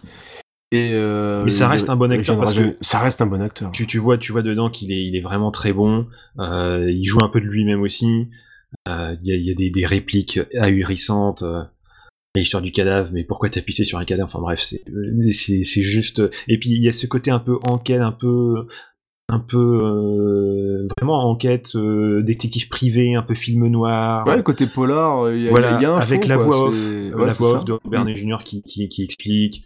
Donc second film aussi que, que Shane Black a réalisé, c'est euh, Iron Man 3, euh, que personnellement bah, j'ai- j'aime bien aussi. Encore une fois, il y a beaucoup de monde qui aime pas trop Iron Man 3, même si je pense que il, il revient un peu, hein, il, son, Ouais. il revient un peu en ancienneté, euh, voilà. Euh, mais quand il est sorti, ouais, il s'est bien fait, il s'est bien fait tailler. Mais moi j'avais bien aimé. Bah écoute moi aussi parce qu'en fait je suis je crois que je ne l'ai pas vu au cinéma parce qu'il s'était fait défoncer justement et j'avais pas aimé le 2. Donc en même temps euh, pour moi Ouais. Iron Man 1 ça reste un coup de bol parce que John Favreau euh, c'est pas le meilleur réal du monde. Et même quand tu regardes le 1 tu dis en fait tout le monde était content parce qu'on s'attendait à de la merde. Et on s'est dit voilà un film de super-héros ça va être un petit peu pourri parce qu'on avait eu euh, quand même pas mal de daubes Mm. chez Marvel avant qu'ils se reprennent un petit peu en main on va dire. Et euh, c'est vrai que quand j'ai pris le temps de regarder le 3 tranquillement en Blu-ray à la maison bah je me suis dit mais merde il est cool quoi et tu, tu sens vraiment en plus la patte Shane Black, je trouve qu'au niveau des- de l'écriture et tout, euh, et, euh, et même de la prise de risque, parce que le twist du, du Mhm. milieu, moi personnellement je l'ai pas vu venir, donc euh, j'étais déjà, je dis waouh les mecs ils ont osé euh, aller dans un sens comme ça où je me dis mince, c'est Ouais, pas je crois qu'il y en a beaucoup, ils l'ont mal pris. Hein. Il semblerait, alors Mm. que moi, comme je suis pas un gros lecteur de d'Iron Man et tout, je trouvais que dans le film, en tout cas, moi j'ai trouvé que le perso était vraiment, était vraiment chouette et, Mm. et le fonctionnement justement entre le personnage de Don Cheadle et de et de Robert Downey Jr. fonctionnait bien aussi. Mm. Donc euh, ça, plus euh, des scènes d'action qui sont quand même plutôt sympathiques avec la chute de l'avion où, euh, où le personnage va récupérer les, les, les passagers qui tombent, etc. Enfin, moi, je trouve ça vraiment, vraiment chouette. Euh, Et ça- toutes les armures, etc. Il y avait des Ouais, toutes les armures. Puis on, on est loin des scènes d'action pourries comme dans le 2 où ils se battent euh, dans une espèce de fontaine publique. euh, Mm. Enfin, je sais pas comment ils réfléchissent leur scène finale, mais vraiment, faut arrêter de déconner. Et non, moi je trouve que ça tient bien. Le film est techniquement très chouette. Il y a un côté. euh, alors, il y a aussi des gens qui s'attendaient forcément à un truc plus sombre parce que la bande-annonce vendait ça. Parce qu'on Mm. voyait, on voyait Iron Man marcher avec le casque défoncé, etc. Enfin bref, ils ont un peu fait le même coup avec le dernier Captain America. Mais euh, sorti de ça, on est sur une comédie d'action euh, assez chouette, avec quand même un petit passage sympa où, euh, où euh, justement Tony Stark est un petit, un petit peu déchu, hein, pas beaucoup, mais il y a un côté Oui. remise en question, tout ça, tout ça, tout ça. Et, et c'est un très bon film pour moi, Iron Man 3, mais vraiment, il y en a qui le détestent. Hein. Ah oui, oui, oui, c'est. C'est hallucinant comme il se fait défoncer. Moi, je trouve ça vraiment bien. Euh, J'ai trouvé qu'il y avait... Tu sens que c'est un film de réalisateur. C'est Mm. con à dire, mais tu vois que c'est pas un cahier des charges entre guillemets et qu'il y a vraiment quelqu'un qui a voulu faire quelque chose de différent derrière. Et déjà rien que pour ça, je trouve ça assez cool quand on voit les soupes Marvel qu'on se tape euh, à tour de bras trois fois par an maintenant. euh, bah, Mm. C'était euh, assez courageux entre guillemets. Et euh, moi, je salue le, je salue le film en tout cas. Je suis pas dans les pages jaunes. Si vous avez des problèmes avec quelqu'un, Vous pouvez faire appel à moi. Jackson Haley. Quand tu verras le docteur, Non dis-lui que t'as une fracture spiroïde du radius. Non Inspire. Je travaille pour le ministère de la Justice. Ma fille Amelia est en danger. Retrouvez-la et protégez-la. March, Jack Haley. Je veux que tu retrouves Amelia. Tu bouges pas. Vous avez vu cette fille? Qu'est-ce que j'y gagne moi? Il arrêtera de faire ça. Faire quoi? Ça.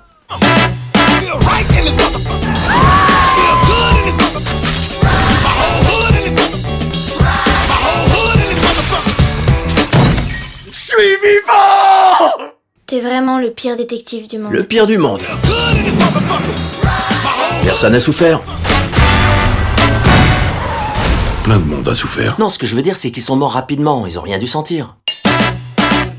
Après Iron Man 3, il y a eu l'année dernière, et c'est un petit peu pour moi la bouffée d'air frais de 2016, que j'ai pas vu énormément de bons films en 2016. C'est vraiment au tout début d'année, bah, c'est The Nice Guys. Que je n'ai pas vu, là, c'est bon, tu peux me balancer aussi. Ouais, ah, c'est relativement récent, mais c'est vrai qu'on en avait parlé dans un podcast avant, et tu fais partie Mhm. des gens qui ont aidé au fait qu'il n'ait pas eu un succès mérité. Voilà, c'est un petit peu de ta faute quand même, voilà. Quand on, peut, on peut te montrer du doigt et te jeter des cacahuètes à la tronche. Et Russell Crowe et Ryan Gosling, et ben ça fonctionne à fond les ballons. Ryan Gosling, euh, je vous invite à écouter parce qu'il y a une émission je fais carrément une critique du film, donc ça durera. Je vais pas non plus faire une, une tartine parce que le, le film a été bien apprécié par la presse, par le public généralement, en tout cas pour ceux qui l'ont vu. Mais The Nice Guys, c'est vraiment le buddy movie avec l'ambiance un peu bah, comme, comme dans Kiss Kiss Bang Bang. hein, on est un petit peu dans Mm. On on va dire on est une vraiment fuite les années spirituelle, 70, hein, voilà, c'est vraiment Mm. années 70, la bande son, elle est d'enfer. C'est hyper bien écrit, t'as des scènes qui sont incroyables, la, la gamine qui joue dedans, contrairement à beaucoup de films, bah, c'est pas du tout une gamine insupportable, et c'est vraiment un vrai perso qui évolue à part entière. Et, et moi, ce qui m'avait vraiment le plus surpris dedans, c'était Ryan Gosling, qui est d'une puissance comique insoupçonnée. Franchement, on le voit, même si c'est honnêtement pour moi c'est un acteur que qui, qui est assez étonnant parce qu'on on le voit beaucoup comme il est assez beau gosse, faut, non, faut être honnête aussi. On le voit vraiment dans le rôle de beau gosse, comédie romantique, patati patata, mais finalement dans plein de films le mec est quand même relativement étonnant, il sait jouer plein de choses. Il sera d'ailleurs dans la suite de Blade Runner. Mm. Euh, donc c'est un acteur euh, vraiment sur lequel on peut on peut compter parce que tu peux lui mettre un film d'action, tu peux lui mettre euh, un polar, tu peux lui mettre une comédie romantique. Il y a le Crazy Stupid Love qui est très très bon avec lui d'ailleurs. Oui. Euh, c'est J'ai- j'ai beaucoup ouais, aimé c'est avec, vraiment un euh, film étonnant aussi. Donc je vous conseille aussi ce film-là parce que niveau comédie entre guillemets romantique un peu un peu un peu différent. Bah moi j'ai beaucoup aimé ce film. parce que C'est pas trop un, un type de film que j'aime beaucoup, mais là j'ai je l'ai trouvé assez chouette. Et dans Nice Guys, et ben il montre qu'il est en plus hyper drôle. Donc c'est un petit peu énervant parce que tu dis ce mec il sait tout faire, c'est un petit peu chiant. Ouais, ouais. Mais Nice Guys, c'est si vous aimez le buddy movie, si vous aimez Russell Crowe, si vous aimez rire, si vous aimez les polars euh, et les bons films, tout simplement entre guillemets, bah je vous le conseille parce que c'est bah, c'est en DVD, c'est en vidéo à la demande, tout ce que vous voulez.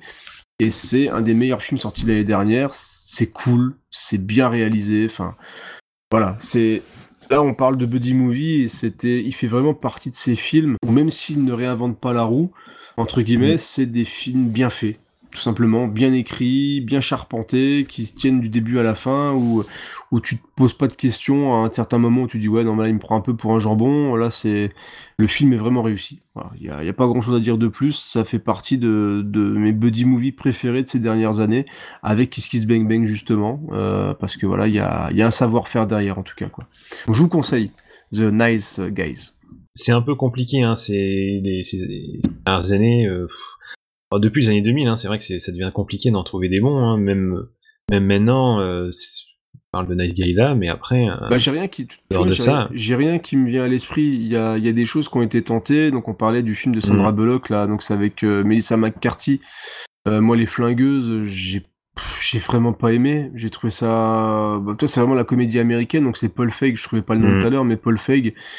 Qui, euh, qui est énormément apprécié, hein, parce que ses films font des cartons euh, généralement. Il a fait aussi un film avec Jason Statham et Melissa McCarthy aussi, où c'est une sorte de buddy movie, il semblerait. Moi, j'ai pas vu, euh, c'est Spy, je crois, le nom du film. Oui, oui, ouais, ça me dit quelque Donc, chose. oui. il semblerait qu'il soit assez, assez bon d'ailleurs Statham, parce qu'il se, met- il se moque un petit peu de lui-même, patati patata, mais en tout cas les flingueuses, moi j'ai pas trouvé ça génial, j'ai trouvé ça très balourd, ça m'a un petit peu gonflé, donc j'ai pas osé aller voir non plus son Ghostbusters, mais ouais dans les années 2000, t'as des, il y a des choses qui ont quand même été faite parce que au niveau buddy movie, c'est qu'il y a, tu, tu as noté euh, Dwayne Johnson, The Rock. Oui. Et ça me. J'ai essayé dernièrement Ouais, hein, qui avec, fait euh, beaucoup, avec euh, Kevin avec Hart. Kevin Hart, euh, bah, J'en ai vu un dernièrement qui était agent presque, agent presque parfait ou secret, je sais Parfait. plus. Ouais, c'est ça. Et c'est rigolo. C'est pas. Mais pareil, moi j'adore. euh, Moi je trouve que The Rock est, est fabuleux parce que non seulement il accepte tout, donc il joue dans tout, absolument tout. Là il y aura le. Toujours avec une banane ouais, toujours avec la pêche. Donc il te fait n'importe quel rôle. D'ailleurs on en a parlé de Michael Bay, donc il était dans Pain and Gain et dans Pain and Gain il est incroyable. Euh, là il va jouer dans. Alerte à Malibu. Alors l'abondance m'a fait vraiment très très peur parce que c'est un peu le- la néo-comédie autoréférentielle, Mm. euh, tout ce que tu veux, comme on a vu avec 21 Jump Street que j'aime bien, hein, qui est un buddy movie aussi, euh, avec vrai, euh, Channing exact. Tatum et euh, je ne sais plus Jonah Hill, qui est Mm. plutôt sympa, mais je comprends pas non plus l'espèce de méga hype qu'il y a autour de tout ça. Mais c'est les voilà, les grosses comédies avec plein de références, plein de clins d'œil, tout ce que tu veux, et j'ai un peu peur de ça avec avec Alerte à Malibu. On, on verra bien, mais c'est que Dwayne Johnson, quand même aussi, on peut lui donner le mérite d'avoir euh, tourné avec euh, dans Sauce Lantel de Richard Kelly, qui est le film le plus what the fuck qu'on Ouais. a. C'est, euh, je pense que c'est comme une exposition un peu chelou. Faut le voir euh, pour dire que tu l'as vu et essayer de se, de se rendre compte que c'est complètement what the fuck. Donc Richard Kelly, c'est aussi euh, Denis. Euh, c'est c'est vraiment what le fuck. casting est complètement Euh, pété. Il y a Sarah Michelle Gellar, Ah oui. euh, il y a le mec d'American Pie. euh, Enfin, c'est un casting de taré. Euh. C'est, c'est, il y a tout ce mélange, c'est, c'est complètement, euh, c'est fou, c'est, c'est juste fou en fait, c'est vraiment la définition même du Et film. de toute façon, j'aime bien The Rock. Donc The Rock, ouais, a- c'est vrai que c'est compliqué. C'est pour moi le. Bah non, c'est. Après, il y en a, ils vont dire qu'il est peut-être un peu faux, que voilà, il en fait trop, etc. Mais euh, mais ouais, pour moi, c'est voilà, c'est c'est le seul qui reste de, de tous ces acteurs qu'on a eu dans les années 80 et euh, qui maintenant ont 60-70 ans. Et pour moi, c'est voilà, c'est le seul qui reste euh, cette icône un Ouais, peu. puis il fait plein de trucs. Euh, parce plus, que il fait vraiment plein de trucs différents, quoi. Donc, euh, Ouais, voilà, plein de trucs différents, mais, mais qui, voilà, on sent que, bah, il le fait parce qu'il sait qu'il Ouais, quoi. Je pense que c'est pas la première fois qu'on parle de, de Dwayne Johnson, à mon avis. Mais, euh, ouais, voilà, je pense que on... En fait, j'en parle, un- j'en parle aussi parce que donc tu parlais de quelques buddy movies qu'il a fait donc avec Kevin Hart entre autres, mais il a aussi joué dans Mm. un autre buddy movie avec Will Ferrell.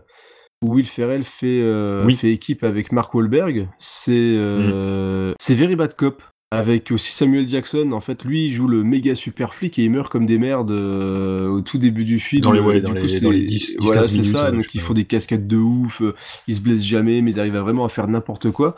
Et finalement, bah, l'enquête tombe dans les mains de ces deux teubés de Mark Wahlberg et de Will Ferrell. Et donc là, on est vraiment dans un pur buddy movie aussi. hein. Parce que t'as Mark Mhm. Wahlberg qui est un peu le flic propre euh, qui veut essayer de faire les choses bien. Et t'as Will Ferrell qui est un- lui qui veut être le petit bureaucrate qui veut absolument pas sortir et faire de l'action et tout ce que tu veux. Mhm. Donc ça fonctionne, euh, ça fonctionne plutôt bien aussi. euh, et Will Ferrell un peu, un peu euh, habitué à ces films, à, à pas mal de buddy movies américains où il est toujours en compagnie. Il y a les Rois du patin aussi.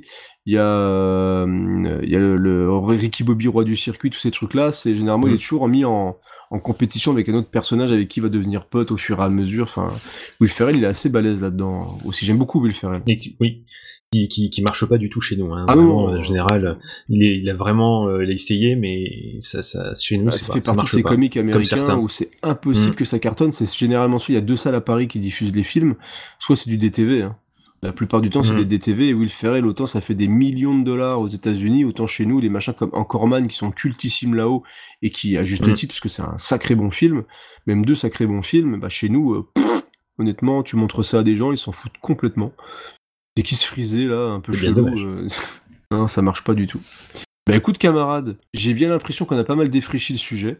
Oui, donc, plutôt, Qu'est-ce ouais, que t'en plutôt, ouais, penses je pense, ouais. Est-ce que t'as une petite conclusion à faire pour ce dossier sur ce, ce genre qu'on aime tant? Euh, j'aimerais, euh, ouais, j'aimerais bien revenir sur le Temple Ah. d'or.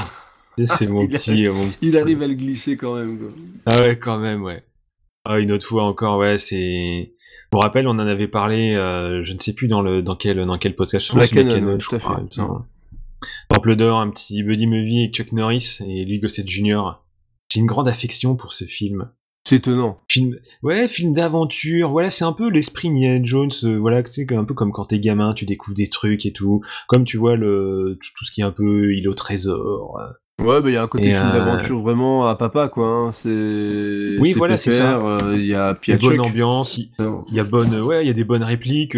Chuck qui, qui, a- qui a cette, cette réplique énorme, euh, connaissant voilà ce qu'il est, ce qu'on l'a fait devenir en même Internet, on va dire, qui dedans qu'il n'est qu'un homme, qui fait ce qu'il peut, il est qu'un homme, alors qu'on sait bien que Chuck n'est pas Bah, qu'un non, homme. clairement, mais il faut rester humble Mais- de temps en temps. Ouais. Voilà, et euh, mais vraiment, ouais, c'est j'ai une, douce affection pour ce film que j'ai déjà dû voir peut-être deux trois fois.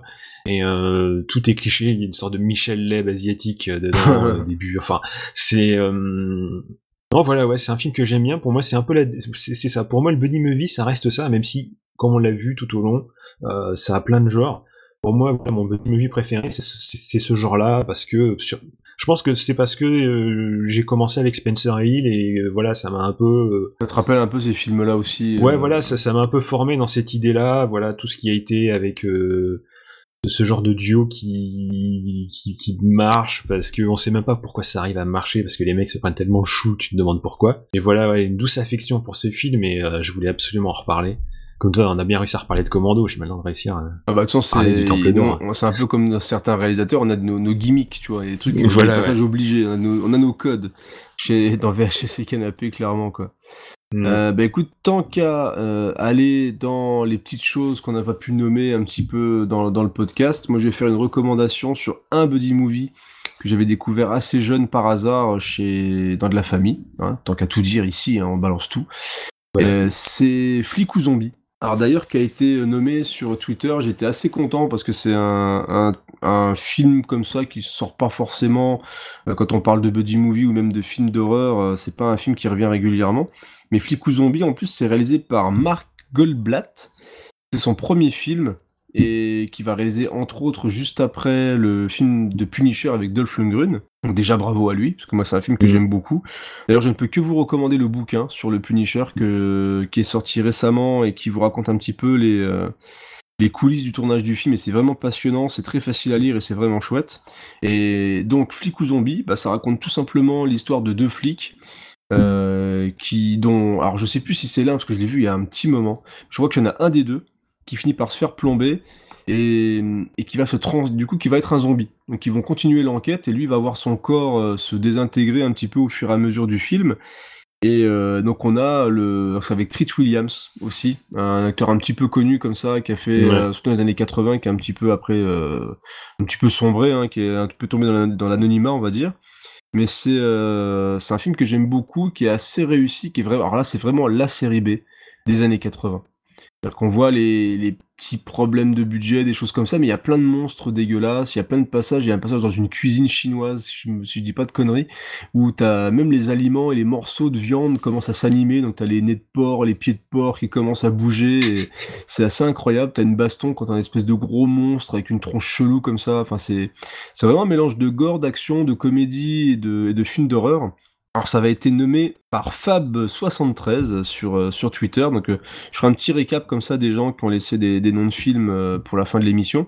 Mais donc Flic ou Zombie c'est vraiment chouette et il y a un film, je sais pas trop si on peut dire si c'est un... Mais je crois que c'est un buddy movie. Est-ce que tu as vu Boba Otep avec Bruce Campbell.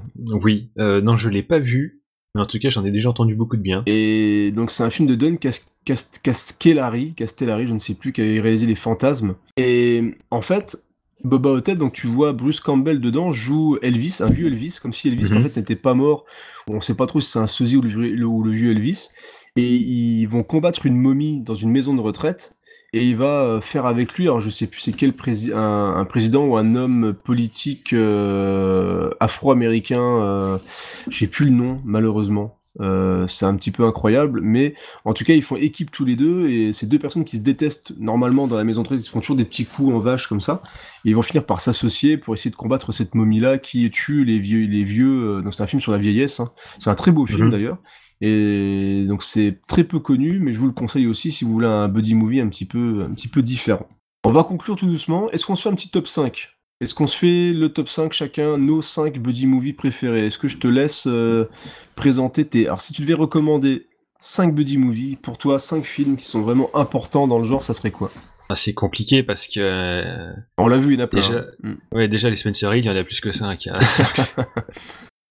Donc déjà, on va dire que si on les compte comme un, je dirais ouais vraiment. Mais après, c'est vrai que les, les, les découvertes que maintenant, je pense que ça serait un peu bizarre quand même, à mon avis. Je sais pas. Je sais pas si quelqu'un qui est découvert maintenant commence à, Ouais, je- ça passerait. Il y en a peut-être quand même un ou deux qui sont plus faciles, je pense, à... Parce qu'il y en a quand même, faut être honnête, des mauvais. Je pense que les derniers commencent un petit peu à... Tu sais, genre, t'avais deux super flics, mais deux super flics à Miami, c'est Mhm. un petit peu plus compliqué, enfin, c'est un petit peu plus naze, je trouve. Mais moi, je pense que Salut l'ami, adieu le trésor, ou Père et Impère, par exemple, euh, Mhm. ça reste des, des bons films, vraiment, dans la, Ouais. dans la filmo des deux bonhommes, quoi. Je pense que je, je, les- mettrais en premier parce que voilà, c'est c'est avec ça que j'ai commencé, je pense. Donc euh, voilà, Ok. c'est pas du tout euh, un choix objectif, on va dire. Très bien. Et voilà, ouais, grosse affection pour ça. Je comprends. Hum, je pense qu'après, je mettrais Kiss Kiss Bang Bang parce que. Parce que Shane Black. Ouais, voilà, euh, parce que pour moi, ça définit tout ce que Shane Black a fait, euh, et en plus avec euh, avec Robert que Que tu kiffes. ouais. ouais, je, je, je kiffe pas mal son son cabotinage. ce- Enfin voilà, c'est bon bon duo qui fonctionne très bien avec Val Kilmer en plus que j'aime bien aussi et qui qui, qui a pas eu une carrière euh, qu'il aurait dû avoir, je, je trouve. Mhm. Euh, le Temple d'Or, évidemment, je, je le mets en troisième, mais voilà, qui, qui symbolise un peu ce côté un peu rétro, chasse au trésor, buddy movie, ouais, c'est, c'est, c'est vraiment, c'est vraiment ça. Euh, qu'est-ce que, donc là, ça fait combien? Ça fait 4, enfin, si, plus ou moins. Ouais. Euh, qu'est-ce que je pourrais dire? Je pense que, ouais, je vais, je vais mettre en dernier le flic de Beverly Hills. D'accord. Parce que, ouais, parce qu'Eddie Murphy, on va dire, c'est, c'est, c'est euh, un placement d'honneur d'Eddie Murphy, en gros, un peu, parce que, bon, il, ça a été un spécialiste du buddy movie, et je dirais, je dirais le, le flic de Harris avec lui, parce que, voilà, on peut pas, on peut pas euh, parler de buddy movie sans parler de- du film de Harris. Bon. J'ai eu peur parce que t'avais mis Shrek dans ta liste, j'avais un petit peu peur que tu le mettes dans les, dans les tops, donc euh, j'aurais pu... Non, non. euh, voilà, Non, non, je, je- non, bien aimé, mais pas au point, euh, voilà, de... Très bien. Allez, à mon tour. Vas-y, fais-moi rêver. Alors, je vais mettre... euh, bah du coup, je, je pense mettre en premier quand même, euh, moi, Last Action Hero, parce que... Mhm. euh, bah, parce que...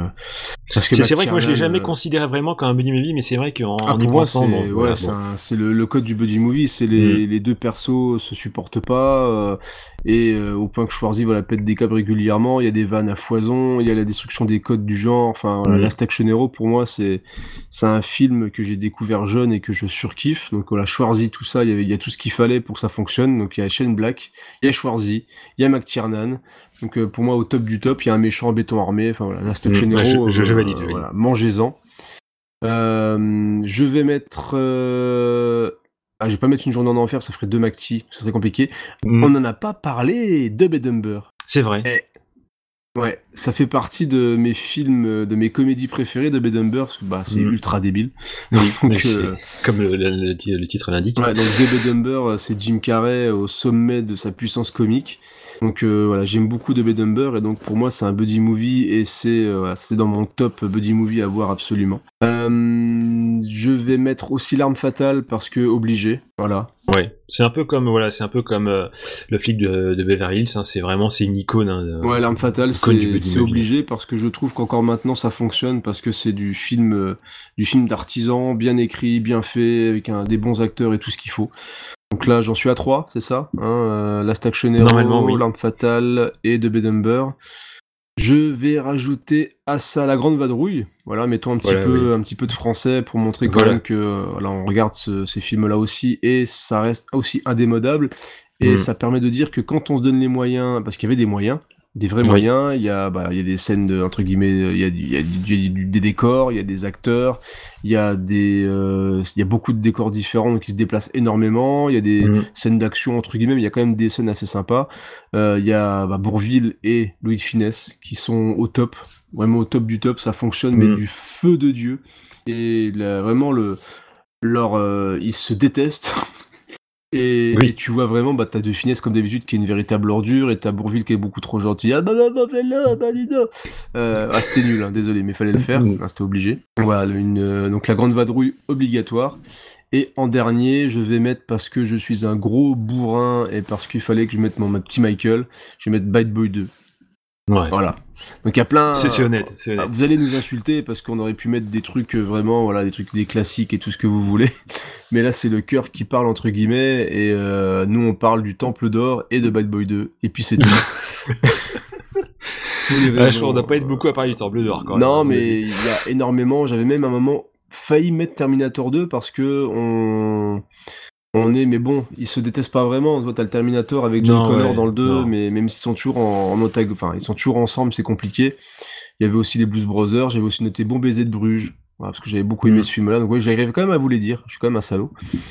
Mais voilà, les cinq pour moi, les cinq premiers, ce que je vous ai donné, c'est mes films. euh, alors, j'ai pas mis celui de l'ami Adieu le Trésor parce que je vous l'ai expliqué au début, ça fait partie de mes films d'enfance, mais euh, je pense vraiment qu'il y a mieux et j'ai essayé de mettre le, vraiment le, le meilleur du meilleur.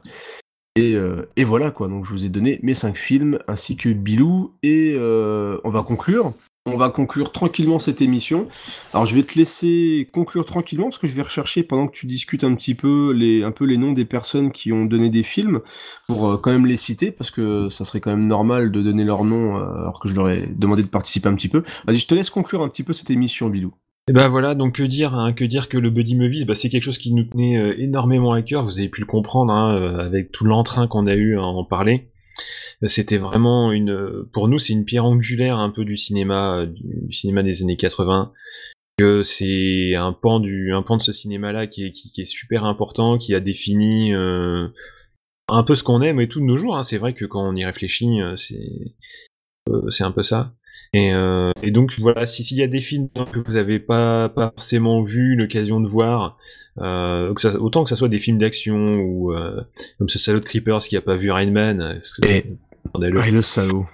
ah, le salaud. Ah, c'est bien, Mais puis, voilà. puis t'as raison, t'as raison. Là où ça fait mal. Euh, mais euh, mais voilà, donc vous avez pu découvrir que ça touche un genre. euh, voilà, il y a plein de sous-genres, on va dire. hein. Il y a le buddy movie, il y a plein de sous-genres en dessous. Euh, c'est pas forcément que du film un peu débile, c'est pas que des vannes un peu grasses, c'est pas que des mecs qui s'engueulent forcément. Euh, Il y a un peu, il y a un peu plein de genres. Et voilà, on espère vous avoir fait découvrir quelques films, quelques petites anecdotes intéressantes à avoir connues.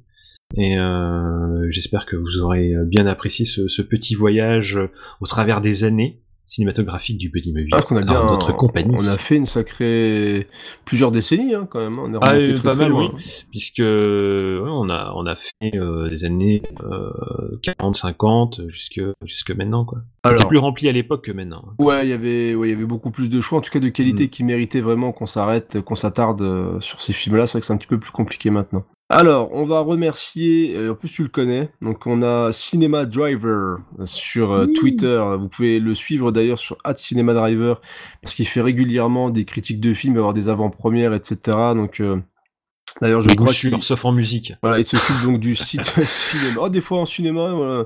Hein, c'est vrai que vous aimez quand même le, le film avec euh, euh, les films de, comment il s'appelle, de, de Dra- Dragé Fuka, là. Vous êtes un petit peu fan de Ah ce oui. mec-là, hein, c'est un peu bizarre. Ouais, bon, voilà. Non, mais bon. donc Cinéma Driver, Anthony. Ah, mais j'ai un peu de mal, d'accord. Voilà, on te salue, donc il avait cité Bad Boy 2. On a aussi un, un follower que j'aime beaucoup, qui est vraiment à fond dans le bis, c'est Rano84, Cinédif. Donc il s'occupe aussi du site euh, le dénicheur de bis.blogspot.fr. Donc il trouve plein de films qui sont gratuits sur YouTube, euh, généralement de cinéma de genre assez ancien. Donc là-dessus, vous Mm. pouvez foncer et le suivre. Il bouffe énormément de bobines et il est assez fidèle et on, on parle beaucoup sur Twitter. Il y a Maître Capo, Capello Tweet euh, qui avait cité, euh, donc on a, il avait cité l'arme fatale aussi. Euh, donc on avait Fab73, j'en ai parlé tout à l'heure. On avait aussi euh, Borat8 qui parlait forcément de Shane Black. Euh, on avait Murdoch qui nous a parlé de l'arme fatale, forcément, Hot Fuzz, de Super Flick, donc comme quoi ça fait plaisir. Il a lui aussi, il y avait que une, un film demandé, ils en balancent tous 40. Mm. Euh, on a Samuel Delacre, ah non, ça faut pas le dire. Euh, on a Dr Zaius euh, qui nous avait parlé forcément aussi de Hot Fuzz, donc Edgar Wright, etc., etc. Sur Facebook, donc j'avais Laurent, Cana Gaming, Bandini aussi, l'ami Bandini qui fait des jaquettes magnifiques d'ailleurs pour les éditions Le Chat qui fume. Si vous aimez le, cinéma de genre, voilà, c'est un mec de talent et vous pouvez aussi le suivre pour voir un petit peu ses œuvres. On a Romain Dubuc, Pierre, Ludovic, Belasco, Yann, Corinne, Michael, Tariq, Franck, Florence, Dominique, Dominique d'ailleurs de Nanarland, hein, un mec euh, qui m'a fait plonger dans le bis d'ailleurs. Si tu nous écoutes, je te salue et je t'embrasse. On a Amaury, que tu connais d'ailleurs, je crois, un Rant. Euh, on a aussi Denis, Sylvie, Franck, Xavier et aussi Kevin. Donc voilà, on a fait un petit peu le tour de tous nos amis qui nous ont conseillé ou parlé un petit peu de, de Buddy Movie. Alors, comme l'a dit Bilou, on espère que vous avez passé un excellent moment. Comme d'habitude, hein, on a voulu être le plus bref possible, mais ce n'est pas possible. Voilà. hein. Alors, ça. imaginez, parce qu'on devait faire après ce dossier un autre truc. Et on devait aussi parler de Harold Fertelmeyer. Enfin bref, on était complètement maboule, donc on a réduit et on a bien fait. En tout cas, ça m'a fait énormément plaisir de reprendre le micro, de discuter avec toi, Bilou. Hein, c'est toujours un plaisir de, de parler de Cinoche tous les deux. Parce que, ok, ça part dans tous les sens, mais en tout cas, j'espère que notre passion se ressent. passion. Voilà, Voilà, j'espère que ça se ressent et que vous vous amusez autant que nous à nous écouter. N'hésitez pas à partager les émissions, à nous dire ce que vous appréciez, ce que vous n'appréciez pas, hein, parce qu'on peut toujours s'améliorer clairement, même si, encore une fois, c'était une émission pas forcément préparée dans le chaos, mais presque, on voulait vraiment discuter et arrêter de préparer, etc. On voulait vraiment relancer l'émission pour repartir sur de bonnes bases. Donc on espère que ça se ressent, que vous êtes amusés. Donc partagez, likez, mettez des étoiles sur iTunes et tout ce qu'il faut. En tout cas, euh, on vous embrasse. On vous dit j'espère à très bientôt. Et portez-vous bien. Avant 2018. Ciao. Bisous, bisous.